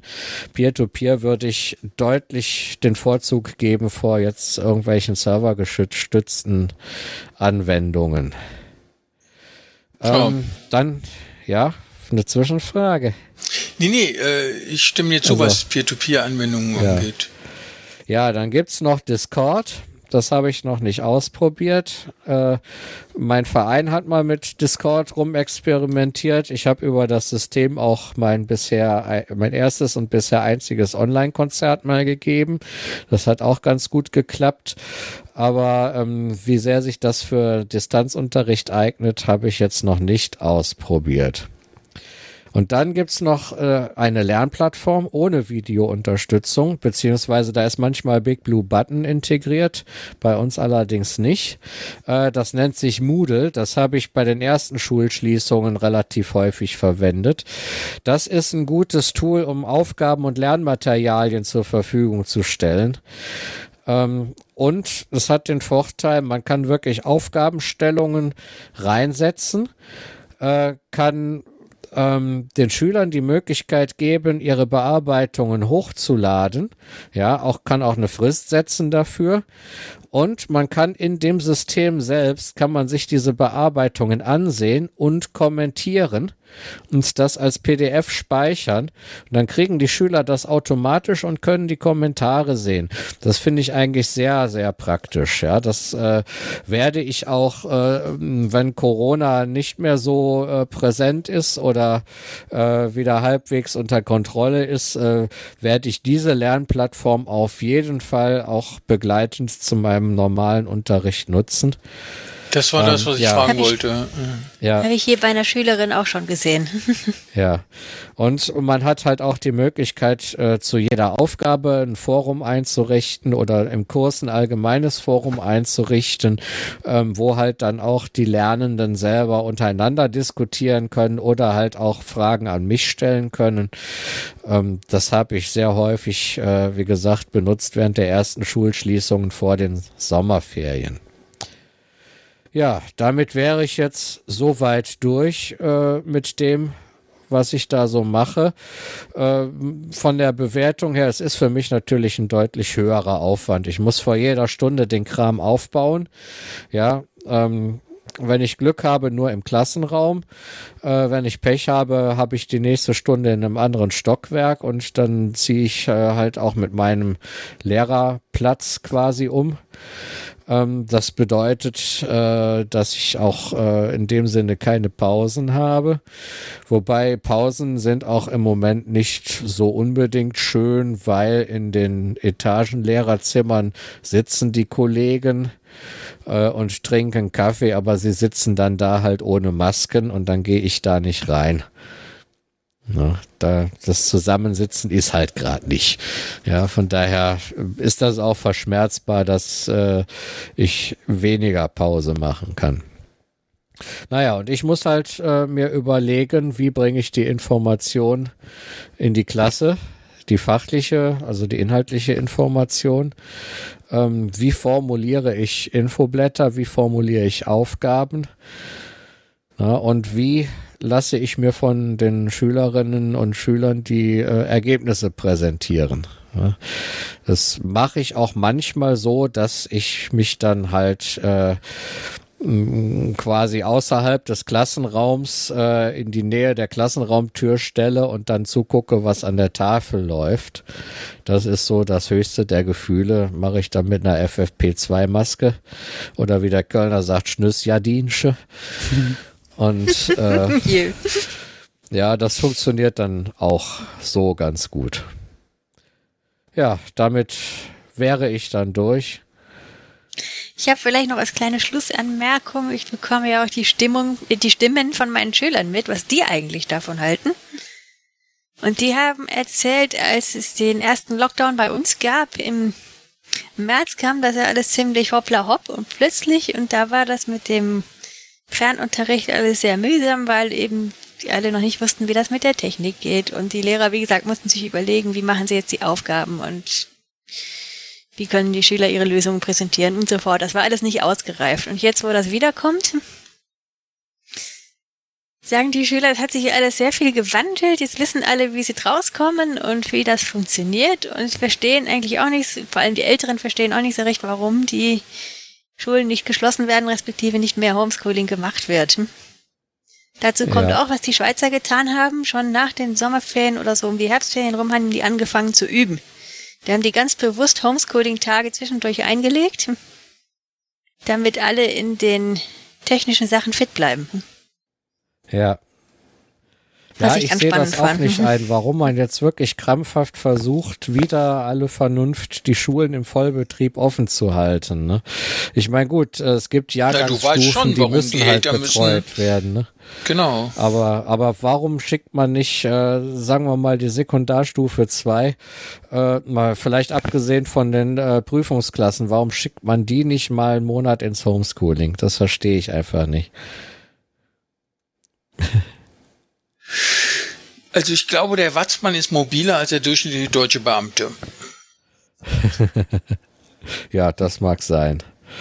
Aber der Watzmann hat im Moment Ausgangssperre. Der Watzmann hat schon lange Ausgangssperre.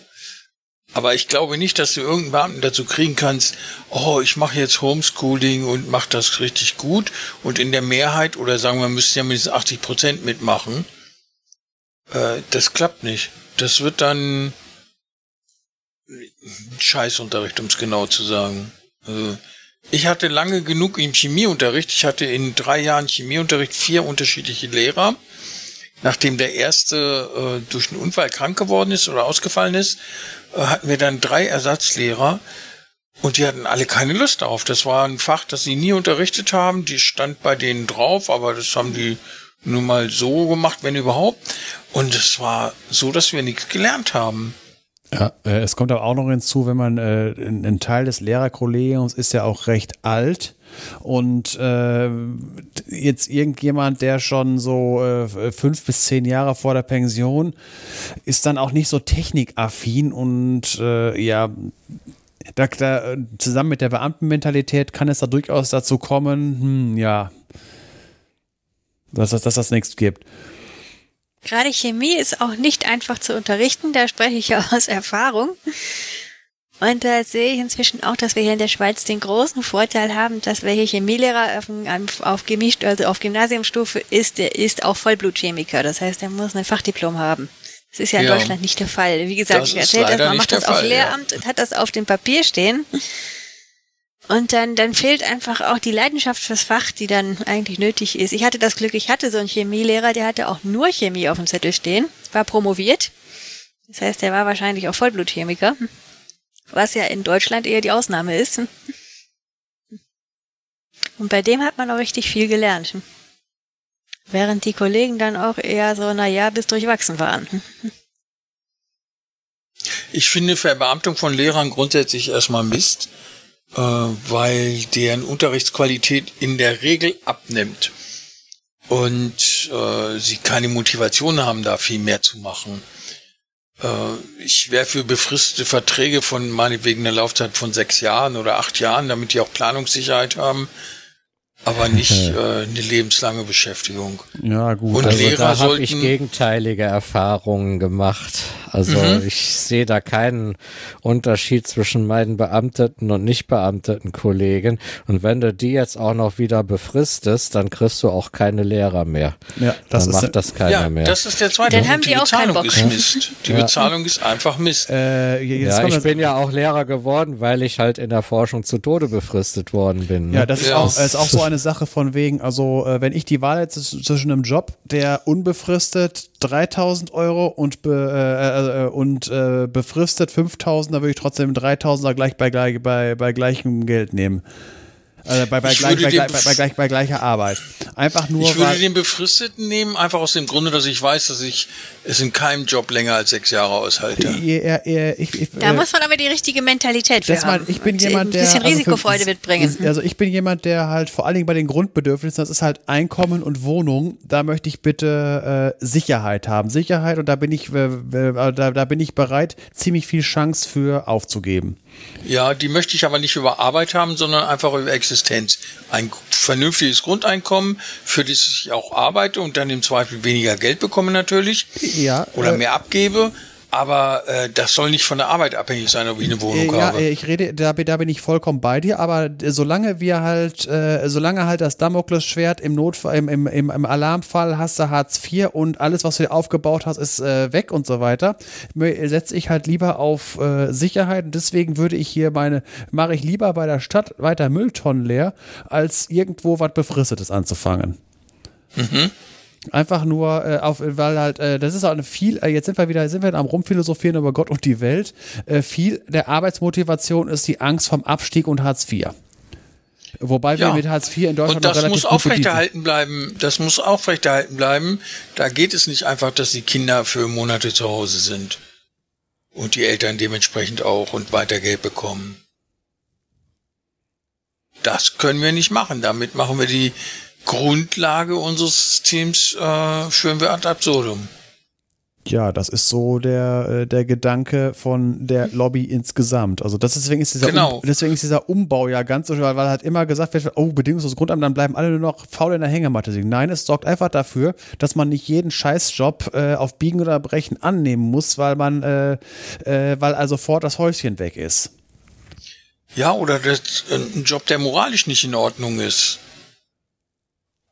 Das würde Gibt's ja genug von.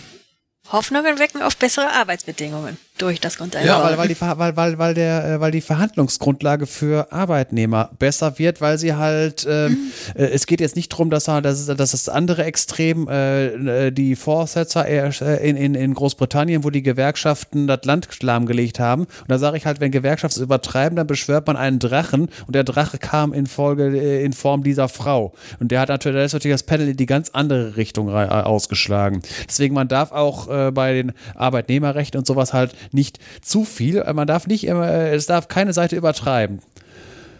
Aber zurzeit finde ich halt, also Deutschland ist noch relativ gut in, äh, wenn man im Vergleich zu anderen Ländern, USA, da ist doch viel Angst getrieben, äh, dass man halt äh, kein Einkommen hat. Ach, hier ist es genauso. Äh, nicht uh, genauso, ist es, viel, ist es besser als in den USA. Ich die Armutsquote ist in Deutschland so hoch wie noch nie in irgendeinem Jahr in dieser Zeit. Seit seit, ich weiß nicht, irgendwann in den 60er Jahren. Und es geht den Leuten nicht wirklich gut, aber sie wollen es nicht zeigen und sie wollen es auch nicht sagen. Also ähm, ich habe eine Nachbarin, die ich manchmal beim Rausgehen sehe und treffe und wir unterhalten uns dann und die fahren jetzt ein deutlich kleineres Auto. Und da habe ich gefragt, wie es hier geht und dann meinte, ja, mein Mann hat eine neue Arbeitsstelle, aber äh, nicht mehr Vollzeit. Deswegen machen wir mehr im Garten. Und manch habe ich gesehen, äh, ihr seid ganz oft draußen. Ja, sagt sie, und das ist auch schön, auch wenn wir uns einschränken müssen. Dann meine wieso einschränken? Naja, er kriegt halt nicht mehr so viel. Wir haben das Auto verkauft, wir haben uns ein kleineres besorgt. Ähm, und das Hätte sie, ohne dass wir dieses gute Verhältnis haben, das wir haben, hätte sie es auch nicht erzählt. Ja, gut, das, äh, das ist aber jetzt eine andere psychologische Sache äh, in, in der Beziehung von wegen äh, mit Gesichtern und so weiter. Es geht mir einfach nur darum, von wegen, äh, wie tief kannst du fallen und was, wie sehen die sozialen Netze aus? Und da ist Deutschland, du, wir haben wenigstens Hartz IV. Und alleine die Noch. ja, äh, bitte ja. Äh, arbeite jetzt nicht, jetzt fang nicht wieder an äh, zu, zu, zu schwarze. Noch, noch, noch, äh, wenn es danach ginge, müssen wir uns alle sofort erschießen, weil es kann immer nur schlechter werden, immer nur schlechter schlechter werden. Es geht mir eher darum, Vergleiche, wie ist es jetzt? Wie sehen jetzt die Aussichten aus? Natürlich kann es immer schlechter werden. Mit Corona kann die Weltordnung äh, komplett zusammenbrechen. Wenn das, ich weiß, wir können ganz schwarz malen. Es geht einfach nur, wie sind die Sozialsysteme jetzt wirklich? Und da alleine die Gesundheitsversorgung, wenn du in Hartz IV bist, äh, die ist um Längen besser, als ein Großteil der Bevölkerung in den USA überhaupt Zugang zu hat. Da, ja, da gibt es ja gar keine gesetzliche Die USA sind als, als Vergleich auch völlig uninteressant. Die sind nicht europäisch sozialisiert, die haben ja, eine kapitalistische Doktrin. Das ist bei uns deutlich anders. Ist, äh, also du kannst es mit Großbritannien vergleichen zum Beispiel. Ja, klar. Äh, trotzdem, ich möchte auch in einem angloamerikanischen äh, Land möchte ich nicht leben. Äh, ich möchte lieber in einem äh, langweiligen äh, Bürokratenstaat wie Deutschland oder ein skandinavisches Land oder Niederland oder sowas. Da, das ist halt eine ganz andere mit, da hast du vollkommen recht. Aber deswegen vergleiche ich ja diese beiden Systeme. Und von den ganzen Sozialsystemen der Welt sind wir in Deutschland noch mit am besten auf der Welt dran. Und wenn ich nochmal irgendwann mal der Storch mich in irgendeine Wiege legen sollte, würde ich wieder Deutschland wählen. Hast du das aktiv gemacht? äh, du, man kann gar nicht sorgfältig genug bei der Auswahl seiner Eltern sein. Ja. Och, die Schweiz geht auch. ja, klar, es geht, äh, aber einfach nur, wenn du immer zwei Länder zur Auswahl nimmst, dann. Uruguay wird, äh, ist auch gut. Würde, äh, weiß ich zu wenig drüber, würde ich nicht nehmen. Mhm. Ja, aber jetzt nicht ja. zu weit darin ab. Wollen wir wieder mal zurück zu dem, zu dem äh, Homeschooling und so weiter. Da Ach so, ich dachte, wir seien durch und jetzt beim. Ja, oh. nee, äh, ich hatte noch einen Punkt, den habe ich mir gerade aufgespart, von wegen, wo es Hardware-Schülerseite ausgeht. Da gibt es auch ein Problem. Äh, zum Beispiel das äh, Klopapier des Homeschoolings, die Webcam. Im ersten Lockdown waren Webcams gnadenlos ausverkauft. Ausverkauft in dem Sinne, dass man selber, ich habe bei Alternate geguckt damals, da gab es noch welche für 2537 professionelle äh, Euro, professionelle Kameras. Alle anderen waren einfach gnadenlos aus. Ich habe jetzt gerade noch mal geguckt von, äh, es sind verfügbar 8 äh, von, äh, was sind das hier, von 33. Und die billigste ist für irgendwie, äh, was ist das, 7, äh, für 75 Euro zu haben. Und äh, natürlich oh, nach oben ist, äh, das ist auch wieder so eine Sache. Im ersten Lockdown war es für, wenn man halt, da musste man teilweise ein Handy nehmen, weil da ja eine Kamera drin war. Aber Webcams waren beim ersten Lockdown einfach aus. Und jetzt sind auch noch also viele, viele Liefertermine unbekannt und jetzt vorbestellen. Also ich bin gerade mal, weil du es gesagt hast, auf eBay Kleinanzeigen gegangen und sehe 1495 Angebote, die aktuell sind. Nee, 1454. Ja, ich habe ja gerade, äh, ich habe jetzt deswegen, du bist woanders hingegangen, jetzt äh, 1400, äh, jetzt guck mal von wegen, wo, wie, wie viele über, über ganz Deutschland und so weiter. Ich meine, jetzt haben ja auch viele. Es geht einfach nur darum, grundsätzlich. Ja, Moment, das ist, das sind die aktuellen Angebote auf einer Nischenplattform. Das ist nicht eBay, sondern eBay Kleinanzeigen. Ja, äh, ich habe ich hab ja auch gerade eben gesagt, im ersten Lockdown waren sie gnadenlos erstmal ausverkauft. Ja. deswegen wirst du auf und eBay Kleinanzeigen auf Mondpreise sehe ich eine Logitech HD Pro Webcam C910. Das ist so schlechterer Standard, aber äh, nicht richtig schlechtes. 60 Euro gebraucht, funktionierend. Also da würde ich mir würde ich nicht von Knappheit sprechen, wenn ich für 60 nee, Euro eine äh, Webcam kriege. Jetzt, ja, ja, Arvid, man kann immer so. Es, ich gucke einfach nur auf eine Seite, wo so Sachen verkauft werden, da äh, als, als, als Neuware. Und im ersten Lockdown war es tatsächlich alles ausverkauft, außer Dinger im vierstelligen Bereich. Also nicht Ich kann meine Schuhe bei Deichmann kaufen oder bei Louboutin. Dann, dann äh, weiß ich auch, wie der Preisunterschied ist. Also, oder ich habe sag jetzt, Leute, ist äh, egal. Ich habe jetzt, es ging jetzt gerade darum, Alternate. Da gibt es alles auf Alternate. Da gibt es nicht nur äh, äh, Deichmann oder was du gerade gesagt hast. Dort gibt es alles von Lada bis äh, Bugatti. Ist da alles. Der Bugatti ist natürlich für eine Million zu haben und der Lada ist für 10.000 zu haben. Und so ist das mit mhm. den Webcams. Und äh, jetzt hier bei den Webcams war es halt so, dass halt Anfang im ersten Lockdown waren halt die Ladas alle und es gab nur noch Bugattis. Und dummerweise muss halt äh, eine etwas ähm, äh, finanziell nicht gut ausgestattete Familie hat leider keine Möglichkeit, einen Bugatti zu kaufen. Und wenn der Lader alle ist, dann wird nicht Auto gefahren. Das heißt, wenn keine Webcam da gewesen und wenn dann, dann, dann, dann, dann haben, dann müssen die halt das Handy nehmen. Darum ging es mir halt. Einfach nur mal Also so wenn ich jetzt auf Alternate gucke, dann haben die aktuell verfügbar. Einmal vorhanden steht hier immerhin äh, eine Live-Media-Streamer mit Full HD für 75 Euro. Habe ich doch gerade im Arvid. Jetzt. Oh. Ja, ich, ich habe eben gerade gesagt, dass, dass, es schwierig sein kann. Jetzt ist es besser geworden. Ich sagte ja nur am Anfang, hör mir doch mal zu und versuch. Okay, beim ersten Lockdown war es knapp. Und jetzt ist es nicht mehr knapp. Oder du meinst, es ist noch es ist, knapp. Ich habe nur gesagt, was es auch für Probleme geben kann. Jetzt ist es besser geworden. Ja. Jetzt aus der Luxusinsel Schweiz Sicht erstaunt mich das ein bisschen gut. Hier ist wirklich Luxus angesagt. Die Schüler werden hier von den Schulen mit Leihlaptops ausgestattet. Ja, wir reden hier über Da Deutschland. Das ist doch kein drin. Luxus. Ja.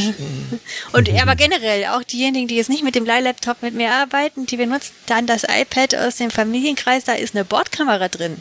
Heute Ja, hat eigentlich das- jeder Laptop und jedes Tablet eine Äh, das hatte ich ja gerade eben gesagt. Äh, Webcam, äh, deswegen wurde Arvid jetzt gerade wieder, ich weiß auch nicht, warum er gerade so eine Wahnsinnsenergie da rein äh, mit, äh, gegen, gegen das, was ich gerade gesagt habe. Es war einfach nur so von wegen, es ging um die Hardware und äh, dass halt, wenn man einen, einen normalen Desktop hat, der nicht gerade ein iMac ist oder ein ähnlicher Computer, der eine eingebaute Webcam hat, dann äh, ist es halt dann doch, dass man hat vielleicht einen Computer zu Hause stehen, muss aber das Handy nehmen, weil gerade, wo es auch schnell gehen musste, weil gestern noch zur Schule, heute Schule zu, morgen wollen wir Online-Unterricht machen. Bis dahin muss irgendein mögliches Ding, wo man Zoom drauf laufen lassen kann und dann man, äh, Alternate ist nicht lieferbar, eBay Kleinanzeigen ist dummerweise auch gerade nichts, äh, was, äh, oder Vertrauen.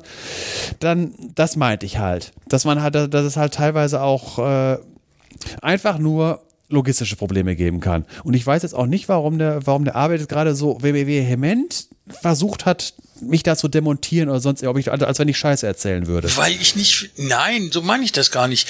Ich finde nicht, dass es knappe Güter sind. Äh, ich finde nicht mal das Klopapier knapp war. Es war nur regional an manchen Zeiten nicht überall in beliebiger Menge verfügbar. Äh, es ist deswegen regional. Wenn ich jetzt aufs Klo muss und es ist kein Klopapier da, ist es eine, ein sehr großer Mangel. Dann ist es Dann scheißegal, warst du ob jetzt Stümper bei, beim Einkaufen. Wenn ich die jetzt gerade festgestellt habe, dass, dass, ihr, dass, ihr, dass ich zufällig gerade jetzt die letzte Rolle und ich morgen einkaufen gehen muss und dann feststelle, Ja. dass bei mir in meinen Läden, in meiner Stadt das Klopapier überall alles, dann habe ich ein Problem. Und dann ist das vollkommen egal, wenn in Siegen kein Klopapier ist, wenn es in Neu-Eichenberg noch äh, eine ganze Lagerhalle vorgibt. In Siegen kann ich jetzt mir nur mit der hohlen Hand den Arsch abputzen. Das meine ich mit Naja, Knarrer. oder du nimmst eine Rolle Küchenpapier Ja, oder Taschentücher ja, oder ah, sonst jetzt- was. Davon geht doch die Welt nicht unter. Selbst wenn du dir den Po mit der Hand abwischst. Ah, Arvid. We- Weißt du jetzt, worauf ich hinaus? Es geht einfach nur darum, dass halt, dass, dass es jetzt nicht hilft. Dass global irgendwie, dass wir, jetzt, dass wir davon nicht sterben werden oder sonst irgendwie so. Ich, äh, komm, brechen wir das jetzt ab, das führt zu nichts. Entschuldigung, aber äh, der Punkt für mich ist, wir haben ernste Probleme. Also richtig ernste. Leute haben keine Arbeit mehr, keine Aufträge, gehen pleite. Und wir reden über Webcams, die man Wir waren ja gerade beim, beim, beim äh, auf einen Schlag aus China bestellen kann und über Klopapier. Und die wirklichen Probleme, die, die fallen zurück. dürfen wir jetzt, dürfen wir jetzt, Eigentlich haben wir über Vermittlung von Bildung geredet, also was ein Ja, Grundrecht ja, jetzt- sein das sollte. ist wahr, Äh, jetzt- ja. Das daran scheitert, dass eben Webcams nicht verfügbar waren. Ja, nee, äh, jetzt, die es schwieriger gemacht haben für alle, weil es halt auch, Ja. äh, dann gibt es halt auch Leute, die nicht wie du in der Lage bist, ich meinte jetzt Arvid, äh, mal eben schnell sowas zu recherchieren oder sonst irgendwie sowas. Wir, wir sind nicht, äh, also ich finde, diese ganze Bubble, auch die, ver- vermutlich auch ein großer Teil der Hörerschaft dieses Podcasts, gehören in solchen Sachen eher zu einer privilegierten, äh, äh, zu einem privilegierten Teil der Bevölkerung. Und äh, da- das, das habe ich auch, auch meine ganze Twitter-Bubble, also was da immer alles gepostet wird und äh, schon alleine, wenn ich daran denke, ADFC, in dem, in dem Allgemeinen Deutschen Fahrradclub, wo ich hier in Siegen Mitglied bin. Also über was, wenn, wenn wir Luxus, also was, wenn wir diskutieren, ob jetzt die Pinion-Schaltung oder die Rohloff besser ist, da reden wir, äh, da andere Leute kaufen für das Geld Fahrräder für die ganze Familie, weil mehr nicht zur Verfügung steht. Und wenn es danach geht, dürf, äh, ist auch unser Podcast hier Luxus, weil wir, dürfen wir uns jetzt nur über die ganz großen Probleme, wie retten wir die Welt jedes Mal. Nein, wir dürfen uns auch mal über das Vorhandensein von Klopapier aus. Äh, Natürlich. Aber äh, worauf ich hinaus will, ist, der wahre Luxus, der eigentliche Luxus ist nicht das Geld, das man zur Verfügung hat, sondern die Bildung. Und äh, das geht uns aus. Der Meinung bin ich jedenfalls.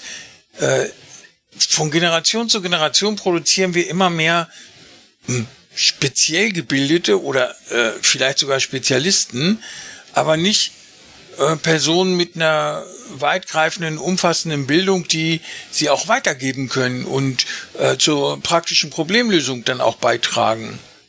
Das haben wir leider nicht. Und dann werden Probleme in Anführungsstrichen aufgebauscht von den Personen ohne äh, weitreichende Bildung in den Medien oder die meinen, dass man das besser verkaufen kann. Und dann wird eine Story wie, oh, das Klopapier ist aus, äh, eine Woche lang durch die Medien, äh, durch den Medienstall getrieben. Und äh, alle fallen dann drauf rein und beschäftigen sich nicht, das ist meine Kritik daran, nicht mit den Themen, auf die es eigentlich ankommt. Ja gut, dann müssten wir aber auch äh, Katzenvideos verbieten dann müssten wir den gesamten äh, äh, dunklen Teil des Internets verbieten, weil das bringt ja alles die Welt nicht weiter. Dann müssten wir das Battlenet abschalten, dann müssten wir Steam abschalten, da werden ja nur sinnlose Spiele gespielt. Äh, und das, äh, vom, die Sache mit dem Klopapier, das ist äh, einfach nur äh, wieder dieses, dieser, dieser schöne Cartoon, den ich irgendwann mal im Stern gelesen habe, wo der Nachrichtensprecher äh, vorliest, der DAX ist um 2,58 Prozent gesunken, aus Angst, der DAX könnte um 2,58 Prozent sinken. Genau das ist nämlich bei dem Klopapier passiert. Ja. Und das ist einfach nur so, so eine Art Phänomen, wieso das ist. Zum Glück ist das nur mit Klopapier passiert und nicht mit wichtigen Sachen. Ja, okay, ich, äh, ich stimme hier mal zu. Ja. Und breche das ab. Also für mich, ähm, ich bin verzweifelt darüber, wie schlecht wir mit dieser Krise umgehen. Wenn ich überlege, wie im Mittelalter mit viel weniger Kenntnis äh, mit der Pest umgegangen wurde. Das war hart, aber sie haben es bewältigt. Trotz 30, 40 Prozent Bevölkerungsverlust. Äh, und das ist einfach nur, die hat sich, das hat sich einfach totgelaufen, weil irgendwann war. Ähm, ja, aber auch weil die Maßnahmen geholfen haben. Wenn du an, an ähm, Venedig denkst und die Quarantäne, wo ja, das ja, Wort natürlich, herkommt. Natürlich, aber an, äh, das ist halt, äh, das sind halt die, die, die Sachen, wovon berichtet wird. Da, wo halt äh, Bevölkerungsverluste teilweise 60, 70, 80 Prozent war, da hat sich im wahrsten Sinne totgelaufen. Und, äh, dann, und da ist halt niemand da gewesen, der halt berichten könnte. Das halt, äh, diese weißt du denn, was nach der Pest passiert ist? Das habe ja, ich gerade recherchiert. Äh, ein großer Aufschwung. Aber was für einer? Ja, einfach deswegen. Da konnten die, das hat zu, zu Arbeitnehmerrechten, wenn man so ja, will, weil, geführt. Da konnten Handwerker von einer Stadt in die andere gehen und sagen, ich möchte mich hier niederlassen und die wurden mit Kusshand genommen. Wo, was vorher ja, die Gilden drastisch unterdrückt haben. Ja, das ist halt, das ist so eine paradoxe Sache von wegen, dass halt wieder, das ist so ein Prinzip jetzt fast wie Kriegsgewinnler. Wer überlebt, ja. ja das ist halt äh, eine Sache, aber nicht, aber jetzt ist wieder das Problem, jetzt könnten irgendwelche Sozialdarwinisten sagen, ey, das können wir nochmal machen. So in der ich Art. Ich sag dir, es gibt Verschwörungstheoretiker, die sagen, genau das findet gerade statt. Ja, natürlich. Also äh, ich habe von wegen, wenn man jetzt äh, ohne Denkverbote denkt und sagt, ein, ein despotischer Diktator, dem Menschenleben nichts zählt und so ein richtiger Psycho ist, der sagt sich, boah, das ist ja genau das Richtige. Die nutzlosen Esser sterben und äh, dann geht's wieder aufwärts. Wie bei der Pest, wie du gerade sagtest, ja, da geht der Aufschwung wieder. Zum Glück hat sich ein großer Teil der Welt dagegen entschieden. Mhm. Und alles andere ist jetzt wieder Verschwörungstheorien. Das überlasse ich dann halt den Schwurblern. Die können das besser.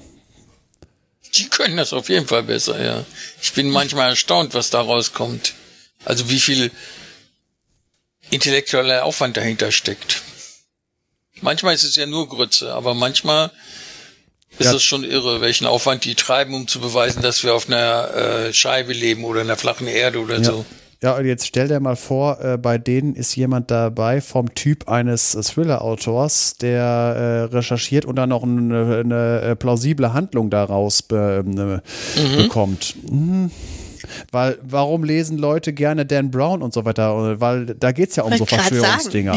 die, das beruht ja darauf, aber äh, das sind also diese, diese, die, die machen es ja absichtlich, äh, solche Autoren, dass sie halt Fiktion mit äh, Fakten vermischen und halt ähm, äh, das verweben. Aber jeder, der einen Dan Brown aufmacht, weiß ganz genau, ich will jetzt was über Verschwörungstheorien und der soll mal auf den Putz hauen und mal. Ich habe noch nie einen gelesen. Ja, Kannst es, du war, es war ein, sagen? Es war was ein Beispiel, Es war ein Beispiel für für, äh, für Thriller-Autoren. Ich glaube, Meteor und solche Sachen alles. Es gibt hier zwei Verfilmungen eben, Illuminati ja. und den Da Vinci Code. Illuminati, das habe ich gesehen, ja, das war ein merkwürdiger ja. Film. Ja, es, und da gibt es ja das, das verlorene Symbol, dann Origin und Und das Inferno, oder? Ja, Frank Schätzing kann Stichwort sowas Pandemie. ja auch. Ja, Frank Schätzing kann solche Sachen, wie gesagt, aber wenn man so ein Buch aufschlägt, da will man das. Das ist genauso wie James Bond, das ist Fiktion und da, das darf es. Aber wenn dann halt die richtigen Schober meinen ja, das ist in der realen Welt so. Ja, gut.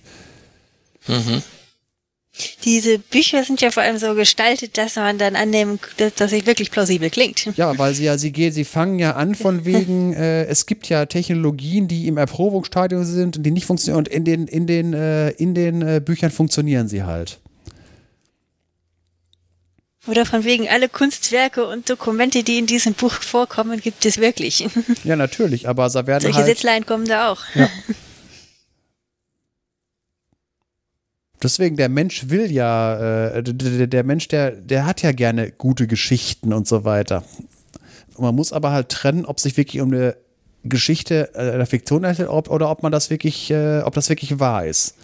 Naja. Ich lasse mich doch von der Wahrheit, nicht von der guten Geschichte stören. Also bei der Wahrheit nicht. Wer hat das gesagt? Ich habe keine Ahnung mehr. Ich auch nicht. Mein Gedächtnis. Gut. Ich lasse mir die gute Geschichte nicht durch die Wahrheit verderben, so war das. Ja. Also nochmal, äh, Sven, das mit den Webcams war nicht böse gemeint. Äh, du bist der Meinung, dass es damals echt Mangel gegeben hat und dass das Fortkommen gehindert hat? Oder was war jetzt es ging einfach nur drum von wegen. Es äh, musste eigentlich holter die Polter gehen. Ja. Der, du wirst nach Hause geschickt und äh, dann kommt da irgendwie noch ein Brief, äh, ab nächste Woche Online-Unterricht. Dazu wird das und das und das. Und dann geh, dann musst du halt irgendwie schnell den Krempel besorgen und dann stellst du fest, dass halt Webcams aus sind. Und dann gibt es halt Leute wie du, der dann Google bemüht und da noch ein bisschen Ahnung hat und so weiter. Und äh, dann kriegt er vielleicht was.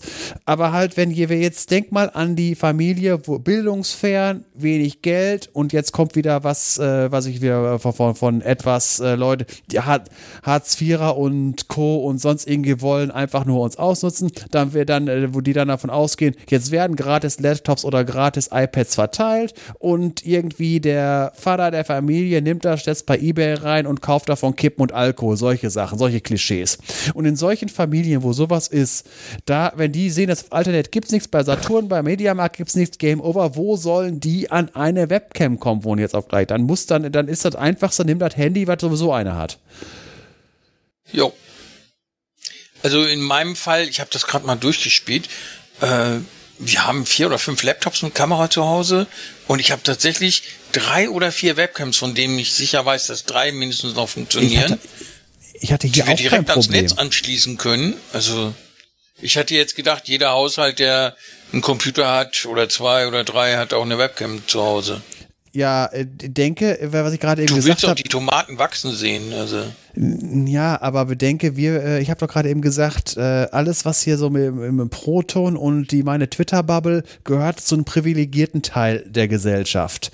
Da ist halt weniger äh, Leute, die in Hartz IV leben oder in, in halt, in, wenn ich, ich, ich, ich sehe doch einfach, wenn Leute irgendwas posten von zu Hause, da wird nichts aus Berlin-Marzahn oder, oder Köln-Chorweiler aus dem, aus, dem, aus dem siebten Stock im dritten Block an der Umgehungsstraße gepostet.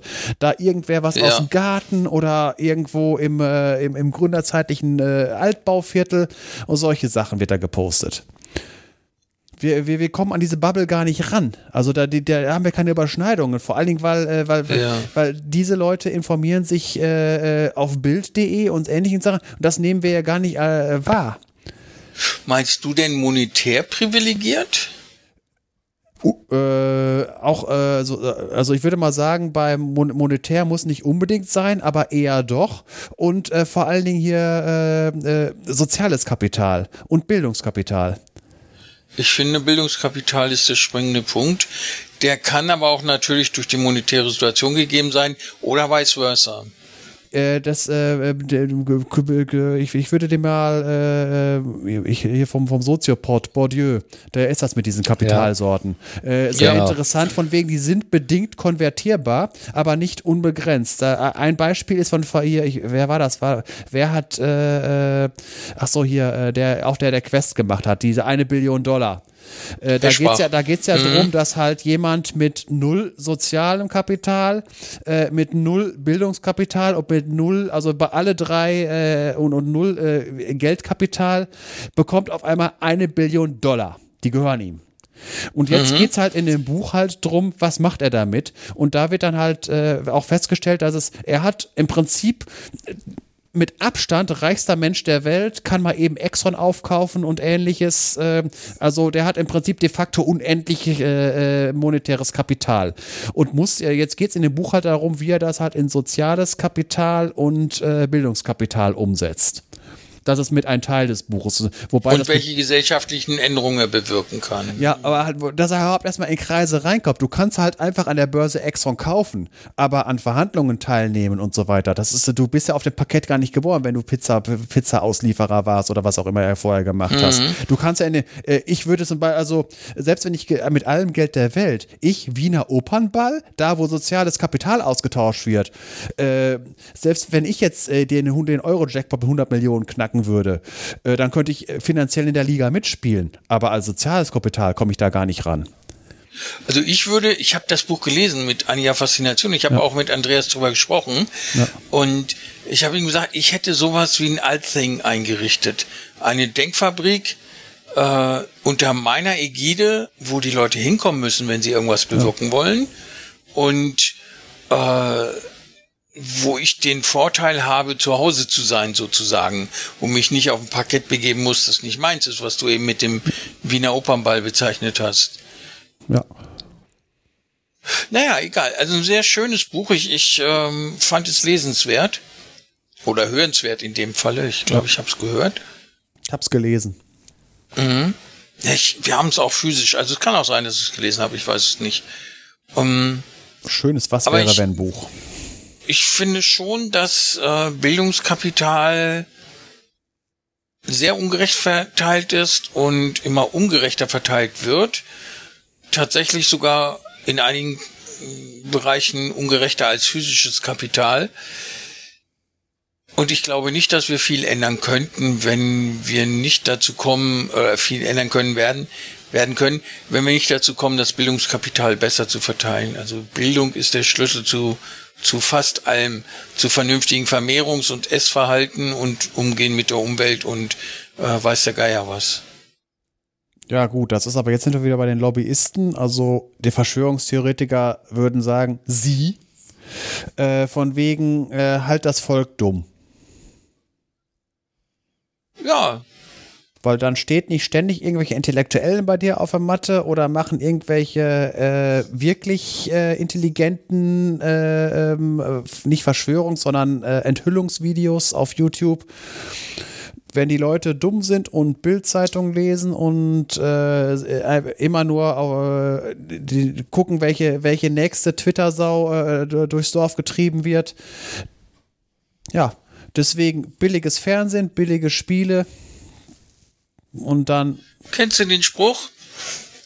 Halt du sie dumm und ich mach sie arm? Weiß nicht, wer war das? Tradition der Kirche. Es ging um Ablasshandel, Dummhalten des Volkes. Ja gut, das weiß ich jetzt nicht so, aber es ist halt äh, die Kirche, wenn man die Kirche als Kirchenstaat, kann ich mir gut vorstellen, dass das halt angewandt wird. Vor allen Dingen, weil sie ja mit von der Kanzel predigen einen ziemlich starken Hebel hatten, vor allen Dingen zur damaligen Zeit. Ja. Weil es ja keine Ahnung, du konntest ja nicht. Heutzutage, wenn dir einer von Kanzel irgendwas erzählt, dann machst du dein, holst dein Handy raus und, und, und guckst dann, was erzählt der für ein Bullshit? Hier, aus dem, da und da steht das ganz was anderes. Mhm. Das ging damals nicht. Wenn du da im Kaff warst, da hast du da einen Priester, der dir von der Kanzel was äh, gepredigt hat und andere Informationen. Wenn irgendwann mal äh, ein fahrender Händler kam, der hat dir was von den sieben Bär, äh, Zwergen über den sieben Bergen erzählt, aber ansonsten hast du keine Informationen gekriegt. Stell dir mal vor, oder äh, nee, ich fände es, vergiss es. Ich fände es einfach interessant, mal zu diskutieren, ob Dummheit oder Unbildung eine Gefahr für die Demokratie ist langfristig. Oder ob überhaupt man eine Demokratie haben kann, wenn man einen zu hohen Anteil an Ungebildeten hat. Das ist aber ein Fass, das wir jetzt besser nicht aufmachen, sonst wird es wieder hell. Das ja, stimmt. Ja. Ich, ich äh, verabschiede mich auch gleich, weil ich ja weiß, dass du morgen deinen Spaziergang vorhast und es schon 22 Uhr ist. Ja. Fast. Ich versuche morgen wieder vor Corona wegzulaufen, bevor Corona mich kriegt. Äh, ja, du läufst ja auch hinterher in gewisser Weise. Nö, ich laufe weg. Also im da Wald. Sie überall ich, ist. Im nee, Wald, im Wald treffe ich keine Leute. Da bin ich immer weiter weg als anderthalb Meter von den Leuten. Äh, ja. Hast du dir schon mal überlegt, was passiert, wenn du im Wald auf jemanden triffst, die gestürzt ist, eine Person, und du Hilfe leisten musst, Erste Hilfe mit Beatmung? Äh, habe ich mir so keine Gedanken gemacht. Da, da, läuft die Verdrängung ziemlich gut, aber ich, äh, da, da mache ich das immer einer Wahrscheinlichkeitsrechnung. Das ist wieder so eine Sache sehr unwahrscheinlich. Die Leute dichte ja. im Wald ist sehr gering. Da, das wird mir eher in der Stadt passieren und nicht im Wald. Das ist aber wieder eine Sache weißt von du eigentlich, dass Hundehalter erheblich stärker betroffen sind, offenbar von äh, Covid-19 als Nicht-Hundehalter? Habe ich keine, keine, keine Statistik zu, habe ich, äh, weiß ich Habe ich heute gelesen bei, äh, weiß nicht mehr wo, äh, wo ich sonst auch immer gucke. Ich glaube, der diese Tabelle macht, wie heißt denn der nochmal? Von dem Podcast UKW. Keine Ahnung, kann ich dir jetzt nicht.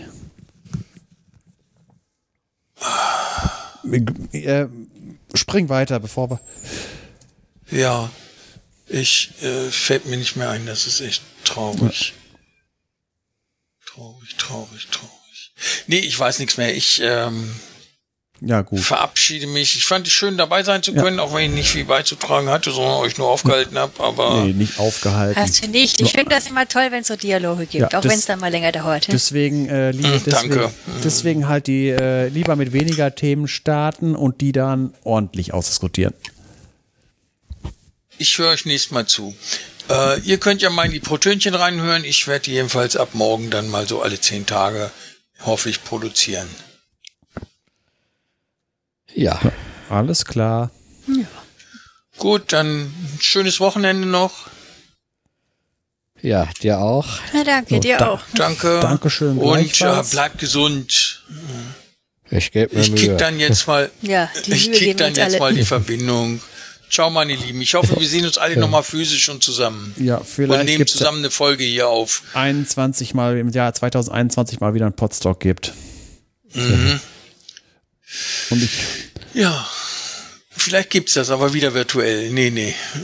Ja. Ich glaube, wir haben noch zwei, drei Jahre mit Corona zu tun. Das werden wir sehen. Ich hoffe auch, dass irgendwann die Maßnahmen wieder vorbei sind, um jetzt mal einen Tweet abzuwandeln, damit ich, ähm, damit endlich diese dämlichen Corona-Maßnahmen vorbei sind, äh, wie zum Beispiel 1,50 Meter Abstand zu Leuten halten. Ich möchte endlich wieder auf meine gewohnten 5 Meter gehen dürfen. Also ich bin neulich, im, neulich vor ein paar Monaten im Supermarkt angemault worden von einer Kassiererin oder Verkäuferin, die mir gerade mal bis zum Kinn ging. Sie! Wo ist Ihr Einkaufswagen? Ich, ich will nur Butter kaufen. Egal, ohne Einkaufswagen dürfen Sie hier nicht kaufen. Und dann bin ich rausgegangen, einen zu holen. Und dann schreit die hinter mir her, der Ausgang ist auf der anderen Seite. Vermischen Sie das nicht. Oh Mann, da war ich zum ersten Mal frustriert mit Corona-Maßnahmen. Ja, äh, bei solchen Sachen, da bin ich eigentlich dafür, dass das nachher auch so ist, weil dieses äh, irgendwie, das Einkaufen ist ruhiger geworden. Aber jetzt würde ich mal sagen. Ja, was Corona ja, angeht, werde ich. Ja, danke. Ja. Was Corona angeht, werde ich wohl mal in Sachen mRNA-Impfstoffe ein bisschen graben müssen. Ja, das, das Thema scheint ja jetzt akut zu werden. Ja. Das ist ein Cliffhanger für eine der nächsten Folgen. Ja, genau. Viel Erfolg damit. Ciao. Ja, ciao. Jo, ciao. Okay, ciao.